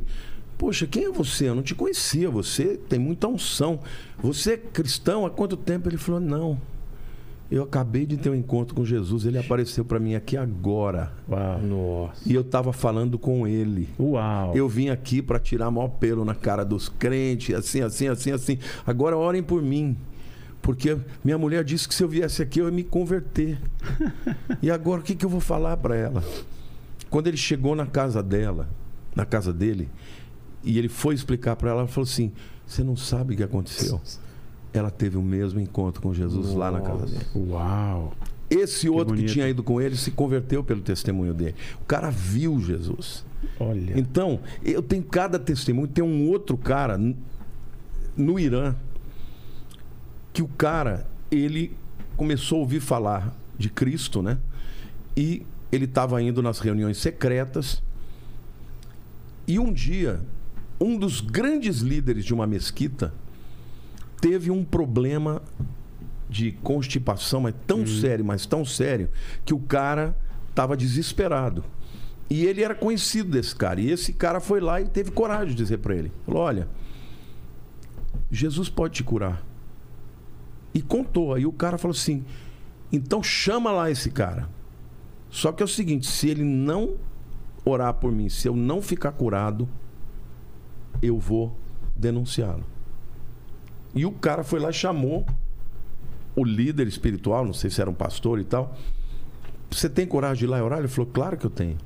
E ele foi lá, orou pelo cara, o cara saiu dali, na hora foi pro banheiro e botou tudo pra fora. Meu Deus. Olha. O cara se converteu, falou para toda a, a- a mesquita de Yeshua, e aí começou a pregar e começou a ver um movimento de salvação. Então, eu creio, sabe, que Jesus está aparecendo para muita gente que não recebe Acorda, o evangelho. Paquito. Tô acordado, tô repostando a galera aqui no, Não, você no tava. Instagram. e- Ele falando e você focando nele, mano. Você tá, tá dormindo muito. A câmera É, tá nele bem, e ele ó. falando. Também aqui já são 11 h 14 Ele né? já falou, Paquito né? acorda, pronto. Acorda, Agora ele terminou de Paquito. falar. Ele parado aqui, ele falando e olhando a câmera. E ele assim, ó, É, o- o- Pa- dormindo de Paquito olho aberto. É, E o o Paquito, pessoal no chat, ó, a câmera aí, É. ô, forte aí. pô. Paquito viajando, velho. Ô, ô Vila, sabe uma coisa interessante que eu queria Mas falar sobre isso? é, Não, é só para dizer o seguinte, que Deus, quando ele quer se manifestar, ele se manifesta. Uma coisa que eu creio, sabe, Vilela? Primeiro, Deus conhece o coração de todos. É, isso aí. Segundo, a Bíblia diz que Deus não quer que ninguém se, Se perca, perca, é mas claro. que todos cheguem ao conhecimento da salvação. Então, só que Deus conhece, Deus sabe do teu coração daqui 20 anos. Deus sabe desde a eternidade quem você seria. Então, ele não vai permitir que ninguém que tivesse uma oportunidade real de se converter não se converta por não receber a palavra. Entendi. Então tem muitas histórias. Histó... Ó, eu vou contar uma história da minha família rapidinho. Ah, o avô, o avô da minha mulher, da Lilian, ele era capataz numa fazenda. Ele estava lá mexendo com os animais e de repente uma Bíblia cai lá de cima. A filha do dono da fazenda tinha se convertido e o pai perseguindo ela. Quando o pai entrou, ela jogou a Bíblia que ela estava lendo. A Bíblia caiu aberta no versículo mais famoso da Bíblia, que é João 3,16. João 3,16. Porque Deus amou o mundo de tal maneira que deu seu Filho unigênito para que todo aquele que nele crê não pereça, mas tenha vida eterna. Esse homem se converteu. A família dele tem mais de 500 pessoas convertidas. Nossa. Os Faria, mais de 30 pastores. Esse camarada Que se bonito, né? converteu com uma Bíblia que caiu do alto, aberta em João Olha que bonito. 3,16. Deus não vai deixar que ninguém que seja aberto para ele deixe de se converter. Agora, tem pessoas que você prega, você conta, você conta testemunho, a pessoa não aceita, ela zomba. Um camarada desse vai ouvir e vai ser responsabilizado por não ter crido. Então, eu não tenho dúvida de que Deus ama tanto que todo aquele que tiver um coração aberto, ele vai fazer chegar a palavra. Mas sem Jesus não tem salvação. Sabe o que eu acho, Ovelha? Sabe o que eu acho uma coisa interessante? As pessoas às vezes têm uma visão sobre Deus muito equivocada, que é aquele velho barbudo, ranzinza, que está do seu, seu trono olhando e buscando o erro de alguém para sentenciá-lo, É. né? Então, às vezes, tem, as pessoas têm essa imagem de um Deus julgador e punitivo, enquanto, na verdade, ele é o Criador que deixou sua assinatura na sua obra hum, mais bonita. Deus fez todas as coisas pela sua palavra, o haja, e para o ser humano, ele fez dele mesmo. Ele fez com as suas mãos e depois ele soprou o ruá. Ele soprou. Então você tem algo dele e você tem a assinatura dele. Uma coisa muito interessante é, eu lembro de uma história quando estava naquela época do genoma, do projeto Genoma sei. Humano. É, Mapeamento O de mapeamento, tudo, é. tal. O Obama até teve um papel importante nisso, milhões e milhões de dólares, etc. E aí os cientistas norte-americanos chegaram numa incógnita. Peraí, que padrão é esse que aparece aqui ah, no, no gene DNA? humano, no DNA, DNA. ECGAT, né? ECGAT, citosina, guanina e eu sou de geografia. Tiro, tiro, É, eu sou Ah, de eu- geografia, mas CGAT. Bom, o pessoal aí que tá com a memória mais fresca.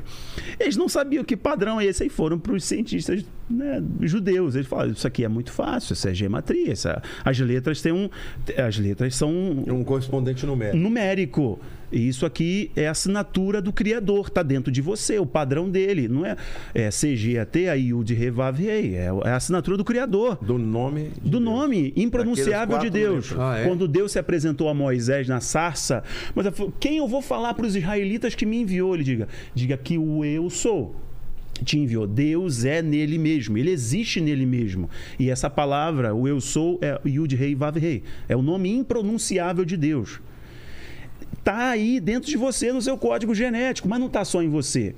Quem mexe com o mercado financeiro, gráficos, etc., vai lembrar da, do- do- de Fibonacci, do padrão de Fibonacci. Fibonacci, ele analisou que a natureza tem um padrão, tá? Aquela curvinha que está na copa das árvores, está aqui na sua orelha. O padrão do seu rosto é Fibonacci. Ou seja, o nosso pai, ele é tão amoroso, ele é tão cuidadoso, que ele, ao fazer a sua obra, você acha que ele ia descartá-lo? Ele ia descartar essa pessoa que está nos assistindo? Ele é o mais interessado, porque ele assinou, ele falou, ele criou você, ele disse que é muito bom. Mas é você que tem que dizer o e sim. aí, e aí que está a decisão do ser humano diante Porque dessa não obra. existe amor verdadeiro se não houver escolha.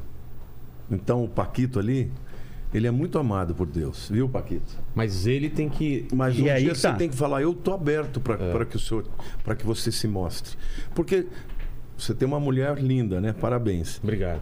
E você orou para Jesus se cegar você ela? foi? tivesse, se você tivesse Cega o ela. poder de convencê-la, Automaticamente. automaticamente você não ia. A minha amar. Não, claro que não. Como meu filho, né? Exato, exato, exato. Às vezes eu falo, pô, será que meu filho gosta de mim mesmo? Porque ele é só mamãe, mamãe, mamãe, mas aí eu quero, eu O faço quê? de tudo pra que ele demonstre, fala, papai te ama. E aí? Aí vai também te ama e tal. E o amor, ele, ele é fruto de uma escolha, né? É De um- claro. De um, arbítrio, senão de não um tem, livre-arbítrio. Senão não tem, não tem vantagem nenhuma, né? E o teu pai, o meu, nosso pai, ele é reativo. Deus é Deus de reação. Está em toda a Bíblia. Buscar-me-eis e me achareis. Batei e a porta se abrirá. Vinde a mim. Olha, eu estou à porta e bato. Se você abrir. Então Deus é Deus de reação. Ele quer que a pessoa Mas que tá... ao mesmo tempo ele fala, eu vos escolhi. É, isso Vós aí. não me escolhiste. Eu vos escolhi. E vos designei. Essa é uma, é uma grande. é, um paradoxo que é entre a, a soberania de Deus e o arbítrio humano. É. O conhecimento de todas as coisas, mas o homem no tempo desse. Fui eu que disse sim para ele. Ele já sabia, mas ele não me obrigou a dizer sim. Exato. Entende? É assim que funciona. Agora, ele sabendo de tudo, ele não vai deixar que alguém que diria sim não, não o encontre. Então eu creio que nós estamos vivendo nesse tempo que nunca as pessoas tiveram tanta chance, tanta oportunidade. Isso aqui, toda vez que você traz alguém, eu já vi vários né, episódios aqui que você trouxe, eu gosto quando você traz um rabino, um padre, um pastor. Isso é legal. É muito legal. É muito legal, é porque as pessoas estão ouvindo e elas vão ter a oportunidade de dizer sim para Deus. Exato. Obrigado demais por esse papo. É, pô, me emocionei, aprendi bastante, tive algumas revelações aqui. É, ô Lene, fale, o que, que você achou do papo aí? Ah, eu adoro essas, essas conversas, É, eu cara. também adoro porque eu acho impressionante. Quanto mais a gente souber, É, quanto mais e- informação. E, e me ajudou um pouco a ter, a tirar, é, a tirar esse temor que eu tenho, essa, essa coisa de não, não quero que acabe, porque eu adoro a vida, né? A gente tem esse negócio de Claro, adorar a vida. claro. Adorar meus filhos, adorar minha família, adorar minha Claro. mulher e meus pais, não sei o quê. E a gente não quer que isso acabe, mas tem esse todo esse lado, né? Sem De que dúvida. tem a vida eterna, tem, tem muito mais do que A restauração isso, de todas as coisas. né? É, Exato. você ainda é jovem, você tem o quê? 40? 39. Vou fazer 40 agora. Nasci em 70, mas eu sou muito Cada 70, perna aí. 70 dá 42. ó, Os dias estão se cortando. Quando eu, quando eu vivi, os dias eram mais longos. Não, isso só para. A informação. Eu perguntei olha para uma mulher. não. A velocidade perguntaria, do né? cara. Mas, por exemplo, para mim passou muito rápido. Passa. Eu fiz passa 61 muito. anos É um e passou voando. É. E é tão gostoso. Cada dia que passa, eu vou percebendo, né? a- a- o nosso corpo vai perdendo o vigor, você vai ficando. Né, eu fui um jovem atleta, muito ativo. Hoje eu estou com 61 anos, assim, gordinho, né? Mas uma coisa eu tenho dentro de mim. Cada dia que passa, eu estou mais perto de Deus. É. Então hoje eu tenho É aquela. outra forma de encarar. Eu tenho uma Sim, sensação de ter que remir o tempo. Eu falo, Deus, não sei quantos anos eu tenho, mas eu quero a cada dia da minha vida. Eu quero fazer um dia para celebrar, para curtir. Eu curto demais a minha, meus netinhos agora, a minha esposa. Ah, eu é eu isso, amo é Jesus, isso, eu é amo isso, falar e é dele. isso, é eu tô isso. aqui, você vê que eu falo disso aqui como se fosse o É. primeiro dia da minha vida. Então, porque eu sei que um dia vai acabar isso aqui. Mas o que vai ter lá é muito melhor que isso. É. Exato. Eu tenho uma máxima lá no canal que eu falo, pessoal que me pergunta, "Pô, quanto, quanto, quanto que vai ser? Qual é a data? Eu falo, enquanto eu não sei quando vai acontecer, eu vivo da melhor forma possível. Pronto. Sou o melhor, eu- o melhor pai possível, o melhor marido possível. E isso está no controle do Eterno, Amém. está na mão do controle de Cristo, né? Amém. Obrigado demais por esse papo. Obrigado, Lene. Valeu, Obrigado valeu. a você que Valeu. esteve com a gente até agora. Se você assistiu até agora, escreva nos comentários eu digo sim, que a gente entende que você entende, que a gente entendeu, que você sabe, entendeu? Então escreva eu digo sim. Faltou a, a enquete. Enquete deu o quê? Deu é, os prés. Peraí, deixa eu achar aqui certinho a, Que resposta. A, a enquete era. Tô curioso. É.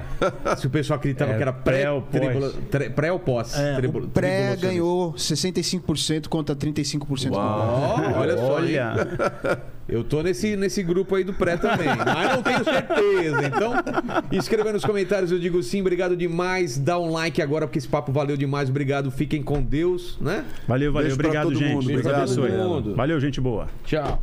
Ó, quem tá aí.